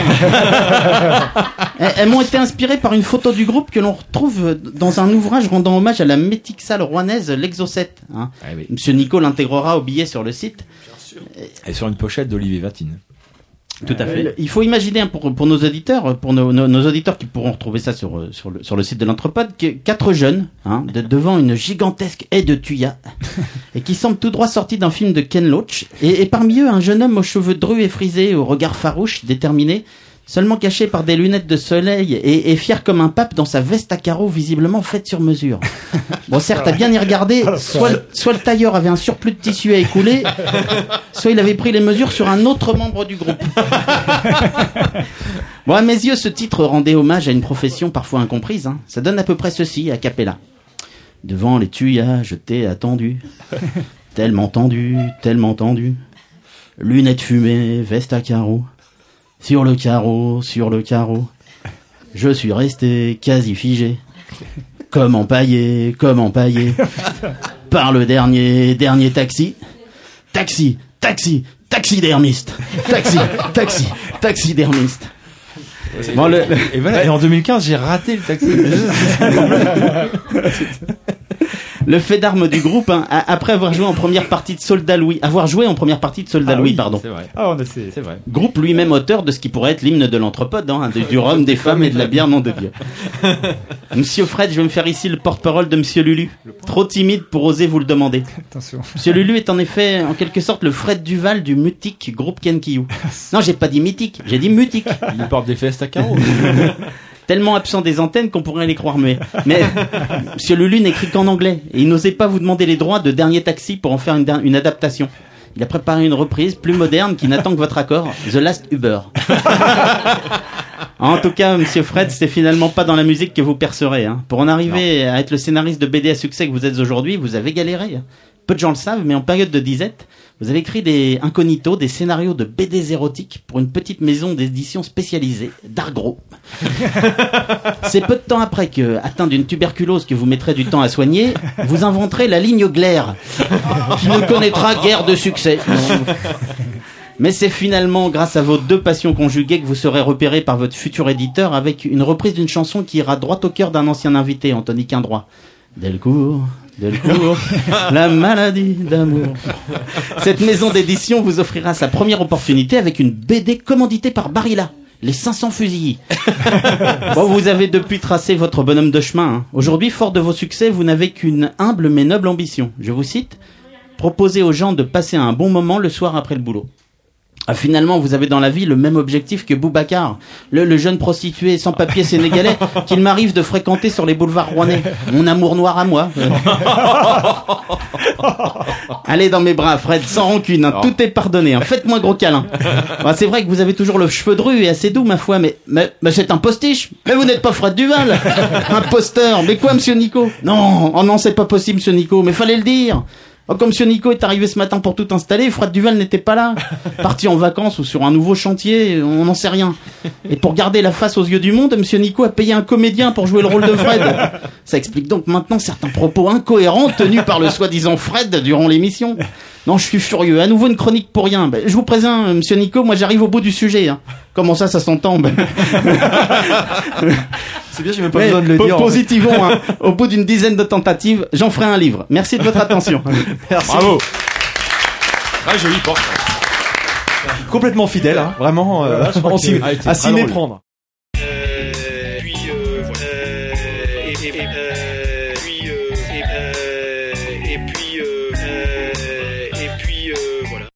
Va, vous êtes prêts pour le Oui. quiz L'histoire, je la connais pas encore, mais. Alors, Vas-y, Fred. je vous propose un quiz en deux temps. Euh, L'un qui concerne la bande dessinée adaptée au cinéma. Normalement. Excuse-moi, euh, Freddy, il y a le foot, je regarde le foot, excuse-moi. Et, et puis la deuxième partie, ce sera un, un quiz euh, musical. Ok. Ok, c'est, on est chaud. Donc le, Bah, le- Fred ne connaît ni le cinéma ni la musique, donc euh, c'est. Ah c'est- Non, mais je suis lent. C'est un quiz spécial Fred quand même. Normalement, vrai il doit gagner. Je pense que tu vas voir Arnaud sous un autre jour. Arnaud, tu, Parce que là, il se- tu il se comptes les transforme points en fait. Arnaud, Il se transforme en de bête super- enragée. Super mauvais, mauvais joueur. Arnaud, Arnaud, Arnaud, tu pourras noter les points s'il te plaît? Je vois en que t'as un stylo et, un papier. Oui, c'est pour te canaliser. On y va? Donc là, on est sur la BD adaptée au cinéma. Ah, attends, attends, qui Je vous donne. Alors, excuse-moi Freddy, on ne hurle pas dans les micros. Ou alors Là, si on j'ai veut hurler, là non, non, je Ah ouais. parle pour euh, d'autres Ah ben, personnes. c'est pas à moi qu'il faut le dire. hein. Ah non, je, c'est important. Je vous donne un nom, actrice ou acteur, et vous me donnez le nom de la BD qui a été adaptée au cinéma. Alors, attends, attends, attends. Le nom d'un acteur ou d'une actrice et le nom de la BD adaptée au cinéma. C'est bon Il y a beaucoup Ouais. de nanars dans le, dans le lot. hein. Oh là là. Ah, ça va être dur ça. Si je vous dis Jane Fonda. Euh, Barbarella. On va le donner Bah, à moi, Ludo. ça, je le savais, mais je suis trop lente. Pareil. Ludo nous avait Super fait un sujet film. dessus. euh, C'est J'adore ce qui disait de pas crier dans le micro. Oui, c'est c'est très que ça Et passe qui pas, est, moi. qui est l'auteur de Barbarella Euh, que Van- euh, tu veux dire le, le réalisateur ou le, Non, le- le dessinateur. Forrest, J.M. Forrest, et le, le réalisateur c'est Vadim. Ouais. Ouais. Ah, bah. Tu nous as fait un sujet d'une heure dessus, hein, donc c'est bon. Il me fait marrer ce film-là. Il, il vient de se faire dans le pantalon. euh, Ah, je suis tout timide. D'ailleurs, il l'avait fait, je crois, à- au Café Dessiné. Oh, une petite mémoire au café dessiné. un grand moment. On y va. Suivant. Michael Youn, Jacques Villeray, Olivier Barou. It's no good. It's no good Is no good. Oh, mais merde Point pour Nico. On se calme, c'est ce que je disais tout à l'heure, on se calme. On ne hurle pas dans le micro, on ne tape pas sur la table. Cette table, euh, euh, cette, table Bon. cette table ne nous appartient pas, Didou. À chaque fois, c'est moi qu'on stigmatise là-dessus, mais en fait, je m'aperçois que je suis de loin le, plus calme. Ludo, tu voulais pas aller refaire une table quelque part en Ben, ça va être l'occasion. On va faire celle de Fred. Didou, on n'est pas assuré. Hein. Le point pour. Moi. Moi-même. Bah non, pour Nico. Thomas Sisley. Euh, 13. Non, Non, non, Largowitch Non, Winch Largo. Largo Winch. Attention, vous avez cassé mon casque. Guy Lux, je ne vous entends plus, on m'a cassé mes lunettes. C'est bon. J'arrête de compter les points, moi. Ça, ça me déconcentre. J'ai pas Eh entendu ouais. parce que mon casque s'est débranché au moment Alors, c'est moi qui ai dit Largo Arnaud, c'est Winch. Ludo, c'est Ludo. Largo. Tu mets les points, s'il te plaît. Arnaud Ça y est, ça y est. Attention, grand film. Christian Clavier, Jean Reno. Les visiteurs. Non. Oh, je le sais. L'enquête corse. L'enquête Bien Ah corse. ouais, bravo, Pétillon, t'as raison. bravo, bravo. C'était nul Ah. Moi, je réponds pas à ça. Il a pas dit que Ah, la, c'était que des la bons BD était J'ai vachement bien. La. BD était très bien. J'ai Ah dit ouais. beaucoup de nanas. Benoît Magimel, Clovis Cordillac. Tanguy la verdure. Astérix. Astérix. Ah non Tanguy la verdure. C'est Les sur les chevaliers du ciel. Les Chevaliers Ah, du c'est Ciel. pareil. Il- Arrête. Tanguy la verdure. Fred, a dit Tanguy la verdure. Ah Oui, mais le film s'appelle Les Chevaliers Les du Chevaliers ciel, du. Ah, T'as vu, ils sont. Ah, ouais. C'était quoi le Ah, générique des du Ah, il film.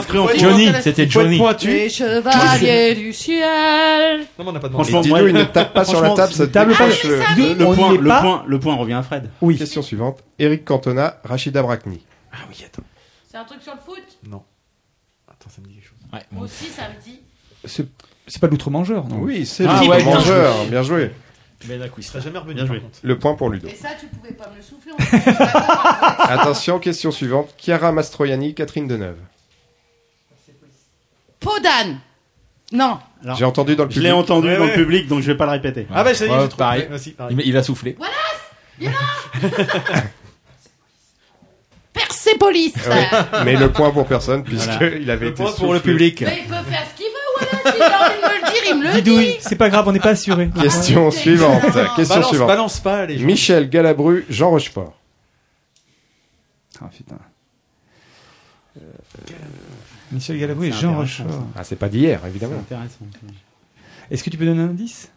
Bah, je viens d'en donner deux. Michel Galabru et Jean Rochefort. Les galettes de Pont-Aven. Non. Non. Michel Galabru et Jean Rochefort. Posez des questions, on va y arriver. Ok. Euh, Est-ce que c'est alors, est- Le, le, le, Ah, le euh, bouju, le boudu.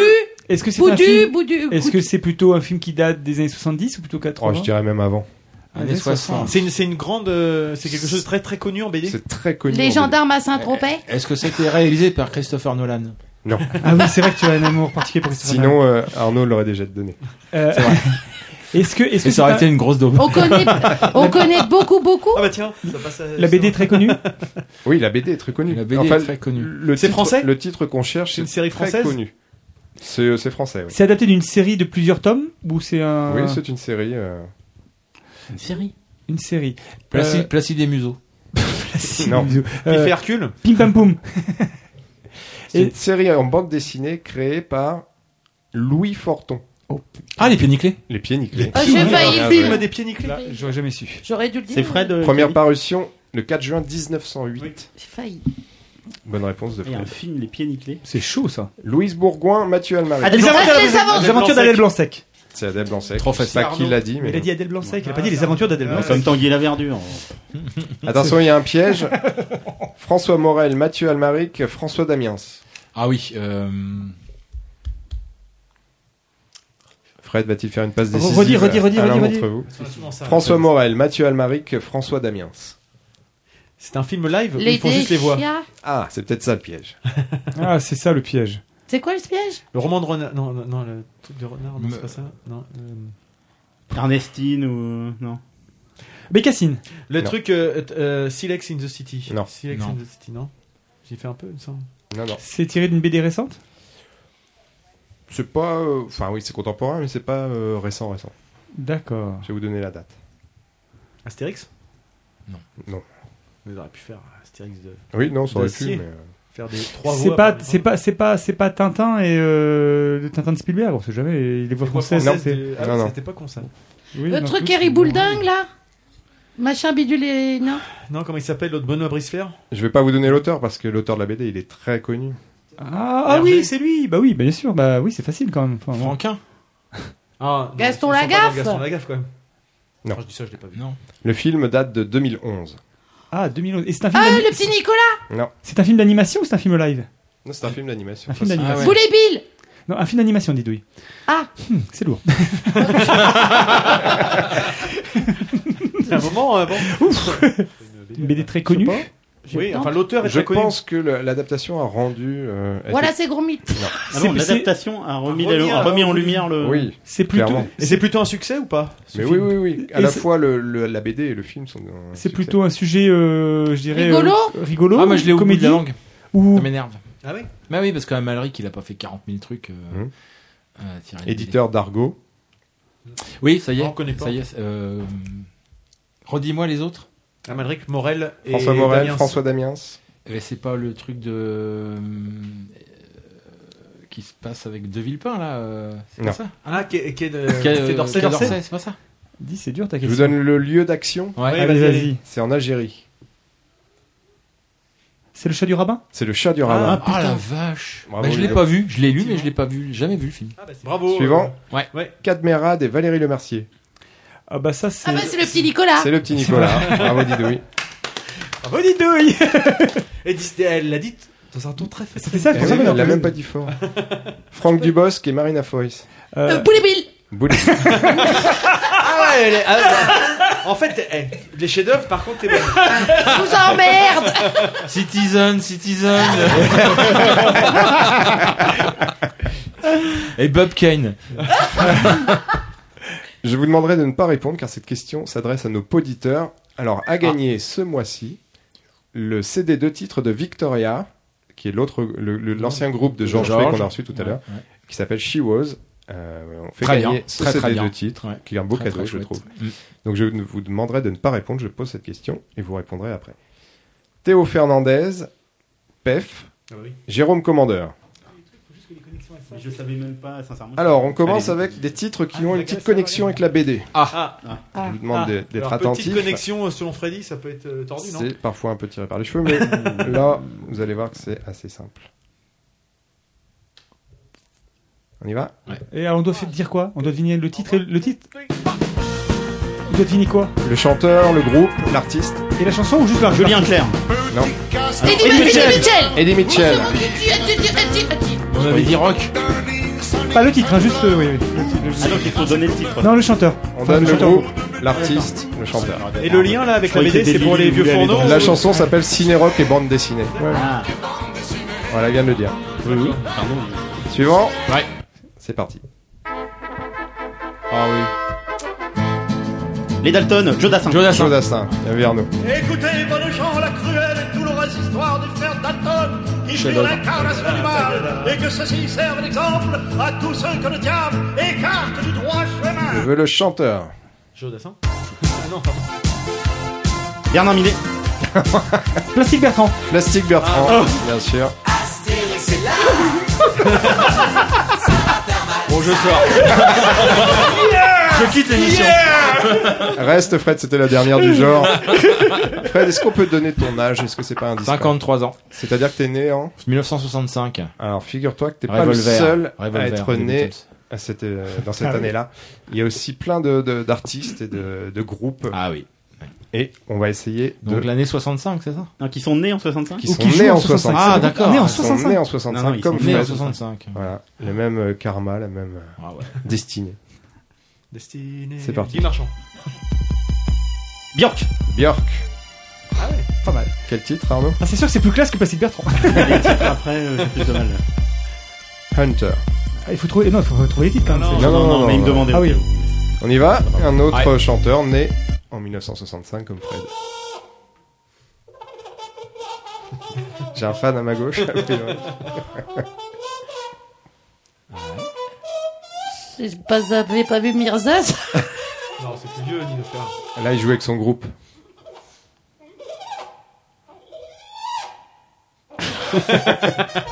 Vous connaissez tous.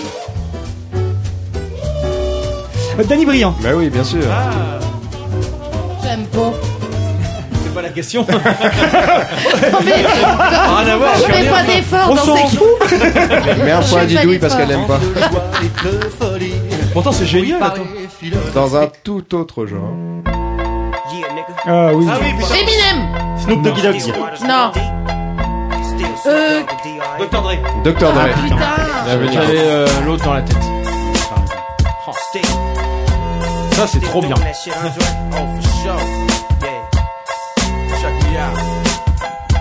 Il a le même âge que Danny Briand, putain. C'est fort. Danny. Briand, il fait vieux depuis. euh, Moby. Ah oui, bien sûr. Ah, Ah ouais. Je pensais que ça allait fuser. Hey, t'as vu, il a des emmerdes, Moby, en ce moment. Ah ouais. Maintenant que tu l'as dit. euh, Ouais. Parce qu'il a chopé un champ kanak. Comment? Il est pour, euh, pour plagiat? Dans un tout autre style à nouveau. Le suivant. Pascal Obispo. Ah oui. Michel. C'est Michel Lucie Polnareff. C'est Lucie. En, Eh, en fait, général, on se Eh, il, a, il a pompé, il a On est pompé pas- Michel on est pas- Polnareff. on est pas obligé J'ai que de la variétoche, c'est pas possible. Mais t'as pas, t'as pas On un peut truc un aussi peu. connaître des choses qu'on aime pas. T'as pas les Ramones ou un T'as truc t'as- comme t'as ça pas, un euh truc- t'as pas un truc avec des poils euh, autour Mais Fred, Fred, voilà ta génération, t'as Ah eu la non, gueule. même pas Lucie Eh, eh, Génération des enchantes. Des enchantes. Je refuse d'être né en 1965. T'as raison, c'est Paul Tu voulais un truc avec du poil autour Il t'a quand même comparé à tous ces gens-là. Hein. C'est pour toi.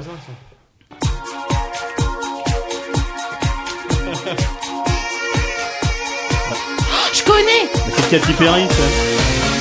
Tout le monde connaît. Ah putain Christina Aguilera c'est- Non, c'est... C'est la... c'est- Non Shania Twain. Shania Twain. Shania Twain. Arnaud, mais va te cacher. Trouve Obispo et Shania Twain. Oh la honte. C'était pas la poule de Lance Armstrong, d'ailleurs Shania Twain. Non, c'était Sheryl Crow. Sheryl Crow. Ah. Crow. Un petit dernier Ah, Allez, changer ça. Je pense qu'Arnaud, c'est pour toi. La mémoire. Arnaud, ça doit pour être toi, pour le toi, dernier. Oui, c'est Jeanne Masse. Non. Non. Stéphanie de Monaco. Oui. Et tu sais quoi, je crois que c'était le même compositeur là. Romano Mishimara. Moi, je propose qu'on qu'on raye l'année 1965. Et il- On n'en parle plus. C'est c'est humiliant pour Fred quand même ce que tu viens de lui faire là. Bah, Il y avait quand même Björk, il y avait quand même. Genre la, Il y a la quand même la génération cycli- il y a quand de même la losers, quoi. Bah, en même temps, on n'est pas, t- on il y n'est en a pas qui ont très loin de réussi. 53 ans. Hein. Arnaud, est-ce qu'on peut faire là un petit euh, décompte des points s'il te plaît? Voilà. Moi, je suis pas forcément fier, mais mais euh, Fred a 2 points, Nico a 2 points, Didou il va. a 4 points, Ludo a 6 points et j'en ai 7. Bravo, bravo, c'est bien joué. Bravo. C'est joli, coiffé sur le fil comme ça. Magnifique. Bravo Arnaud. Magnifique. Tu gagnes euh, l'intégralité des, des- des BD de Fred là, qui sont là-haut. T'allais voir tout à l'heure. Ça va, t'as t'as de la place pour t'as un grand 4000. Je te rends le- les commandes. Eh ben, merci Freddy pour ce, ce quiz euh, très très instructif, hein, n'est-ce pas Tu as- oui, c'était super. Tu as aimé Stéphanie de Monaco Non, mais beaucoup. T'es content de nous avoir invités à déjà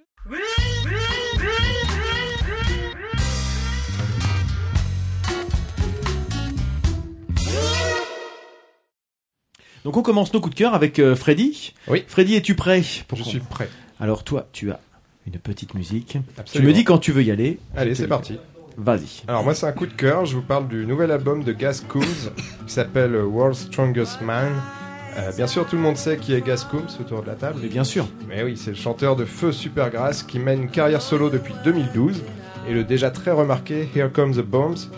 Euh, deuxième album Matador m'avait beaucoup déçu et c'est avec une oreille plus curieuse qu'autre chose que j'ai lancé ce World's Strongest Man sur mon player au bureau. Et là, bim Euh, La claque, le gaz a remis les gaz, le gars envoie du gras, du super gras même. Oh, Et un, oh, superbe, joli. un superbe album qui sonne comme s'il devait être le dernier. Euh, comme si Gascom s'était dit Allez, je donne tout, ça passe ou ça casse, et si je me plante, j'arrête là. Bon, le résultat, il n'y a rien acheté. Toutes les chansons apportent une pierre à ce grand, grand disque, personnel et abouti. Je vous laisse écouter.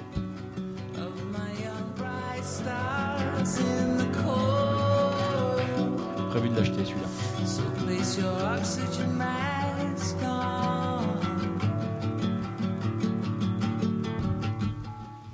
Merci Freddy. Donc Gascoombs. Euh, Je sais pas comment ça se prononce. On vous mettra le c'est lien peu sur près le sur le site, ça sera plus simple et il est sur la playlist de l'entrepode pour l'épisode. Donc euh, Arnaud, c'est quand tu veux, c'est parti. Euh, moi, je voulais parler de, de Blow Up, qui est un format court euh, d'arte.fr que je ne connaissais pas et qui a l'air de tourner depuis pas Mm. mal d'années, Mm. euh, qui est alimenté très très régulièrement, de manière euh, hebdo voire plus, qui est un format court créé par Luc Lagier. Il y a, il y a également d'autres montages qui sont faits par Thierry Jousse, qui est à mon à mon avis un ancien de première, le nom me dit quelque chose. Enfin, voilà, des, des, des vrais passionnés de cinéma qui abordent des thématiques aussi variées que Steven Spielberg en 9 minutes, Brian De Palma en 6 minutes, les génériques de Lars von Trier, les pires films de requins, je pense à Ludo, les pires looks de Ravir Bardem. Enfin, voilà, et, à la limite, peu importe, au travers de la thématique, euh, il, il- voilà, le- je dirais, il y a un montage très serré, mais qui t'évoque à chaque fois des plans de films que parfois t'avais oubliés ou sur lesquels t'avais pas forcément tilté, Mm. et qui les mettent tous en regard aussi des films en regard les uns Ouais. des autres. C'est un format court, vraiment pour ceux qui aiment le cinéma, euh, à, à vraiment aller voir. C'est bon? Oh, Et en plus tout ça dans un dans un timing parfait. Parfait. Magnifique. Arnaud.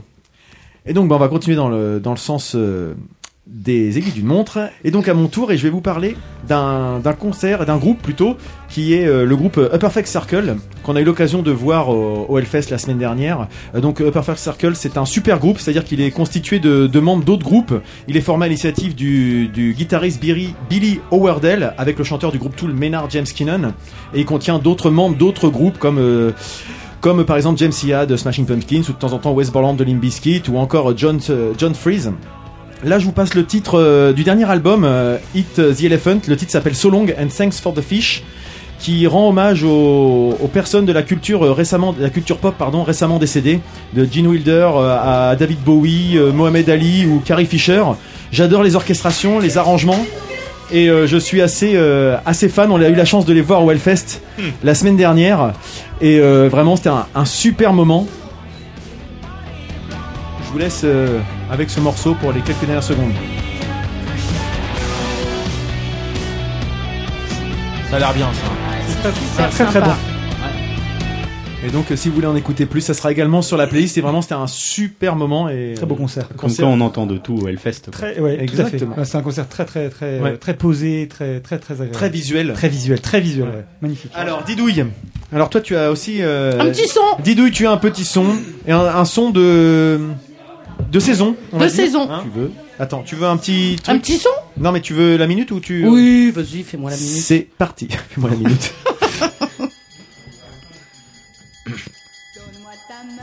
Voilà. Fin de l'année. Et ça, ça se fait. Parce que c'est que Fred aime la grande J'ai- musique. J'ai que hâte, j'ai que hâte. Non, c'est aussi pour parler de la clôture de la saison culturelle euh, de la communauté de communes de Lyon-Sandel. Vous avez parlé de la Spark Company qui avait décidé de mettre euh, en spectacle euh, la, la bande dessinée Zai Zai Zai. Zai. Zai.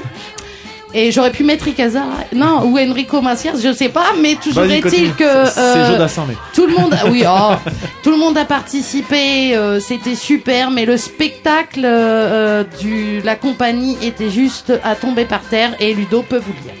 D'ailleurs, Oui, il me, il me je l'a peux dit. le dire. Il me l'a dit. Et Il me l'a dit très aussi, bien, ouais. Très réussi. Il se demandait comment ça pouvait être mis en scène. de L'adaptation a été super par la Star Company. Voilà. J'étais impressionné. Eh ben, merci Didouille. L'école est finie Parfait. Ready. Monsieur Ludo Oui, je suis prêt. C'est. Ludo, c'est parti. Oui, mon coup de cœur à moi, c'est euh, bah, en fait, c'est un film que je, je suis allé voir euh, à l'Omnia mardi soir, qui est repassé euh, en version remasterisée, un classique euh, du Cinoche. C'était une fois dans l'Ouest de Sergio Leone, qui est sorti en 68, qui est en fait une, qui est un film. Bon, évidemment, c'est pas une nouveauté, mais c'est juste, c'est juste une pure merveille ce film-là. L'avoir revu sur grand écran, plus dans la salle 1 de l'Omnia, euh, franchement, avec avec la musique, les acteurs. Claudia Cardinal, elle a jamais été aussi belle que dans ce film. Elle est filmée, mais magnifiquement. Fred, tout à l'heure, on a discuté, tu faisais référence à un plan, euh, le, plan d'entrée euh, de, de l'arrivée de, de Gilles euh, dans la gare euh, de, de, de la ville. Et, euh, et c'est juste, c'est juste magnifique en fait. C'est vraiment avec cette montée on découvre la ville. Tout, tout y est en fait. Je veux dire, euh, Tarantino, euh, tout un tas de cinéastes qui redécouvrent aujourd'hui certains, certains, en tout cas qui mettent au goût du jour euh, certaines mises en scène. Mm. Tout était déjà là. C'est, je le conseille vraiment. Je sais pas où j'en suis dans mon, dans mon, dans mes 60 secondes chrono. Eh ben, t'en es pile à la fin. Mais voilà, voilà. Allez, allez le voir si vous le connaissez pas et revoyez-le si vous l'avez déjà vu. C'est un chef-d'œuvre. Merci Ludo. Fred, à ton tour, as-tu toi un, un petit coup de cœur, quelque chose à partager avec nous, un coup de gueule ou quoi que ce soit? Je te laisse Bah oui. la parole. C'est parti. Parti. Bah, moi, je vais parler du, du, du, du, du- livre de, de Philippe Lançon. Euh, donc Philippe Lançon, pour ceux qui ne savent pas, c'est le personne qui a survécu au, à la tuerie de, de Charlie Hebdo et qui a donc euh, eu une, une balle dans, dans la face, dans la, dans la mâchoire. Et donc ce livre s'appelle Le Lambeau. Ça, ça, ça raconte euh, sa reconstitution physique, c'est-à-dire euh, ses mois d'hôpital et voilà alors euh, il, il commence par euh, raconter le de son point de vue de ce qu'il ses souvenirs de, du, du, du carnage puis on, on parle de sa de sa reconstruction Mm. et donc de ses rapports avec euh, il parle de ses rapports avec sa chirurgienne notamment et voilà bon ça c'est pour le c'est pour le résumé après c'est surtout euh, j'ai envie d'en parler parce que c'est c'est c'est un énorme coup de cœur littéraire. C'est Mm. un c'est un magnifique livre extrêmement bien écrit. On a un, un- un écrivain inné vraiment. Vraiment. Et je pense que c'était la meilleure réponse à faire à tout Mm. ça, à faire à cette tuerie, c'est qu'une œuvre, euh, une, une œuvre aussi belle en ressort. Alors évidemment, ça ne fera jamais ressusciter les morts. Euh, mais voilà. Et c'est important parce que vraiment, moi, depuis le départ, je, enfin, peu de choses pour euh, vous donner mon avis sur, sur le sujet, mais on est quand même très très nombreux, je pense, à penser que seul l'art, l'art, la beauté de l'art peut répondre à la barbarie. Mm. Voilà. Et donc là, euh, par quelqu'un qui l'a vécu de l'intérieur, Ouais. je pense que tout est dit. Voilà. Très bien. Bah écoute, merci. Et on a fait le tour des coups de cœur. Et ben voilà, on arrive à la fin de, de cette émission. Merci euh, Fred, merci. Bah, c'est moi. Eh de oui, nous merci. avoir un- invité. Je viendrai vraiment dans Ah trois je- ans. Je l'ai dit, mais Ah, t'as bah, parlé en même temps, Didouille, tu m'as aussi. coupé. Ah, J'ai pas parlé en même temps pour une fois. Attends. Donc oui, je vous remercie, on vous remercie tous les deux de nous avoir euh, si sympathiquement accueillis. Passez un très bon moment, une très bonne après-midi. euh. Merci Super. à vous aussi. Ici. Bon montage. Je crois que Oui, c'est du boulot. je- hein. je crois qu'il était un tout petit peu en pointillé. En tout cas, on espère que nos auditeurs auront passé un bon moment, qu'ils auront appris des choses et qu'ils seront, euh, qui se seront bien amusés. En tout cas, nous, on a passé un, un très bon moment. N'hésitez pas à nous en faire part. Euh, vous retrouverez tous les liens de ce qu'on a pu présenter dans le, sur le billet, sur le, sur le site. hein. N'hésitez pas à nous laisser un mail, un, pod- un podcast, un, un message sur le site du podcast, etc. Euh, on se retrouve, on sait pas trop quand. Oh, c'est vacances. Il faut Bah, qu'on se fasse un un. petit peu les vacances, il faut qu'on se fasse une petite AG entre nous là pour Ah savoir ouais. euh, si on continue Si à on la rentrée, si oui, comment, quand, etc. Voilà, on va bien voir tout ça. Euh, et puis d'ici là, est-ce que on va Non, tout le monde va être en vacances, donc on va nous Ouais. retrouver nulle part. hein, là, on va faire une petite pause. En tout cas, c'est le moment de se quitter. Et puis, bah, qu'est-ce qu'on dit en général quand on s'en va? Allez, Allez. bisous. Bisous. bisous, salut, merci.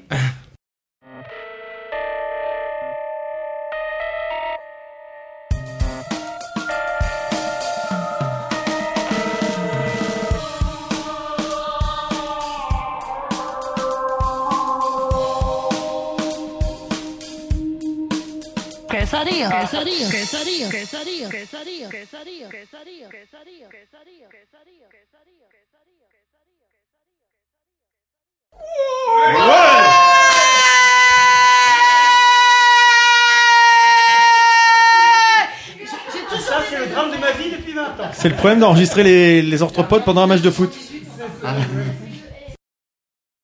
Christophe, qui a le. Juste qu'on te pose parce qu'il y a un but. Bien sûr. Je vais le regarder. Il faudra faire du coup de montage. Oui, je suis plus à ça près. Alors la France mène 3-2.